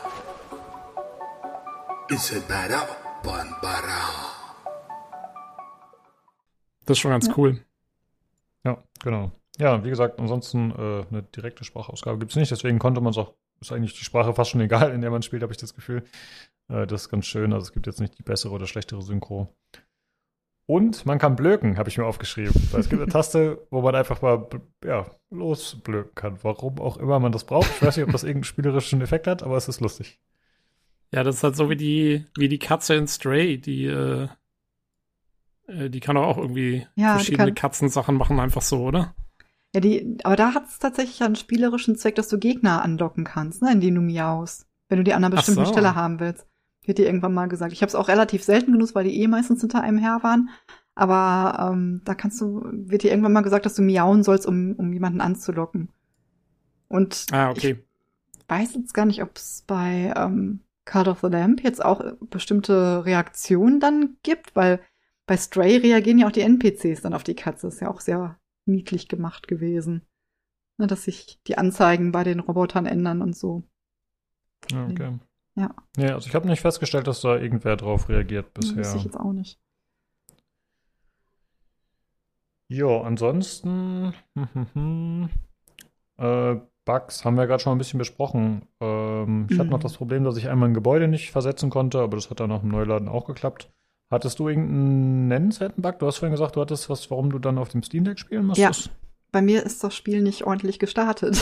Also du hast, ähm, wenn du reinkommst, du, in das Spiel stehst du ja sofort vor diesen vier Entitäten und musst das Lamm einmal opfern. Und dann kommt diese andere Entität und gibt dir diese Krone, diese rote Krone, die du dann trägst, aus der du deine Macht dann ziehst. Und da gibt's eine Zwischensequenz in dem Spiel. Da gibt's eigentlich keine Zwischensequenzen, aber da gibt's eine ne, wo die, diese Krone kommt und das hat so rote leuchtende Augen, dann das Lamm und dann bist du halt, ne, Kultanführer. Mhm. Und diese Sequenz ist auf dem PC, endet bei mir, ich höre den Sound und ich sehe aber nur ein Schwarzbild, habe nur ein Schwarzbild gesehen und danach ist das Spiel durch, dann kannst, kommst du nicht weiter. Und da war ich auch noch, ich habe schon gesehen in der Diskussion, dass ich da auch nicht die Einzige war. Zu dem Zeitpunkt, als ich angefangen habe, so die erste Stunde, ähm, gab es da auch kein, kein Workaround zu. Und dann habe ich einen Luxus-Workaround gemacht, der leider nicht jedem zur Verfügung steht. Ich habe das Steam Deck genommen und habe das Spiel darauf runtergeladen. und äh, da hat's, ähm, weil du kannst vorher auch nicht speichern und so, ne? Du kannst erst danach speichern. Und ich habe dann irgendwie gehofft, dass es auf dem Steam Deck funktioniert und dass ich dann einen Spielstand machen kann. Das hat nämlich Cloud, ähm, eine Cloud-Anbindung an die Steam Cloud und dass ich dann darüber vielleicht auf dem PC weitermachen kann. Und die Zwischensequenz ist auch auf dem Steam Deck verbuggt gewesen. Da hast du so ein Testbild irgendwie nur ja, gesehen. das hatte ich auch. Ja, ja, okay. Ne, und ähm, aber danach ging das Spiel weiter. Das heißt, ich konnte dann speichern und konnte dann auf dem PC zurückwechseln und war dann im Spiel und konnte dann ganz normal auf dem PC spielen. Danach lief es einwandfrei. Aber ich habe es danach auch noch mal nach dem Patch, nach dem ersten ausprobiert. Da hat es immer noch nicht funktioniert, bis ähm, Hikuri im, im Discord den Tipp gegeben hat. Da hatten dann die Entwickler zwischendurch äh, in den Diskussionen bei Steam geschrieben, dass man bei den Nvidia-Einstellungen von der Grafikkarte mal ein bisschen gucken muss. Und ähm, da habe ich dann ein bisschen umgestellt. Ich glaube, VSync habe ich abgestellt für das Spiel im Nvidia, in den Nvidia-Einstellungen. Und da hat es dann funktioniert. Na, also es, ruhig mal ins Steam-Forum gucken, wenn man ein Problem hat. Die Entwickler sind da auch relativ äh, aktiv. Aber das wäre, wenn ich das Steam Deck jetzt nicht gehabt hätte, wäre das Spiel für mich an der Stelle erstmal erledigt gewesen, weil ich wäre hätte ne, es gab diesen Hinweis noch nicht. Ich habe dann so ein bisschen habe ich rumprobiert, allerdings in-game mit den Einstellungen, habe irgendwie irgendwie auf ähm, die, die Auflösung runtergestellt, habe da auch mal ein paar Sachen deaktiviert, habe die, die Qualität runtergestellt und so. Das hat alles nichts geholfen. Ja, ich glaube, da wäre ich, ich glaube, ich hätte es nicht sofort umgetauscht, aber ich glaube, ich wäre ziemlich schlecht gelaunt gewesen. Und ähm, ja, also es, ansonsten, was hatte ich, also Kochstation und sowas. Ich habe gesehen, dass nicht nur die Kochstation wohl manchmal verschwindet, sondern auch ähm, die Statue vom Lamm an die oh, die Leute okay, beten ja. sollen, die verschwindet wohl auch manchmal.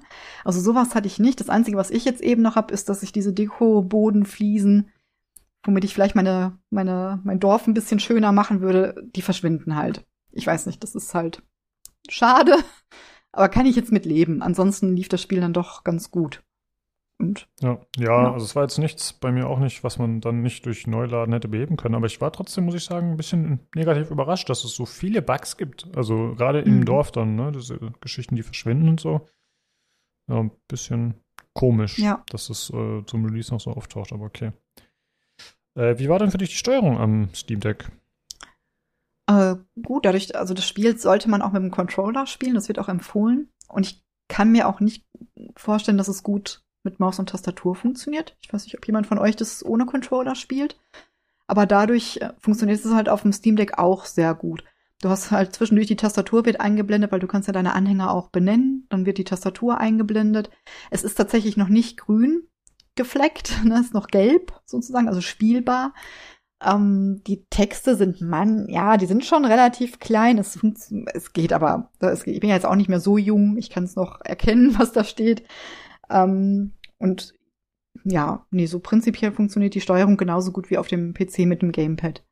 Ich weiß halt nur nicht, ja, wie muss auch sagen, also ja. äh, ich fand die Texte, also weil das wird, es glaube ich, es gibt zwei Gründe, wieso das Spiel gelb ist und nicht grün. Und der eine Grund ist, äh, dass man die Tastatur, glaube ich, wenn man Texte eingeben muss, manchmal äh, manuell aufrufen muss, was eigentlich halt überhaupt kein Problem ist. Also mhm. Ähm, insofern ist, kannst du das eh schon vergessen. Und das andere war eben auch angezeigt, dass manche Texte im, im User-Interface besonders klein wären. Äh, den Eindruck hatte ich aber gar nicht. Ich konnte eigentlich alles relativ gut lesen und man weiß ja, also ich bin jetzt nicht der mit dem besten Sehvermögen, aber ich fand, das ging eigentlich ohne Probleme relativ gut. Also äh, insofern ja da kein Problem. Äh, ich habe es mit Tastatur und Maus am Computer kurz angefangen gehabt äh, zu spielen. Fand eigentlich das Gegen. Ich habe es allerdings wirklich nur 20 Minuten am Computer gespielt, also kann da jetzt mhm. kein abschließendes Urteil geben, ob es so viel besser ist. Und dann habe ich es auch hauptsächlich auf dem Steam Deck eben auch mit den Gamepad-Kontrollen äh, gespielt.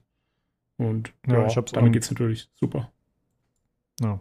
Ich habe es am PC mit dem Xbox One Controller äh, gespielt. Ich habe dann die PC, also die Maustastatursteuerung auch nicht groß ausprobiert, eigentlich gar nicht.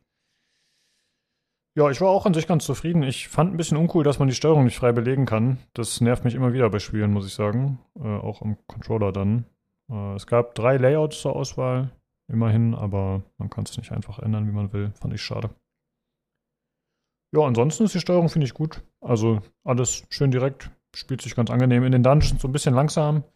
Äh, also man kann jetzt nicht die ganze Zeit äh, draufhauen, unkoordiniert. Das funktioniert nicht so gut. Ich glaube, das ging bei Hades zum Beispiel besser, wo man halt eh sehr schnell ist und auch eigentlich laufen, schlagen gleichzeitig funktioniert. Das ist hier, finde ich, nicht ganz so. Also man muss so ein bisschen gezielter gucken, wann man angreift. Die ganze Zeit nur draufmeschen ist nicht so effektiv, finde ich. Ja, ja deswegen bin ich auch schon mal gestorben, weil ich das auch feststellen musste, dass das wohl nicht geht mit dem Button-Mashing. ja. Jo, okay. Ähm, auch noch, ähm, mein, hm? Ja, noch, auch noch mal ganz wissenswert, auch zu diesem Spiel gibt es eine Demo. Also das kann man auch sich vorher mal angucken, ob es was für einen ist. Es sind total Stimmt. gute Zeiten. Es gibt so viele Demos jetzt zu den Spielen mittlerweile, auch die, die auf der Nicht-E3 gezeigt wurden und so. Also, ne? Gab es ja, da nicht sogar mal irgendwie ein, da gab es doch mal so, ein, so, eine Erklärung von Steam, dass die jetzt irgendwie Demos wollen von den Entwicklern. Da okay. war mal was. Da haben sich, glaube ich, sogar relativ viele Indies darüber aufgeregt, dass sie jetzt Demos machen müssen. Vor allen Dingen für Leute, die kurze Spiele entwickeln, die dann gemeint haben, ja, wenn wir jetzt eine Demo machen, dann dann muss in der Demo eigentlich schon das halbe Spiel drin sein, so ungefähr. Da, da war vor ein paar Monaten mal was, deswegen glaube ich, dass es die jetzt alle gibt. Aber es ist wirklich Aha. gut, ja. Ja, das wäre natürlich eine Erklärung, weil das ist schon, ich finde schon aufwendig, äh, aufwendig, nicht aufwendig, auffällig, weil du hast ja, ja eigentlich keine Demos mehr gehabt, ne? Sie waren ja eigentlich, hast du ja nur sehr selten noch mal eine Demo gehabt und jetzt, also schon nach den E3-Sachen waren da einige Sachen auf der Wunschliste, die eine Demo hatten. Ich kann es gar nicht sagen, ob es jetzt wirklich alle waren, aber na, da habe ich auch schon so das eine oder andere angespielt. Ja, aber ja. da, also wie gesagt, da gab es irgendwie, gab es da ein Ding von Steam selber, die gesagt haben, sie wollen wieder mehr mhm. Demos. Gut. Hm, ich finde, wir haben jetzt das meiste besprochen. Was wir noch nicht so ganz gesagt haben, ähm, man kann natürlich auch äh, Dinge machen im Tempel, um die Bewohner wieder glücklicher zu machen. Äh, Christine hatte schon diese Rituale angesprochen, aber man hat noch die Möglichkeit, äh, zum Beispiel ein Feuer, ein Freudenfeuer zu den eigenen Ehren zu veranstalten oder ein großes Festmahl oder man kann auch mal wen opfern oder wen äh, upgraden ja, zum Ja, wer Vorsteher. ist denn schon geopfert worden? äh, ja, du wurdest geopfert, stimmt, aber du hast zugestimmt. Du hast gesagt, ja, hey, ja. ich verstehe das zum größeren Wohl. Und ja, ja. deswegen. Ich, ja, genau. ich, ich, war ja, ich war ja keine fünf Minuten in dem Kult, da wurde ich schon geopfert. so ich bin an Altersschwäche gestorben. Aber man, ich bestehe besteh, besteh immer noch darauf, dass man mich bitte wiederbelebt. Und ja, das wird sich dann noch ergeben. Haben wir das überhaupt schon gesagt, dass du deine ganzen Kultmitglieder nach, nach den äh, Leuten aus dem Discord benannt hast? Nee, stimmt. Also sonst verstehen, glaube ich, die Zuhörer gar nicht, worum es geht hier. genau, also ich habe jetzt äh, Tobi nicht in echt opfern wollen, sondern es ist nur im Kult. Und äh, das ist quasi wie bei dem XCOM-Run, den ich damals mal gemacht habe, wo ich auch äh, Leute vom Discord kreiert habe, sozusagen. Ähm, ja, das finde ich ganz witzig eigentlich. Das bringt halt immer so eine persönliche Note rein. Ist halt lustig, wenn man dann irgendwie eine Geschichte in Bildern postet. Heute zum Beispiel hatte ich äh, Bonkic, der unbedingt äh, Sugi loswerden wollte und die ganze Zeit gegen ihn intrigiert hat. Und, äh, hey, halt das ist doch auch wieder wie im echten Leben abgebildet. stimmt, stimmt. Oh mein Gott. Ja, ja, oh Gott, das Spiel belauscht uns alle. Ja. Ja, auf jeden Fall hat er mir so äh, eingeflüstert sozusagen, von wegen, hey, mit dem stimmt was nicht, sprich doch mal mit dem. Dann habe ich mit Robert gesprochen und eigentlich war das okay, aber der Bokic kam wieder an und meinte, äh, hey, sperr den doch mal weg hier in, äh, äh, ja, ich vergesse das Wort immer. Pranger. Christina, hilf mir. Pranger. Wieso fällt mir das nicht ein? Ja, genau. Ähm, dann habe ich ihn in den Pranger gestellt und dann hieß es, ey, nee, ganz ehrlich, der ist immer noch nicht okay, äh, jetzt opfer den doch mal. Ja, und dann habe ich ihn dann geopfert, weil der Bonkic das halt Sidequest hatte. ja, wenn der Bonkic das sagt, dann wird das halt gemacht. auch das, wenn du jemanden, da gibt's auch so kleine Details, wenn du jemanden am Pranger hast, manchmal kommen dann so die Anhänger und lachen die Leute aus. Das ist ein bisschen grausam, okay. aber irgendwie auch niedlich, weil die sind so niedlich dabei, wenn die da so stehen und kichern und eigentlich ist es voll gemein, aber es ist so niedlich. Hm. Wie hast du denn deine Namensgebung oder wie habt ihr beide eure Namensgebungen vorgenommen? Wie war das bei dir, Christina? Ich habe einfach random, also ich habe, was habe ich gesagt? Ich habe eine Schildkröte, die habe ich nach Morla aus der unendlichen Geschichte genannt. Die ist auch sehr alt geworden tatsächlich. Und ähm, dann habe ich Lydia aus Skyrim. Ich habe immer, äh, also Lydia ist so legendär, die habe ich immer überall mit dabei. Die ist immer, irgendwo gibt's immer, wenn ich jemanden benennen kann, eine Lydia. Und was hatte ich denn noch? Also ich glaube, ich hatte jetzt nicht so viel Spektakuläres. Manchmal habe ich auch die Random-Namen gelassen, wenn die irgendwie ganz schick waren. Und ja, weiß gar nicht, hatte ich noch irgendwas? Ich glaube, irgendwas Drittes hatte ich noch, habe ich aber jetzt schon vergessen, ist auch lange schon tot. Ja, also, ach so, genau, gut, dass du sagst. Lange schon vergessen. Das ist noch ein guter Punkt, weil das ist halt im Grunde auch nur eine Ressource. Ne? Da muss man sich relativ schnell mit anfreunden. Das ist jetzt nicht wie bei XCOM, wo man sagt, ja, ich will die alle durchbringen, da stirbt da vielleicht auch mal einer und da ist man traurig, sondern hier ist es so, ach, der macht ja Stress, ja, dann opfer ich ihn halt mal, dann geht's allen besser. also äh, hier ist es auf jeden Fall so, dass man sich äh, schnell und einfach dazu entscheiden kann, einfach mal irgendwen über den Jordan zu schicken. Ja, deswegen äh, ist es auch noch besser, die hier nach den Discord-Leuten zu benennen, weil die noch mehr einfach Werkzeuge sind. ja, das, äh, ja, es, es finde ich ein bisschen befreiend, wenn man direkt ja. feststellt, okay, es ist gar nicht schlimm, wenn einer stirbt. Und ich hatte heute mal kurz bei Twitch gesehen, also auch sehr beliebt auf Twitch im Moment, also nochmal doppelt so viele Zuschauer gestern um die gleiche Zeit gehabt wie Watery Assistant. Da hat hier Simon Kretschmer von den Rocket Beans gespielt und der hat, das Spiel hat eine Twitch-Anbindung. Also das haben sie schon sehr geschickt fürs Marketing gemacht, dass dann die Anhänger nach irgendwelchen, ähm, nach ähm, Chat-Teilnehmern, genau, und die können auch dann das Design des Anhängers bestimmen, praktisch. Das macht dann gar nicht der Streamer selbst. Also man merkt schon, die, die denken schon ganz gut mit, was auch so ein bisschen die Vermarktung des Spiels dann anbelangt, weil sowas reizt die Leute dann ja vielleicht auch, ne? Da ja. dann mitzumachen, ja, über diese Companion-App, die es da gibt. Da gibt's, glaube ich, ne, Companion-App zu. Ach so, genau, man kann dem Kult natürlich mhm. auch einen Namen geben. Das heißt, das kann man auch noch äh, individualisieren, dass das ziemlich cool stimmt, ja. Ja, meiner heißt, heißt Kult? Meine, meines äh, ist der. Achso, Entschuldigung. es kommt. Hau raus. okay. äh, meiner ist der Mutant Curry Cult. So, das ist äh, indischer Curry. Habe ich mit äh, Nils. Hm. Äh, Achso, aber ähm, Mutton, Mutton Curry, Mutton, oder? so, ja, ja genau. Ja. ja, meins ist der Kult der Dämonentanne. Frag nicht. Ich weiß nicht. Ich hab, Die also äh, Cult okay. of the Demon Fire. Fire? Fear? Fire? Ich weiß nicht, wie es ausgesprochen wird. F-I-R. Das. Hm. Ich weiß nicht, warum. Meines, meine sind die Lamborghinis. okay, sehr gut. Ja, okay, der ist nice. Ja, das ist ganz witzig auf jeden Fall, ja. Ja.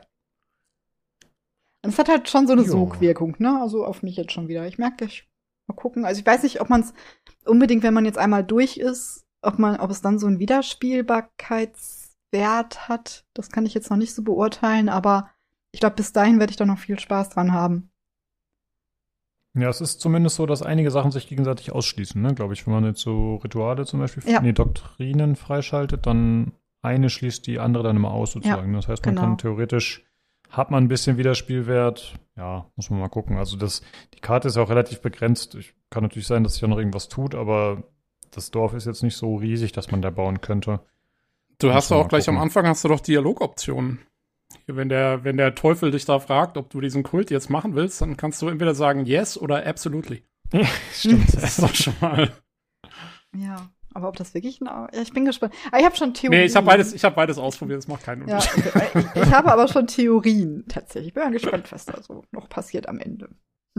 ja, ich auch. Ja. hm. Ja, gut. Äh, findet ihr, wir haben noch irgendwas vergessen? Irgendwas, was wir noch unbedingt erwähnen müssen? Ich habe jetzt eigentlich alles abgehakt, mehr oder weniger.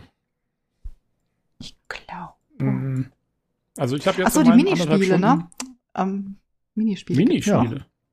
Ja. hast du noch auf der Liste? Ja, erzähl. Angeln gibt es. Es gibt ein Gebiet, in dem man angeln kann. Das ist für die Nahrungsbeschaffung ganz gut. Obwohl ich tatsächlich finde, die Nahrung ist ein sehr zweischneidiges Schwert in diesem Spiel, weil du hast eigentlich so wenig Gerichte, wo die Leute nur happy sind.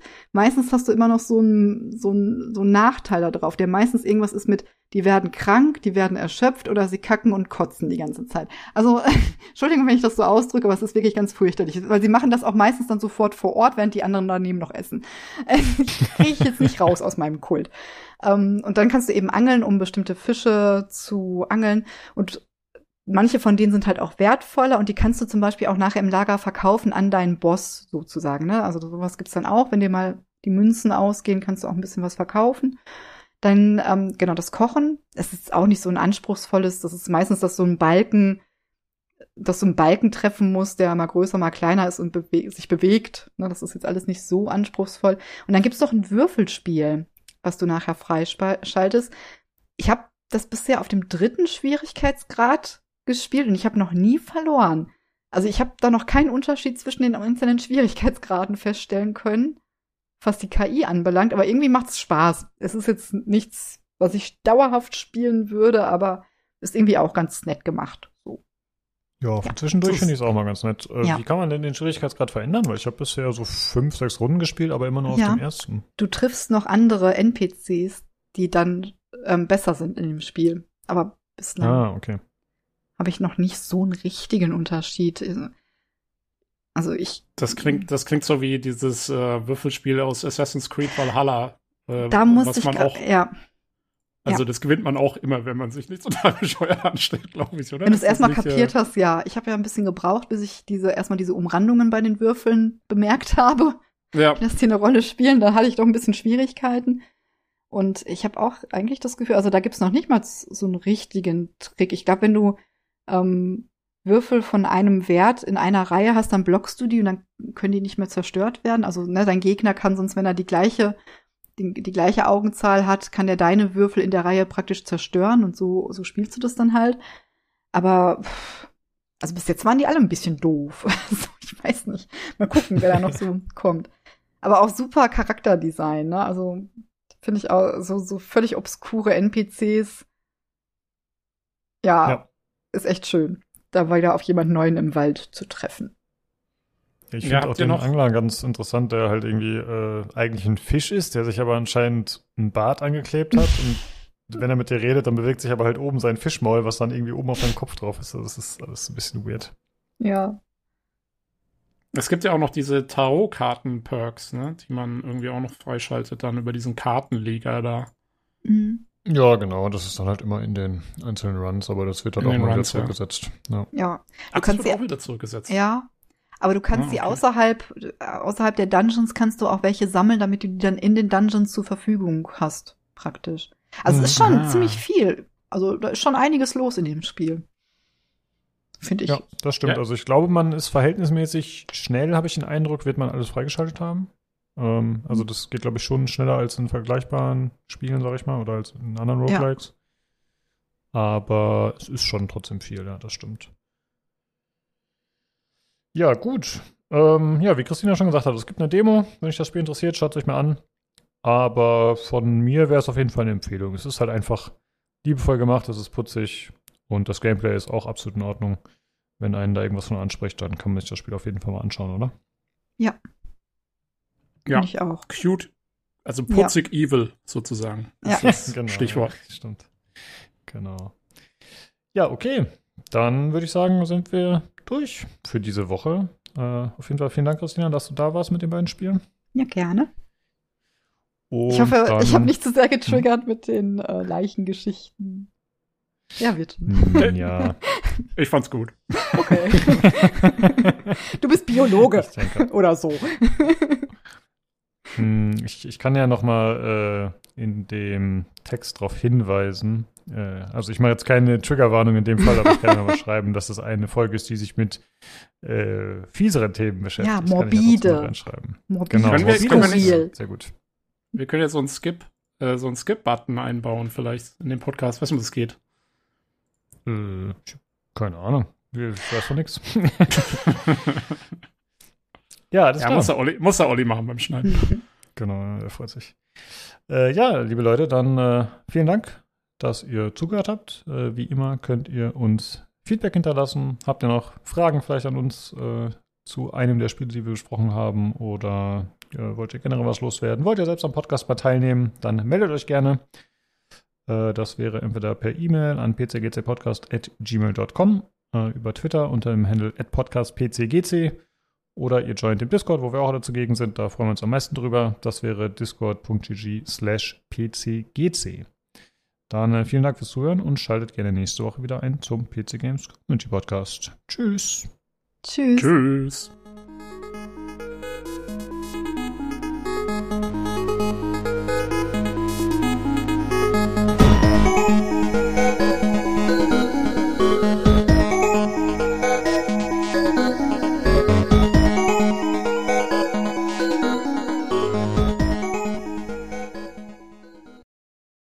Vielleicht ist das, weil ihr ganze Bude vollgeschissen ist. Ja, wahrscheinlich.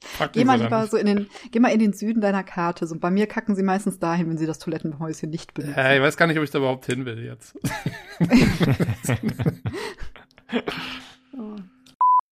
du, bist, du bist heute bei Echtzeitstrategie sowieso raus. Was war denn das für eine Aktion, ey? Welcome back, Commander. Ist sowas von Command Conquer. Das gibt's gar nicht. das wird bei XCOM auch mal gesagt. Ich solidarisieren. Ah, ja. Die haben es geklaut. zuerst war. Ja.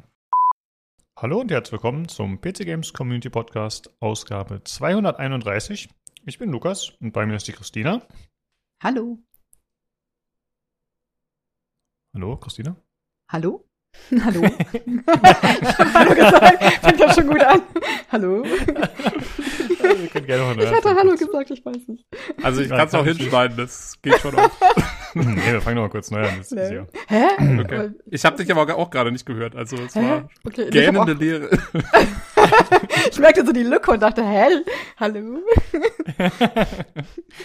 oh Gott, ich habe 33 Grad. Ich merke schon, das wird heute mit mir nicht schwierig. Oh, äh, äh, das Gehirn wird gebrutzelt. Ja, okay, ich bin bereit. okay.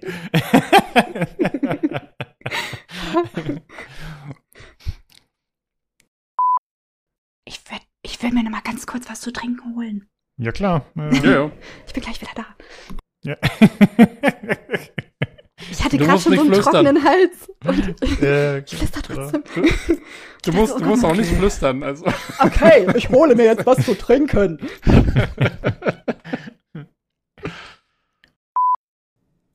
Ja, äh, das war jetzt, ich, ich habe ja einen Husten gekriegt, während ich äh, zurückgeflogen bin. Oder also es hat mm. genau angefangen, als ich zurückgeflogen bin, dann saß ich im Flugzeug und ich oh. habe so dermaßen versucht, meinen Husten zu unterdrücken. Ja. Furchtbar.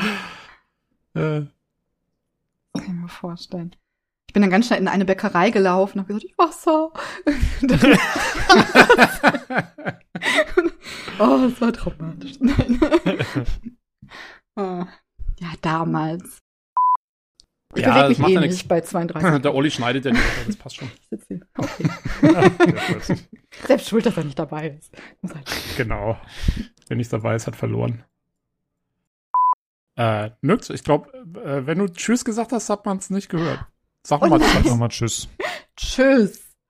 Jawohl. Auf Wiedersehen. ich glaube, ich muss etwas rabiater sprechen hier. So. Habt ihr gesehen, dass wir Habt ihr gesehen, dass wir direkt beobachtet wurden hier beim Aufnehmen? Ja, habe ich gesehen, ja. ja, stimmt. Muss man, muss man in den Hörer-Feedback-Channel schauen. no. Jo. Ich hab voll ausspioniert, ja. Ja, ja. ja. Deswegen gut, dass wir im Aufnahmechannel waren und nicht in der Lobby. Ja, die kommen bestimmt rein und schreien. So wie sie halt ja, immer eben. Podcast-Bombing, ey. Ich liebte Crystal Pepsi. Pepsi Crystal. War das die durchsichtige? Mhm. Crystal war die geschmacklich Pepsi. anders? Nee. Aber ja. die war durchsichtig. Geil. Ja. Wurde von 92 bis 94. Äh, okay. Na, kurze Online-Basis Wiederbelebung 2010er Jahre. Kurze Neuveröffentlichung. Nee, da habe ich es nicht mehr mitgekriegt, 2010. Ja. Ja gut, ist offensichtlich eine Sackgasse, die Cola- und Pepsi-Diskussion. Können wir auch direkt ja. aufnehmen. ja, okay, dann.